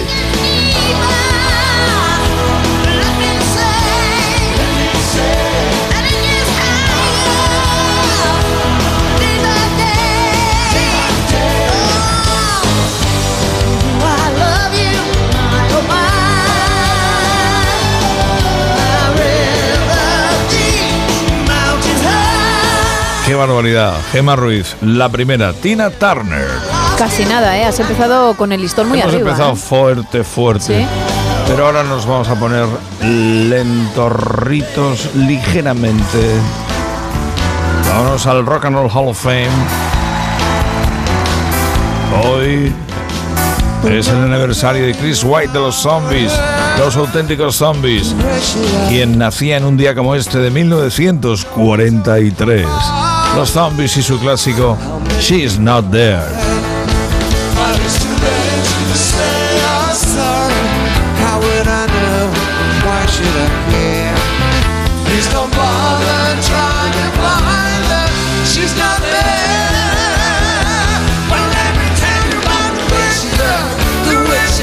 Sonido en directo. Los zombies remozados. Es que ya faltan, ya faltan. Shit Not There, que me gustan los zombies. Este tema en concreto y el Time of the Season. Esta pieza me tiene completamente pillado, pillado. Pertenece a la banda sonora de Paint Your Wagon, Pinta tu caravana. Aquí se llamó de otra manera. La leyenda de la ciudad sin nombre, Clint Eastwood y Lee Marvin, quien un día como este de 1970 llegaba al número uno en Estados Unidos y en un buen puñado de países de Europa, gracias a One Star, la estrella errante.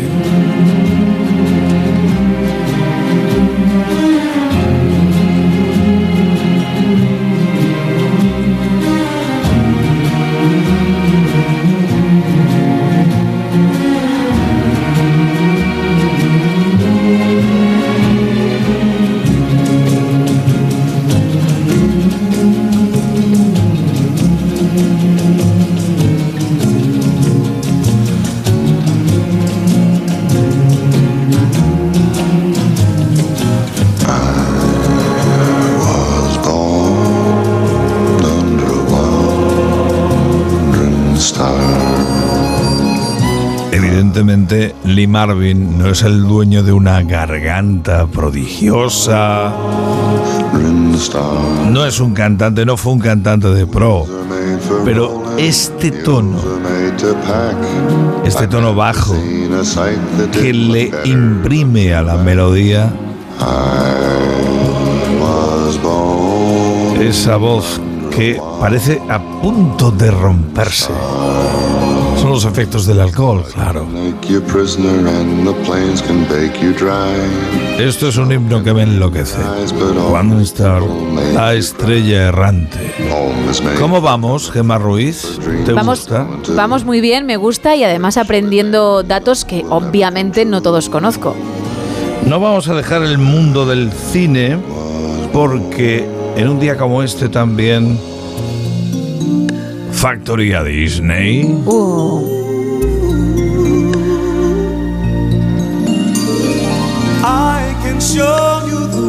La película es Aladdin. Canta Viva Bryson junto a Regina Bell. A World New World estuvo 14 semanas en el número uno.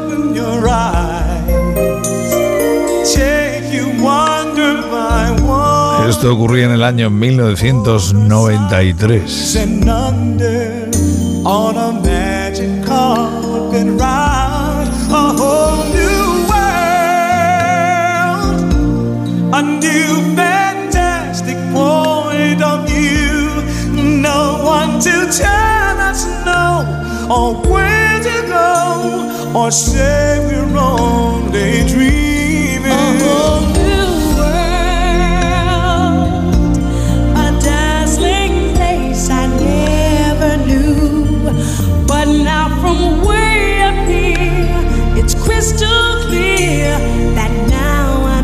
Esta es muy potita, muy suavona, muy bizcochable a esta hora.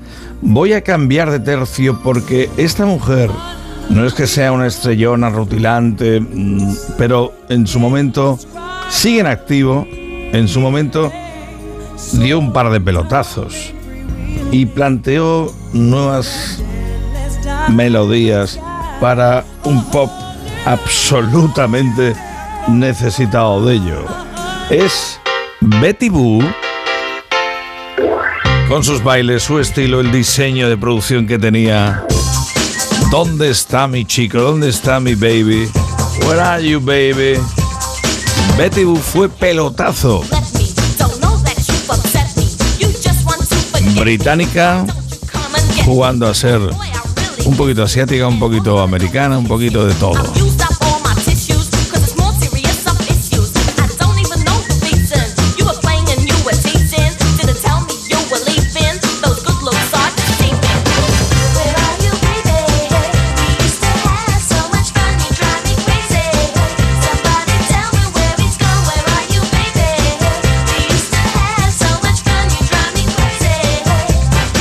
Me dices que es Britney Spears y me lo, me lo creo, ¿eh? En su Eh, es que- época gloriosa, cuando era muy joven. Pero ella, mm, lo que es Betty Boo, fue antes que Britney Sí, Spears. sí, claro, no, pero que ahora me dices a mí es Britney y como tiene un tono de voz lo- tan te lo parecido, traigas, sí, me, claro, lo, me claro. lo creo, sí.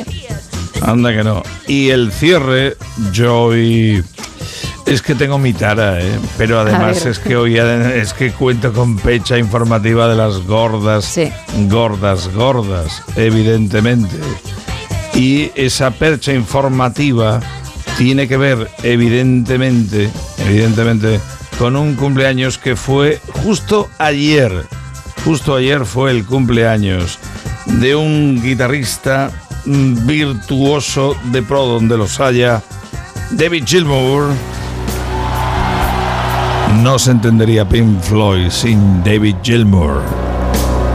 En directo desde Pompeya, su último álbum.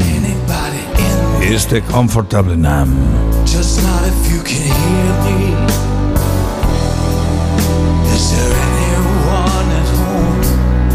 Cumple de David Gilmour de los Pink Floyd. Desde la quinta de 1944. Van a dar ya las 5, las 4 en Canarias, tiempo de noticias, en este martes 7 de marzo. Y ahí llega comandando la nave hasta las 6, 5 en Canarias, insisto, Lady Gemma Ruiz. Con la edición No Son Horas, buenos días. Chicas, os estaré sintiendo que me toca preparar lo de mañana. ¿eh? Muy bien, mañana más. Hasta mañana. Saludos del Salas y a seguir con La Verde, con Onda Cero. Anda que no.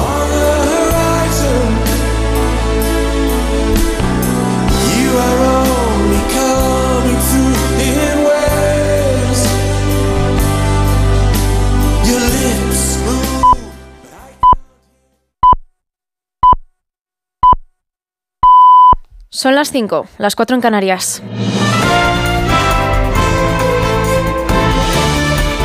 Noticias en Onda Cero. Buenos días. A las 3 de esta tarde arranca en el Congreso de los Diputados la sesión plenaria en la que se va a debatir la toma en consideración de la reforma de la ley del solo sí es sí propuesta por el Grupo Socialista. Debate al que PSOE y Unidas Podemos llegan totalmente enfrentados después de no haber logrado llegar a un acuerdo para modificar la ley. Pese a no tener el apoyo de su socio Podemos, la norma va a salir adelante gracias a los votos de PP, Vox, Ciudadanos y el PNV. La formación morada rechaza la propuesta del PSOE porque considera que retira el consentimiento del centro de la norma al volver a diferenciar las penas según si hay o no violencia. La portavoz de Podemos, Alejandra Jacinto, acusa además a sus socios de gobierno de traicionar al feminismo por sacar adelante la reforma con el apoyo de la derecha.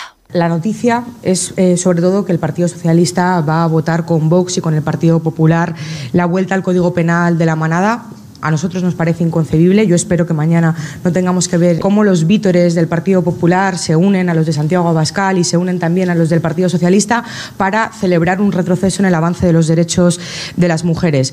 Desde que entró en vigor la ley del solo sí es sí hace ya cinco meses, se han rebajado más de 700 condenas a agresores sexuales y más de 70 han sido escarcelados, según los datos del Consejo General del Poder Judicial. A las puertas del 8M, el Día de la Mujer, el Consejo de Ministros va a aprobar además este martes un anteproyecto de ley de representación paritaria. El objetivo es obligar a que los órganos de decisión, como los consejos de administración de las grandes empresas, las listas electorales o el propio Consejo de Ministros, cada uno de los sexos tenga al menos un 40% de representación. El presidente del Gobierno, Pedro Sánchez, defiende que si las mujeres son la mitad de la sociedad, deben ser también la mitad del poder político y económico. Es una cuestión, según Sánchez, de justicia. Es decir, si las mujeres son la mitad de la sociedad, deben ser la mitad del poder político y también del poder económico. Algunos evidentemente esto lo van a ver como excesivo, pero quienes creemos en el feminismo, yo creo en el feminismo, pues lo vemos simple y llanamente justo. Es una cuestión de justicia. Desde la oposición, el líder PP, Alberto Núñez Feijóo, ha invitado a Sánchez a predicar con el ejemplo y que empiece por aplicar la paridad en su propio gabinete de presidencia formado por ocho hombres y una sola mujer. Más asuntos. La presidenta del Congreso de los Diputados, Merichel Batet, autoriza la entrega a la policía del ordenador, la documentación y el resto de efectos personales que el exdiputado socialista Juan Bernardo Fuentes Curbelo, presunto cabecilla del caso mediador, guardaba en su despacho en el Congreso. Batet responde así a la jueza que había solicitado las pertenencias del conocido como Tito Berni al entender que los indicios de corrupción son sólidos. Lo que no autoriza la magistrada es el registro de su despacho, lo solicitaba la policía, pero la jueza lo deniega porque coincide con la Fiscalía en que las Cortes Generales son inviolables. El Pleno del Tribunal Constitucional va a empezar a debatir hoy además los recursos presentados contra la ley de la eutanasia. El debate, no obstante, no se resolverá esta semana porque el TC ha decidido que antes de presentar la ponencia del vocal progresista Ramón Sáez, los magistrados expondrán sus opiniones sobre los puntos claves de la norma. Tanto PP como Vox recurrieron la ley de eutanasia al considerar que vulnera el derecho a la vida.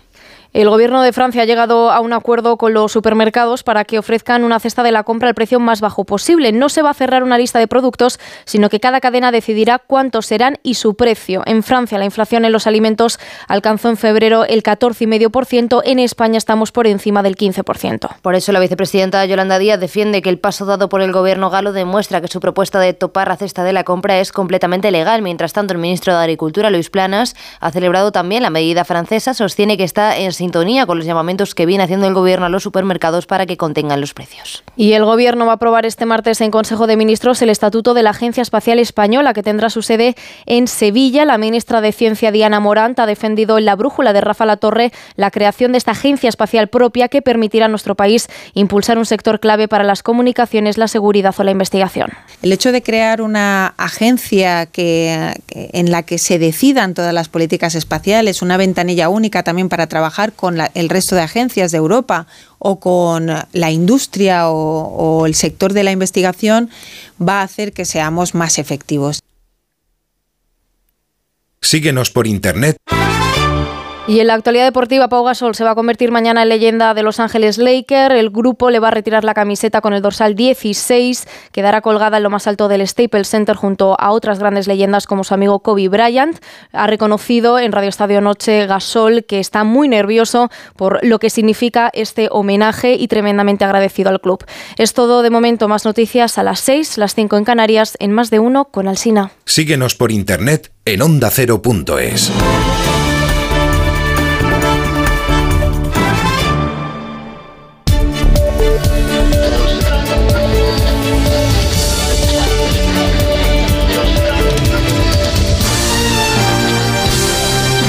la radio. En Onda Cero sigue el No Son Horas, pero edición Buenos Días con Gema Ruiz.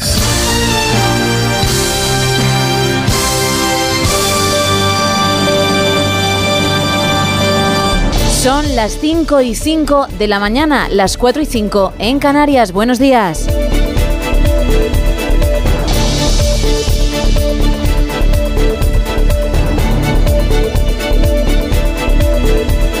Hoy hablaremos con nuestro entrenador personal Sebas Villalón de la importancia de los ejercicios de musculatura y por qué es así tan importante. Encenderemos la pequeña pantalla porque hay estrenos y repasaremos la actualidad.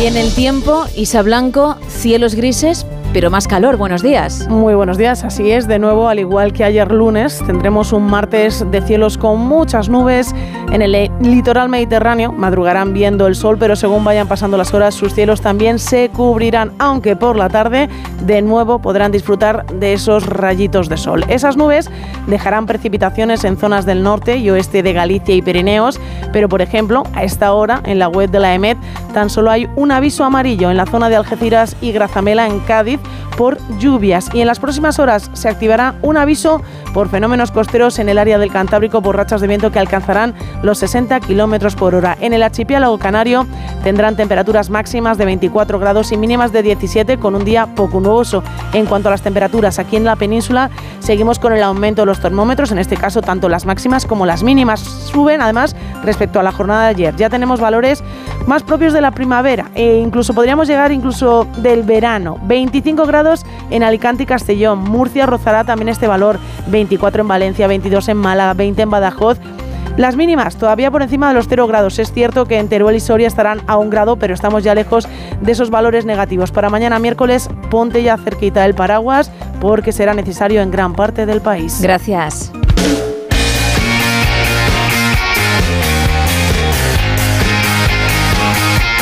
¿Y cómo viene la información deportiva? Edu Pidal, buenos días. Gemma, y en deportes hoy hay un nombre por encima de cualquier otro. Pau Gasol va a ser el protagonista del Lakers Memphis que esta noche se juega en Los Ángeles, porque la histórica franquicia de la NBA en California, los Lakers, van a retirar al descanso del partido la camiseta con el dorsal 16 del jugador español, precisamente en un partido ante un rival muy importante también en la carrera de Gasol, los Grizzlies. Esto ocurrirá la próxima madrugada, del martes al miércoles en España. Pau Gasol se pasó por Radio Estadio Noche para hablar de un día tan importante. que en cuanto eres capaz de relajar los nervios um, y la tensión ¿no? de, la magnitud de este, de este momento, ah, pues sobre todo pues quieres, quieres disfrutar ¿no? y quieres eh, entender es un momento para estar feliz y agradecido. Entonces, bueno, pues mm, eso es lo que estoy intentando en estos días previos ¿no? a, mañana. El no ponerme límites a lo que podía conseguir, el, que mi trabajo y dedicación dictaminara hacia- hasta dónde podía llegar, pues ese, esa ha sido mi, mi forma de ser. Y, ir, a por todo, ¿no? Y ser especial y hacer también sentir y hacer orgulloso a- mi país. Y tuvo un recuerdo, por supuesto, para Kobe Bryant. Las dos últimas camisetas retiradas en Los Ángeles eran suyas, precisamente, el 8 y el 24, de su amigo con el que ganó los dos anillos en 2009 y en 2010. Además de esto, en fútbol, ayer se completó la jornada 24 en Primera División con el Osasuna 0, Celta 0. Osasuna, con 34 puntos, es octavo en el campeonato de Liga. Tres por encima del descenso está ahora mismo el Celta. Esta noche hay Champions, Benfica Brujas, Ganó el Brujas 2-0 en la ida y el Chelsea Dortmund. Ganaron los alemanes 1-0 en la ida. Y el miércoles un Tottenham Milan y atención un Bayern PSG. En los parisinos se ha confirmado la lesión de Neymar. Problemas en el tobillo. Va a tener que pasar por el quirófano y se pierde lo que queda de temporada. Y en tenis se ha confirmado ya que Novak Djokovic no podrá jugar en Indian Wells porque el gobierno de Estados Unidos no aprueba su entrada al país sin estar vacunado contra el COVID. Gracias, Edu. Son las 5 y casi 10 de la mañana, 4 y 10 en Canarias, y vamos con la actualidad. Nos vamos hasta onda0.es.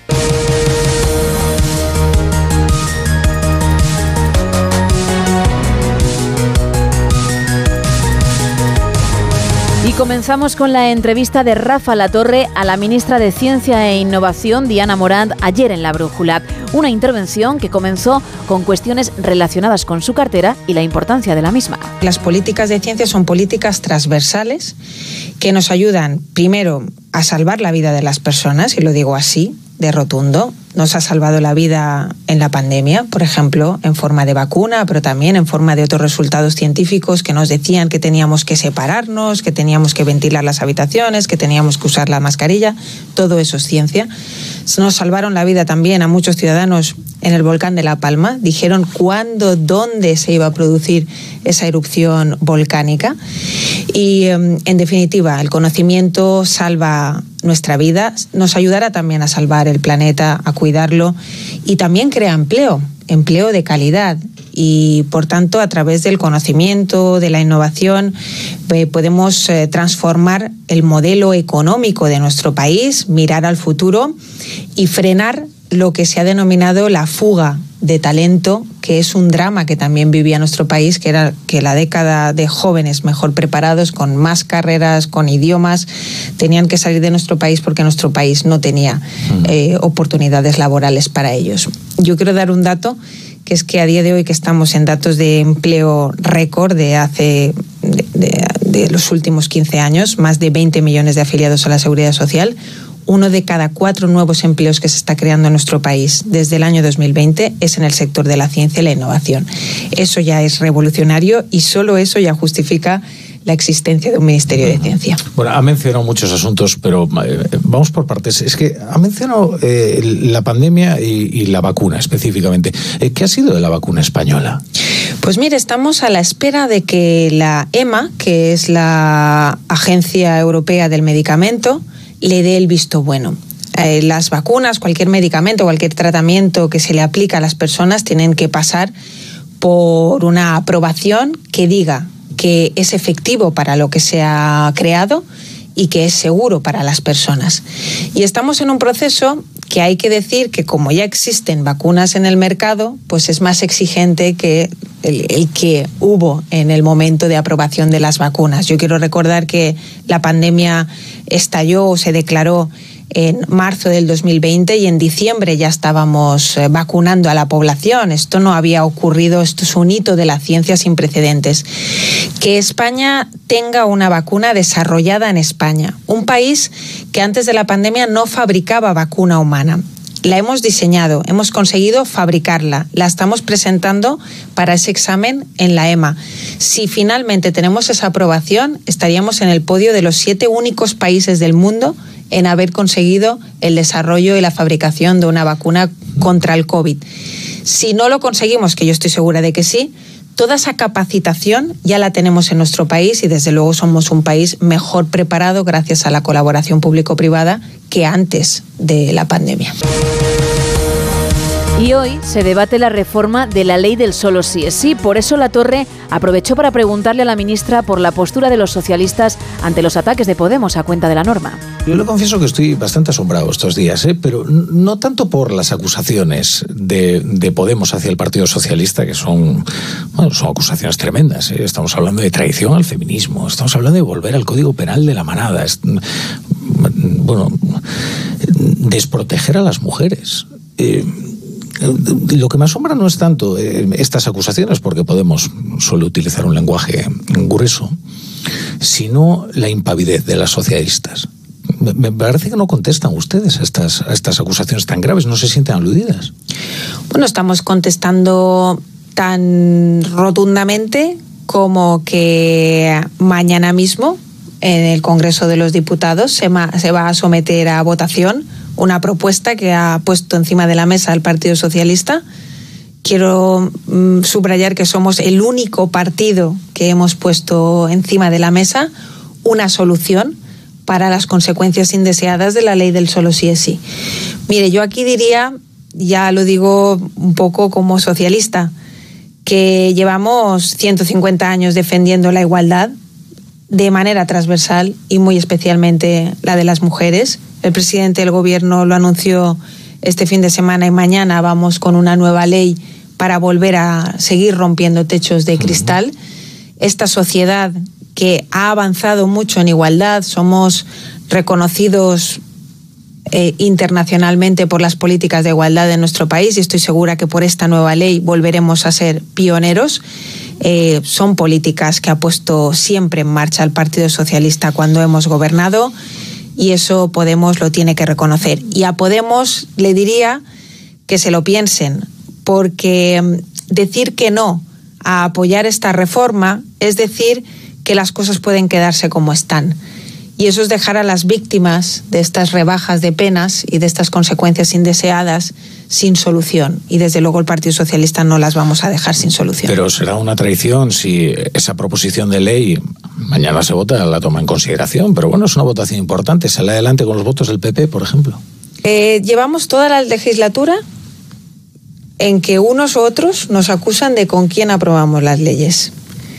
Eh, nosotros tenemos la confianza mayoritaria de la población española. Somos el principal partido representado en el Congreso de los Diputados y hemos conseguido aprobar todas las leyes que hemos llevado al Congreso de los Diputados. Ahora mismo hay un sentir mayoritario en el Congreso de los Diputados para solucionar los problemas indeseados de una ley que es buena.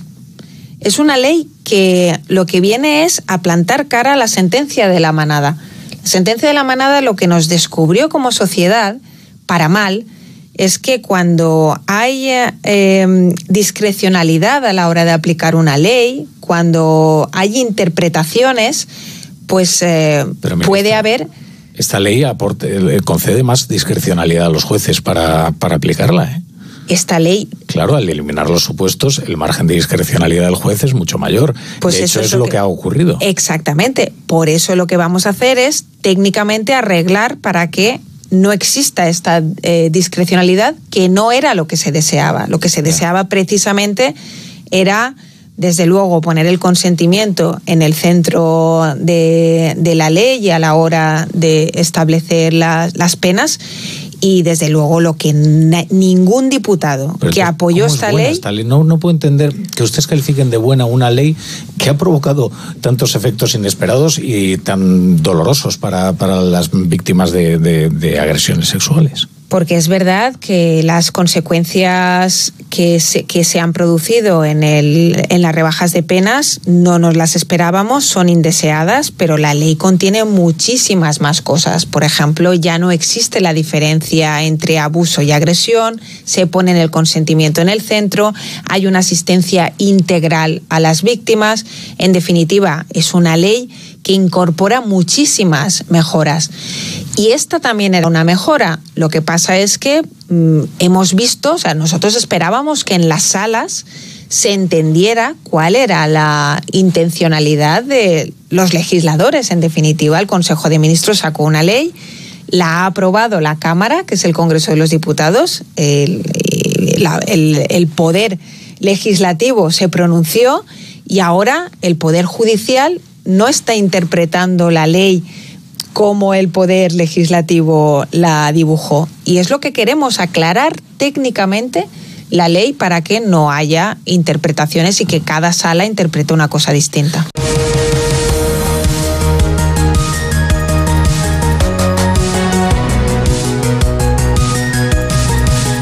Merichel Batet facilitará a la jueza del caso mediador los efectos del despacho de Tito Berni. La magistrada había solicitado a la presidenta del Congreso autorización para la incautación de la documentación y también el ordenador y otros efectos personales del exdiputado, y así se hará. Más noticias. Francia acuerda con los supermercados crear cestas de la compra al precio más bajo posible. El gobierno francés ha anunciado un acuerdo antiinflación trimestral con las principales cadenas distribuidoras. En el caso de Carrefour, lanzará en el país galo la semana que viene una cesta con 200 artículos a importes congelados y por menos de 2 euros con productos saludables y frescos de su marca. Por su parte, la cadena Intermarché hará lo propio con casi 500 artículos donde habrá productos frescos lácteos, pescado, frutas y verduras. Sobre otras alternativas, como la rebaja del IVA o la fijación de precios, el ministro de Economía, Bruno Le Maire, ha negado que ambas medidas vayan a implantarse. Bajar el IVA le parece ineficaz y costosa y fijar los precios, algo que no le corresponde hacer al Estado porque Francia, dice, cree en la libertad de comercio. Por su parte, los supermercados españoles recuerdan que cuando gobernaba Nicolás Sarkozy, una acción similar demostró que esas congelaciones de precios se hicieron a costa de bajar la calidad de los productos.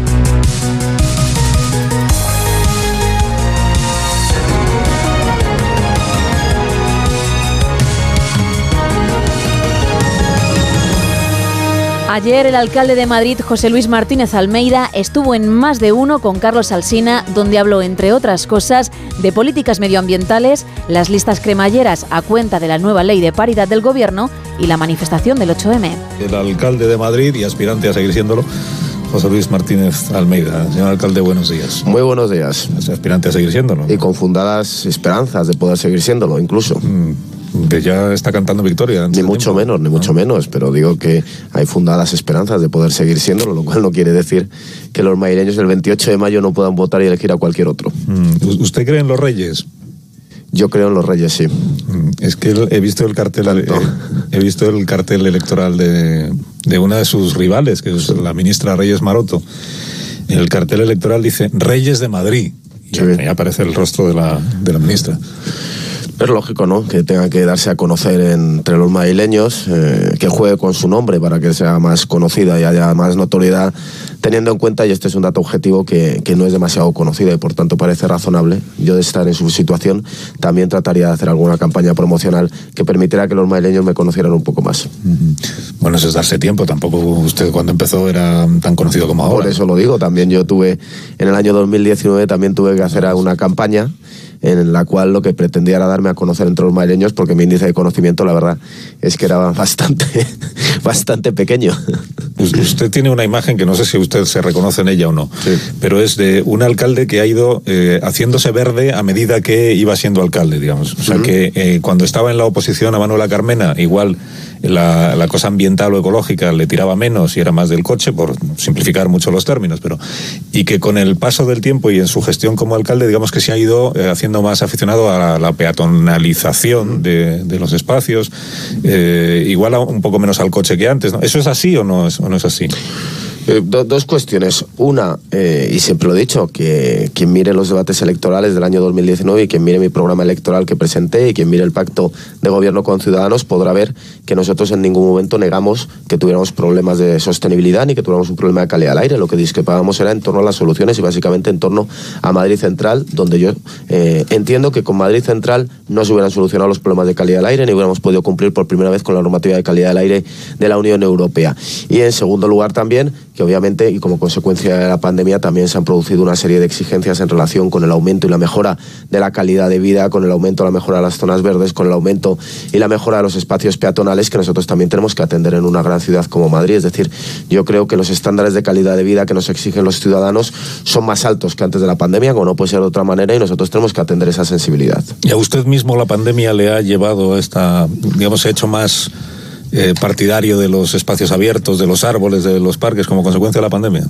No, nosotros lo que tenemos es una política en eso muy claro, es que al Partido Popular se le dice que es que nosotros no estamos preocupados por los espacios verdes y por los árboles. Hay un lema que de la ciudad de Madrid que recordamos después de muchos años, que es Madrid limpio y verde, que fue un lema que se puso en marcha precisamente por el gobierno de José María Álvarez del Manzano. Es que Alberto Ruiz Gallardón hizo el soterramiento de la M30 y por tanto que la creación de Madrid Río. Es decir, eh, desde posiciones de la izquierda, dejémoslo ahí, lo que se ha tratado es de dibujar un Partido Popular que no le preocupa en absoluto ni las zonas verdes, ni que hubiera árboles, ni que haya parques en la ciudad de Madrid, lo cual no se corresponde en absoluto con la realidad. Otra cosa es que no compartamos la misma visión que pueden tener ellos de políticas de sostenibilidad y políticas medioambientales, que eso sí es cierto. ¿Su lista va a ser cremallera? La lista del, del PP al Ayuntamiento de Madrid va a ser cremallera, hombre, mujer, hombre, mujer, hombre, mujer. Mi lista será eh, con la que cumpliendo la legislación vigente eh, permite, por ejemplo, que ahora mismo de los 15 concejales del Partido Popular, 9 sean mujeres y 6 sean hombres. O la que ha permitido que de los 5 puestos que he designado en la Junta de Gobierno del Ayuntamiento de Madrid, 4 sean mujeres y una sea hombre. Y esa es la filosofía con la que yo voy a seguir, por supuesto cumplir con la ley en lo que hace referencia a la paridad en las listas electorales y a partir de ahí, sin fijarme en el sexo, entender que las personas más adecuadas serán las que les corresponde ejercer las funciones que tenemos en el Ayuntamiento de Madrid. Por ahí es por donde voy a ir, pero insisto en los dos datos. Eh, frente a lo que usted comentaba esta mañana de ese entorno mayoritariamente masculino que tiene el presidente del gobierno, yo sin saberlo, sin saberlo, pero repasando, nueve de los 15 concejales son mujeres frente a seis hombres, de los cinco puestos de Junta de Gobierno, cuatro son mujeres y un hombre. Y lo están haciendo estupendamente, por cierto. Es que yo a las 8 de la mañana, para aquellos oyentes que no lo escucharon, veo que el alcalde sí, eh, repasé el- los altos cargos del gabinete de presidencia del gobierno, que es el equipo, digamos, más cercano al presidente, el núcleo duro que se dice, el núcleo duro de la Moncloa, pues ese es el gabinete del presidente, no el Consejo de Ministros, el gabinete. Y ahí es verdad que el director de gabinete es eh, Óscar López, que es un hombre, el, el secretario general es eh, Francisco, que es un hombre. Muy agradable además, ¿eh? tenemos buena Sí, relación. Sí, sí, yo también le conozco, pero su nombre no me lo acuerdo. Eh, Francisco Martín, que es un hombre, eh, Antonio Hernando, que es el director general de... el, director general de medios El director ¿no? adjunto es, es Antonio Hernando, que es un hombre, Francés Vallés, que es buen amigo mío, es, también, es también un hombre, Manuel de la Rocha, eso. en fin, que de nueve creo que hay una, una mujer, pero bueno, esto es, esto es ponerse. Él sabrá, ¿no? ¿Y va a ir usted a alguna de las manifestaciones del miércoles en Madrid, del 8M? No, no, la verdad es que no tengo previsto ir a ninguna de las manifestaciones que hay el 8M en la ciudad de Madrid. ¿Y por qué? Porque, sinceramente, eh, mi partido ya ha dicho que va a haber eh, presencia de dirigentes del Partido Popular, pero eh, no he ido a ninguna de esas manifestaciones a lo largo de estos años y tampoco lo tengo previsto, insisto, porque para mí son manifestaciones en gran medida que se están instrumentalizando y patrimonializando desde la izquierda, que yo creo que como partido tenemos que tener presencia, pero que también tenemos que tener la autonomía para decidir cada uno si queremos ir o no queremos ir. Y yo, eh, en estos años de manifestaciones en el 8M, y además en una en la cual este año lo que va a ser es un choque brutal entre posiciones de la izquierda que para mí ratifican lo que he dicho anteriormente, que desgraciadamente estas manifestaciones se han patrimonializado por parte de la izquierda a lo largo de los últimos años, que la causa del feminismo nos invoca absolutamente todos, que la causa de la igualdad real y efectiva yo creo que invoca al conjunto de la sociedad, pero que eh, en este caso la izquierda lo que está haciendo es en cierta manera patrimonializar, como digo, ese concepto de feminismo que no comparto.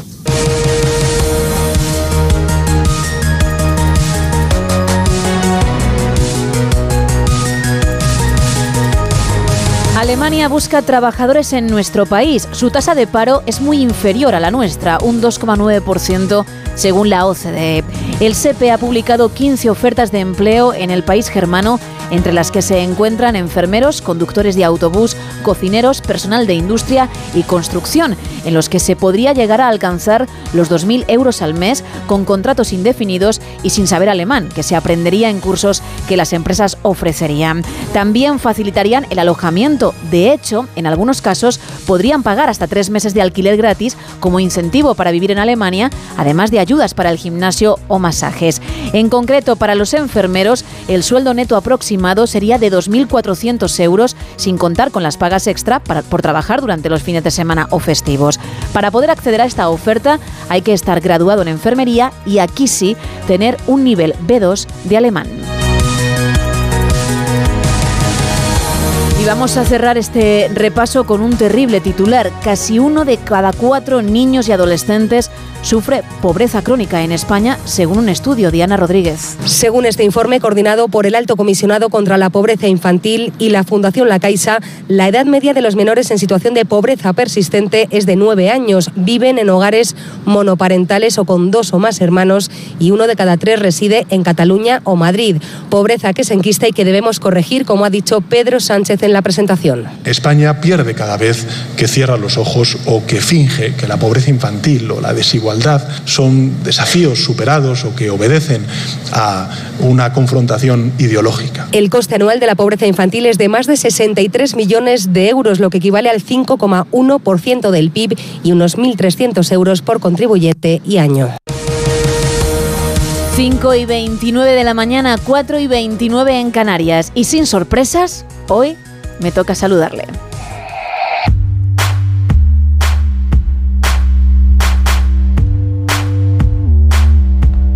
Sé que te esperabas otra cosa, sé que te habías acostumbrado a la buena música, porque desde luego lo que hemos traído durante mazos, pero volvemos a la sintonía. Rubén Bartolomé, buenos días. Buenos días.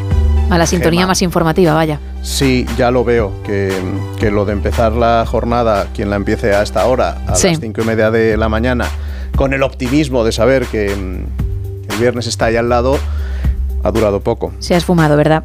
Volverá, ¿Qué, ¿eh? fu- qué he fumado? No, yo ya lo dejé hace mucho tiempo. ¿Llegaste a fumar? Sí, Anda, no, yo no pensaba esto, que te conozco desde hace un montón de tiempo, ¿no? No te hacía yo fumador. mm, nunca que, lo debí que es ser. algo que a la audiencia le interesa mucho. Sí, que no, yo además, no sí, supiese si tú fumabas o no, ¿eh?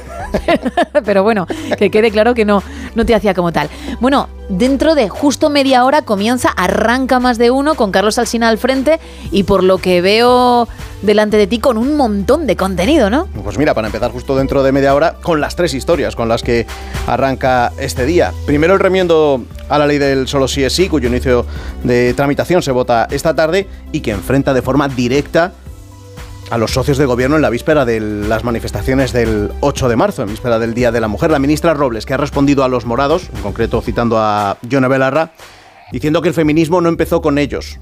Denuncia Podemos que en realidad el PSOE ha traicionado al feminismo al aprobar como se prevé la reforma de la norma impulsada por Igualdad con el PP, con Ciudadanos, con Vox, también con otros partidos. Mira, vamos a hablar de este asunto precisamente con una de las diputadas que va a votar a favor. Alsina entrevista hoy en tiempo de tertulia a la portavoz de Coalición Canaria, Ana Oramas, para hablar, como digo, de este asunto y, y también de otros, como por ejemplo el segundo tema del día, que son las novedades respecto al caso mediador, al Tito Berni, con, con lo que está informando, de lo que está informando hasta ahora el diario Canario Canarias 7, porque al sobrino del Tito, es decir, Taiset Fuentes, tenía otra libreta, él también, en la que anotaba de forma esquemática los cambios en las sanciones, accesos a ayudas, cruzando los investigadores los datos de esta libreta, escrita como digo de forma esquemática, con los mensajes de WhatsApp, del WhatsApp del móvil del mediador, pues ve pruebas de que se tratarían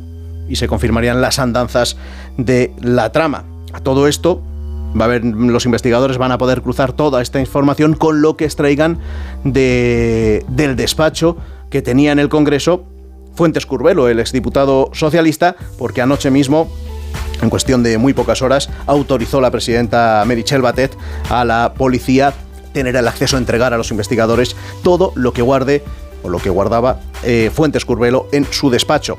No solo lo que haya físicamente, sino autorizando incluso a entrar en la nube en la que se guardan, en la que todos los diputados guardan su información, facturas, eh, posibles citas, la información que pudieran ver relevante, pues también a eso van a poder acceder los investigadores para ver si con eso se podría demostrar mm, la comisión de algún delito. Dice, dice la juez en la petición que le había hecho llegar a, a Merichel Batet que ahora mismo, ya más allá de conjeturas, eso parece desde luego una trama delictiva. Eh, tercer asunto del, del día. Tercer asunto del día que tiene que ver con, con la actualidad laboral y la situación laboral en nuestro país. Desvela hoy el diario El Mundo eh, un dato que se llevaba meses solicitando al Ministerio de Trabajo y es cuántos em, cuántos eh, fijos discontinuos en situación de inactividad hay en nuestro país.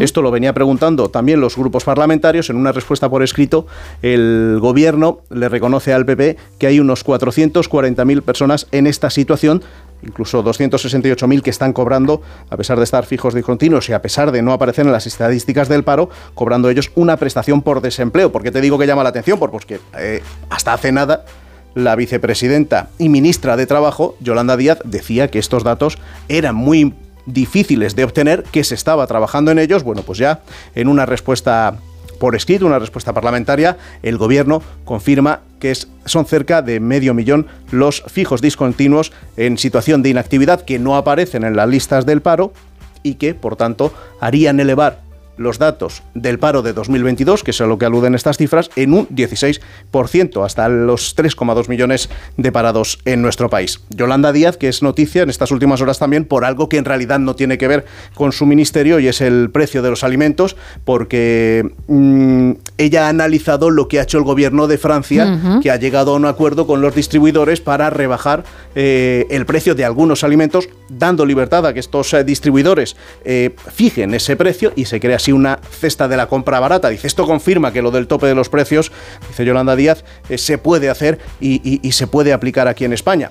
Le han preguntado luego al ministro eh, que realmente tiene que ver, lleva el tema de la alimentación, que es Luis Plana, se ha dicho, bueno, sí, efectivamente, esta es una medida muy válida que se podría aplicar aquí, pero que no se puede obligar a los distribuidores a hacerla, que tienen que ser ellos, de motu propio, quien la lleven a cabo. Bueno, de todos estos asuntos vamos a hablar hoy en más de uno en tiempo de tertulia, también con Pilar Gómez, con Nacho Gardero y con Antonio Casado. Pero tenemos muchas más historias. Por ejemplo, la de la Traviata de Verdi, que nos cuenta hoy Sara Iturbide en su historia de una canción. La de las revisiones y los tigres, que analiza nuestro filósofo de cabecera, Jorge Freire, no nos hagamos daño, con Carlos Tumer hablando hoy en su beta cultureta del impresionismo y de la importancia que tuvo en él la contaminación.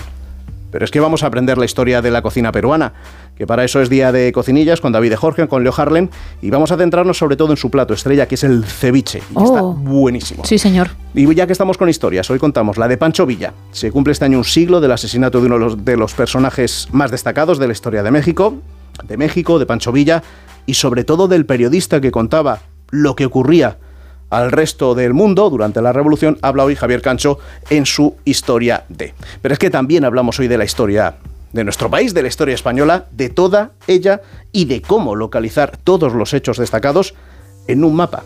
Es lo que ha creado la Real Academia de la Historia y hoy vamos a contar en más de uno los detalles de este logro que lo es. Interesante, desde luego. Pues a partir de las 6, las 5 en Canarias. Gracias, Rubén. Hasta mañana. Hasta mañana. Que ya estamos más cerca del fin, ¿eh? tú puedes. Ay, ay, ay, no queda nada.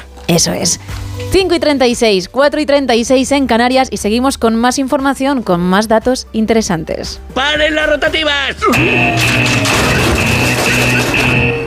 Vale, ya pueden arrancar. ¿Con qué me sorprendes este martes ya 7 de marzo, Isa? Pues venga, vamos a aprender un poco más de los semáforos. De, por ejemplo, el primer semáforo del mundo se instaló en Londres en 1868 en el exterior del Parlamento británico de Westminster. Su creador fue un ingeniero ferroviario llamado John Pick Knight y su diseño era muy diferente, obviamente, del modelo actual. Consistía en dos brazos verticales con dos lámparas de gas cada día. Can- Bueno, de día lo que, lo que pasaba es que el brazo estaba en posición vertical, que indicaba seguir, seguir, seguir, y cuando estaba en posición horizontal indicaba, obviamente, párate, no pasas por aquí. Y de noche se utilizaban las lámparas de gas con los colores verde para seguir y rojo para parar accionadas de forma manual por un policía que se pasaba ahí todo el día. Imagínate. ¿Qué pasa? Pues que ese primer semáforo duró algo menos de un mes porque el día 2 de enero de 1869 explotó y entonces dijeron hay que darle Una una, vuelta, vueltecita, ¿no? una vuelta al tema. Así que nada, le tuvieron que dar vuelta al tema y en 1919 Ernest Sirrine mejoró el semáforo volviéndolo automático. El primer semáforo eléctrico del mundo se instaló en Cleveland, en Estados Unidos, en 1914. El primero en Europa se instaló en Berlín, solo 10 años después. En nuestro país, el primer semáforo se puso en Madrid, en el cruce de la calle Alcalá con Conde de Peñalver, la actual Gran Vía, y fue en 1926. Para la gente era algo tan novedoso que se usaron los periódicos en nuestro país para enseñar a los conductores y a los peatones el significado de los tres colores, porque en 1926 ya se había añadido el color ámbar, una señal que hoy en día significa cosas diferentes en los distintos puntos del mundo. En Italia significa, bueno, pues tú pasa y ya pues ya sorteas al que está por ahí. En Canadá la luz ámbar significa conduce con atención y normalmente está combinada con la luz roja en intersecciones de cuatro vías.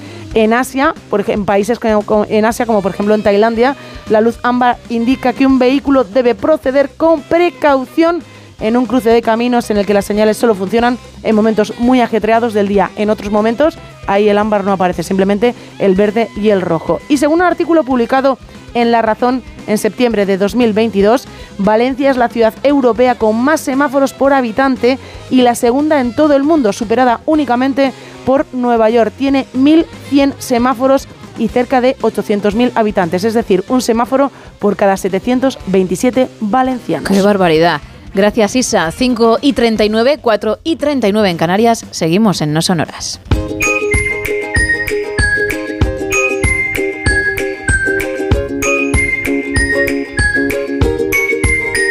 Y lo hacemos con Sebas Villalón. Muy buenos días. Buenos días, una semana más. Buenos días a todos los que se levantan a trabajar, a todos los que se levantan a hacer deporte y también a todos los que nos escuchan, me consta, eh, en los podcasts, eh, porque me lo hacen saber, Gemma. Sí, es verdad. Y además algunos incluso te escriben, te consultan, dicen, oye, esto que cuenta Sebas me está calando, yo quiero hacer un cambio en mi vida, quiero ejercitarme, quiero comenzar a hacer algo que por lo menos me aporte buena salud y por eso deciden ponerse en contacto contigo, que luego, como siempre, recordaremos los canales para hacerlo. Y precisamente, como mucha gente te consulta, nosotros cada semana elegimos una de esas preguntas para tratar un tema que a muchos les puede servir. Y la consulta de esta ocasión es de Salvador, que él te contaba que tiene unos entrenamientos bastante completos, que de lunes a viernes nada, que tiene una sesión de ciclo de 50 minutos, los martes y sábados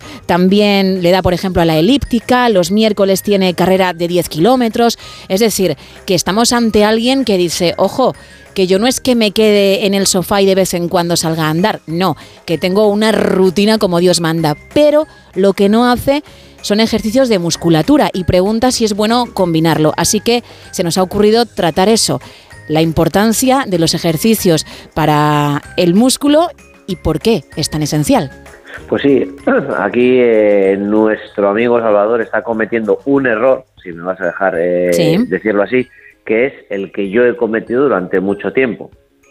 Porque, pues bueno, yo he corrido eh, bastantes maratones, eh, hemos estado metidos en o sea, algo del triatlón también, es decir, en deportes de, de larga distancia o de resistencia.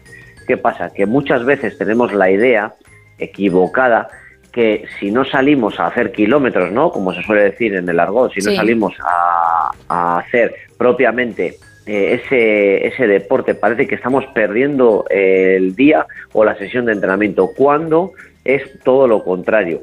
A veces, eh, o yo digo muchas veces, a- que cuanto menos corramos, más rápido vamos a poder correr y durante más tiempo vamos a poder correr. Hablando de la carrera, ¿por qué? Porque es un ejercicio, es un entrenamiento muy intenso y demasiado agresivo para el tono muscular que la mayoría de las personas tenemos. Ajá. Si nos damos cuenta, eh, la musculatura, es decir, los músculos, que es lo que nos hace referencia el oyente, es, como podríamos decirlo, como un- una armadura que hace que, que estemos más protegidos ante posibles lesiones, ya no solo eh, a nivel deportivo, sino para nuestro día a día.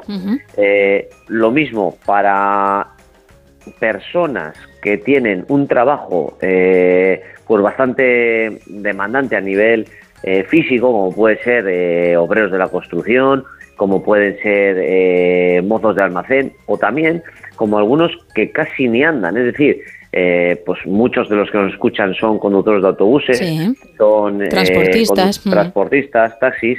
Entonces, esa gente tiene que tener una musculatura eh, igual de fuerte que los que hacen demasiada actividad física para mantener esas posturas eh, que se alargan durante el tiempo. Sí que es Entonces, verdad porque, perdona que te interrumpa, luego mm, la frase más conocida cuando uno lleva mucho tiempo sentado, por ejemplo, como tú bien apuntas, en un puesto de trabajo, es ¿cómo me duele la espalda? Efectivamente. Y luego eh, hay un ejemplo que, que lo digo muchas veces. Hay una chica que entrena conmigo que, que, bueno, empezó a entrenar pues por el hecho de, entre comillas, moverse, porque estaba preparando posiciones y pasaba mucho tiempo, pues lógicamente, sentada. Y, y desde este verano me va comentando que joder, he he ido a muchos conciertos y antes siempre me tenía que sentar porque me dolía la espalda. Y, y ya no me duele. He ido de vacaciones, me han dado casi 10 kilómetros todos los días, que ya sabemos cuando vamos de vacaciones y queremos eh, eh, ver más cosas, no hay que, como se suele decir, patear. Sí. Y he podido mantener eh, pues el ritmo de mis compañeras, que siempre eh, me quedaba un poquito atrás. Y al final tenemos que ver esto como algo que nos va a dar salud. Y esa salud, en este caso de esta chica que comento, le da eh, la, la posibilidad de descubrir eh, la- una ciudad, de poder ir a un concierto, y pasa a veces por alto porque solo pensamos en deportistas de élite. Pero yendo un poco al caso que, que nos ocupa, eh, si nos fijamos, todos los deportistas profesionales de larga distancia están introduciendo los deportes, el, el entrenamiento de fuerza. Y entrenamiento de fuerza, por favor, no lo veamos como solo apto para culturistas, sino que también un maratoniano. Eh, un maratoniano tiene que hacer entrenamiento de fuerza para poder llegar a los kilómetros finales con ciertas garantías de poder acabar o, o- o al menos entrar en el tiempo que, que- que él tiene estipulado. Y si vemos, se, está- se hacen bastante virales entrenamientos de fuerza de ciclistas, porque ahí es donde le vemos tan delgaditos, ¿no? Y con tan poca, Sí. tan poca grasa eh, que tienen, mueven bastante peso y al final parece que eso te va a hacer lento, pero si tu entrenador te planifica las sesiones de fuerza, todo lo contrario, en vez de vas a ser más lento, vas a ser más rápido y vas a rendir más en los deportes. Y aunque no busques un rendimiento, porque el tanto por ciento profesional de, de deportistas profesionales es muy bajito, aunque lo que busquemos sea pasar un domingo eh, eh, muy atractivo con los compañeros de la grupeta andando en bici, eh, ir a nadar, tener menos lesiones, que es lo que la gente demanda, tener menos lesiones, tenemos que in- intentar quitar esa idea de correr un poquito menos y dedicarle una sesión al gimnasio. Con una sesión de semana en el gimnasio bien planificada y bien orientada, eh, iba a decir que ibas a mejorar tiempos, pero vamos a pasar eso por alto. Vas a intentar, vas a sobre todo mm, lesionarte menos. Por poner un símil, si te estoy entendiendo, que creo que sí, es como un coche. Si un coche tiene 90 caballos y no quieres que el motor se revolucione, obviamente no vas a poder mm, ponerlo a una velocidad y a una marcha como si tuviese 150 caballos, porque entonces no vas a conseguir tu objetivo, que es que ese motor no se revolucione. Salvador, por ejemplo, nuestro oyente, si sale a correr esos 10 kilómetros que apunta, pero no fortalece ese motor, esa musculatura de la que tú nos hablabas, pues al final los resultados no van a ser buenos porque lo que va a hacer es forzar dicha máquina y, y- y de esta forma no, no ver resultados. Por tanto, entiendo que hay que fortalecer esa armadura, creo que lo has llamado tú antes, y que es. luego te permita poco a poco, si te ves con, con fuerza, ir incrementando Así los es. kilómetros. Y, Vale. y lo comento siempre con un, con un amigo también que está metido en este mundo, en este caso en el atletismo.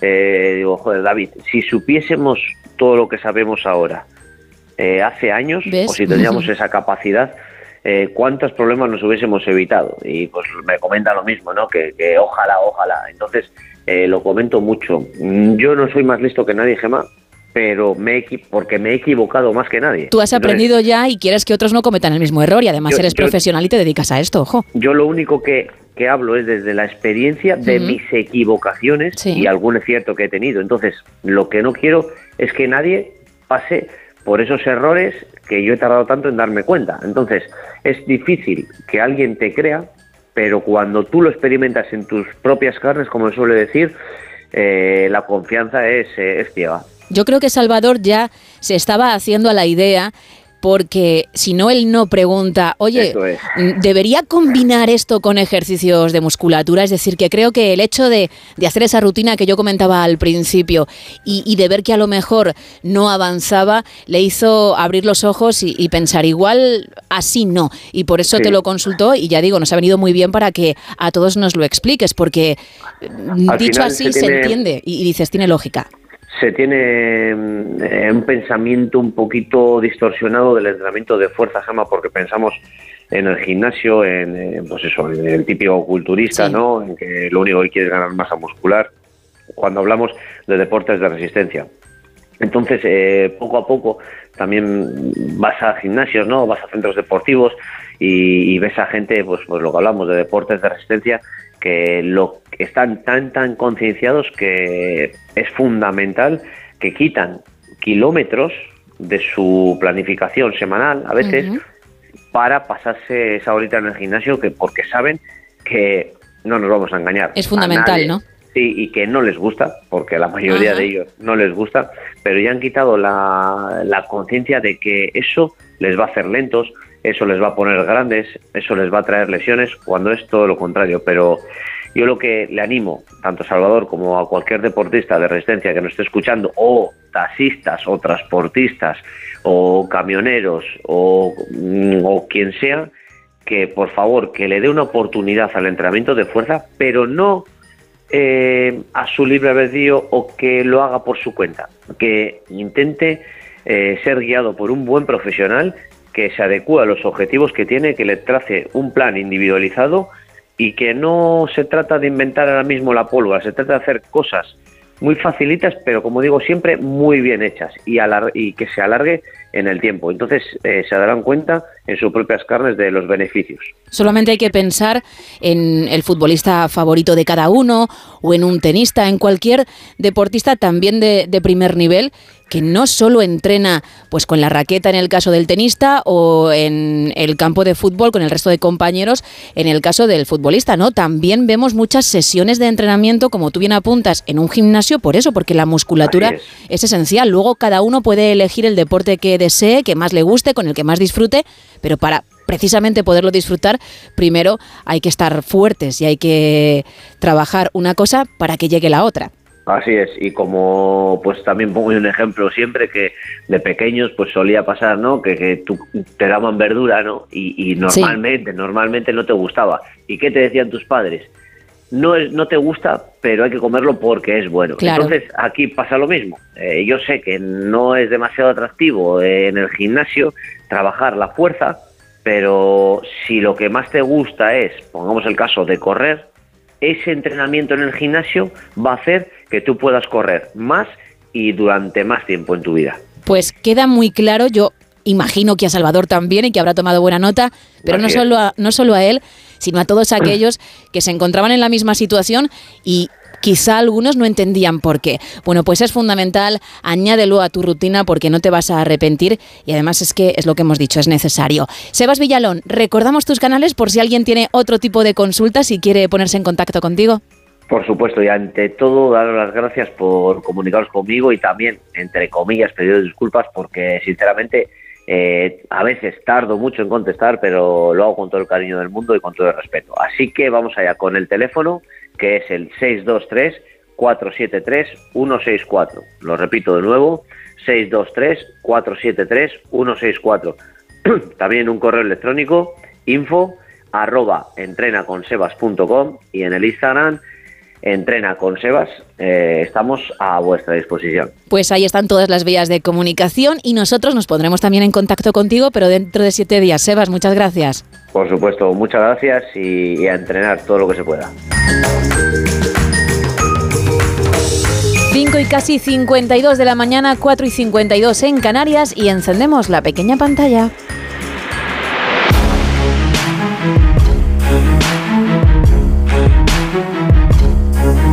Porque llegan cosas, Isa.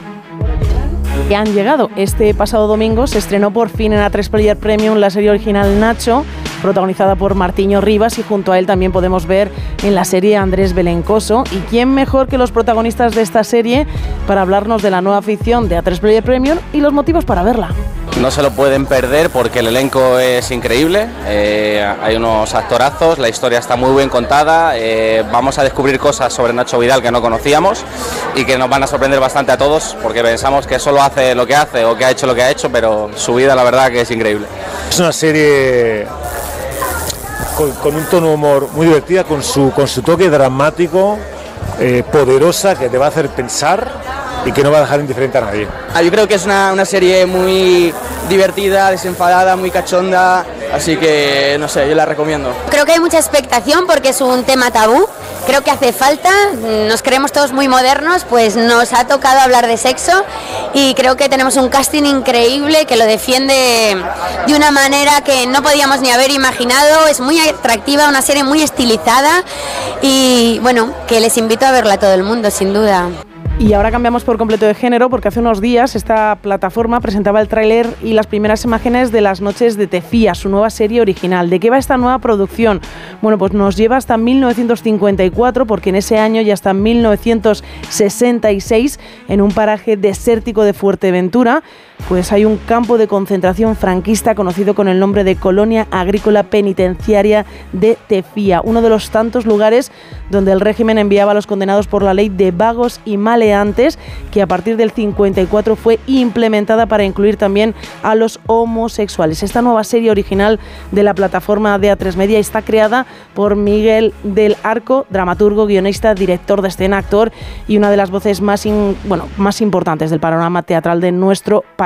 En el amplio reparto de la serie podemos encontrar actores como Marcos Ruiz, a Patrick Criado, que la verdad es que últimamente le vemos en muchas series y está, es un actor que lo hace muy muy bien, y a Miquel Fernández. La serie será presentada en cuatro días en el Festival de Málaga. Y fuera de la plataforma de A3 Player Premium, os puedo contar que si hace una semana nos enteramos de que no iba a haber una tercera temporada de Mindhunter, hace unos días sabíamos que HBO ha cancelado el reboot de True Blood.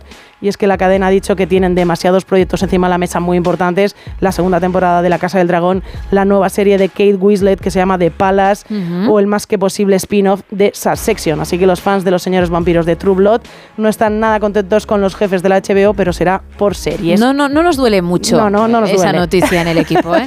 no, la verdad no es pasa nada. Y bueno, voy a terminar con una recomendación que es una serie que ha estrenado hace bien poquito Disney. Está protagonizada por Hilary Swank y se llama Alaska Daily. Hola, Fitzgerald. Stanley, Qué pelo tan corto. hace 17 años que no nos vemos. ¿Qué haces aquí? No me cogías las llamadas y he pensado en pasarme. Pasarte. Desde Alaska. ¿Quieres agua? No, pero gracias. Bonito piso. ¿Qué estás escribiendo? Ya comprarás el libro. ¿Seguro que lo harás? Debo seguir escribiéndolo, tengo razón. En general es malo, pero tu fuente también. ¿Has volado hasta aquí para decírmelo? ¿O por disculparte por joderme por aquella historia hace 17 años? Ambos cometimos errores.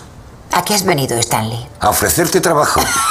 Contrato de un año, temas generalistas, sin condiciones. No estoy tan desesperada. ¿En serio? ¿Cuándo has salido de casa por última vez? Escribo mi libro. ¿Y qué pasará cuando acabes? No lo sé, pero no me voy a ir a Alaska ni de coña. Es jugar en tercera división. Ya jugué en esa liga. Terminaré el libro y lo dejaré. Venga ya, Fitzgerald. Eres una periodista de raza, una de las mejores. ¿De verdad? Tal vez no leas las noticias, pero resulta que soy una cutre y estoy cegada por mi ambición. Oh, y una busona que odia a las mujeres. Irónico, ¿no? Bueno, os cuento, no es nada que no sepáis, que termina yendo a Alaska. Ella recibe una nominación en los Globos de Oro por su papel en esta producción, una producción que, por cierto, es bien cortita. Son 11 capítulos de apenas 45 minutos cada uno de ellos, en el que vemos cómo se sigue la historia, entre otras muchas, de la muerte de varias jóvenes indígenas en la zona de Anchorage, en Alaska. Dirige esta serie Tom McCarthy, que en 2015 llevó a la gran pantalla un peliculón llamado Spotlight, ganadora del Oscar a Oh, Mejor Película. ya te digo. También centrada en la investigación periodística, así que fue ver que estaba detrás de esta serie, también ver a Hilary Swank y decidí darle al play y la verdad es que no me ha decepcionado nada y por eso yo creo que es una muy buena recomendación de esta semana. Recordamos el título. Alaska Daily y la podemos encontrar en la plataforma de Disney. Gracias, Isa. Pues dentro de una semana más volveremos a encender la pequeña pantalla y a ver con qué nos encontramos. De momento la cosa está bastante bien. ¿eh? Muy bien, está muy, pero que muy bien, sí. Hay títulos muy interesantes. Son las 5 y 57, 4 y 57 en Canarias. ¿Eso qué significa? Pues que faltan 3 minutos para acabar el programa. Hay que ir bajando el telón.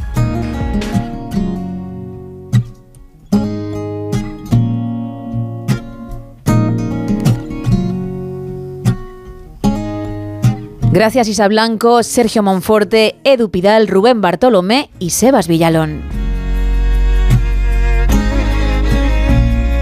Y gracias también a ti que nos has acompañado en este martes ya 7 de marzo.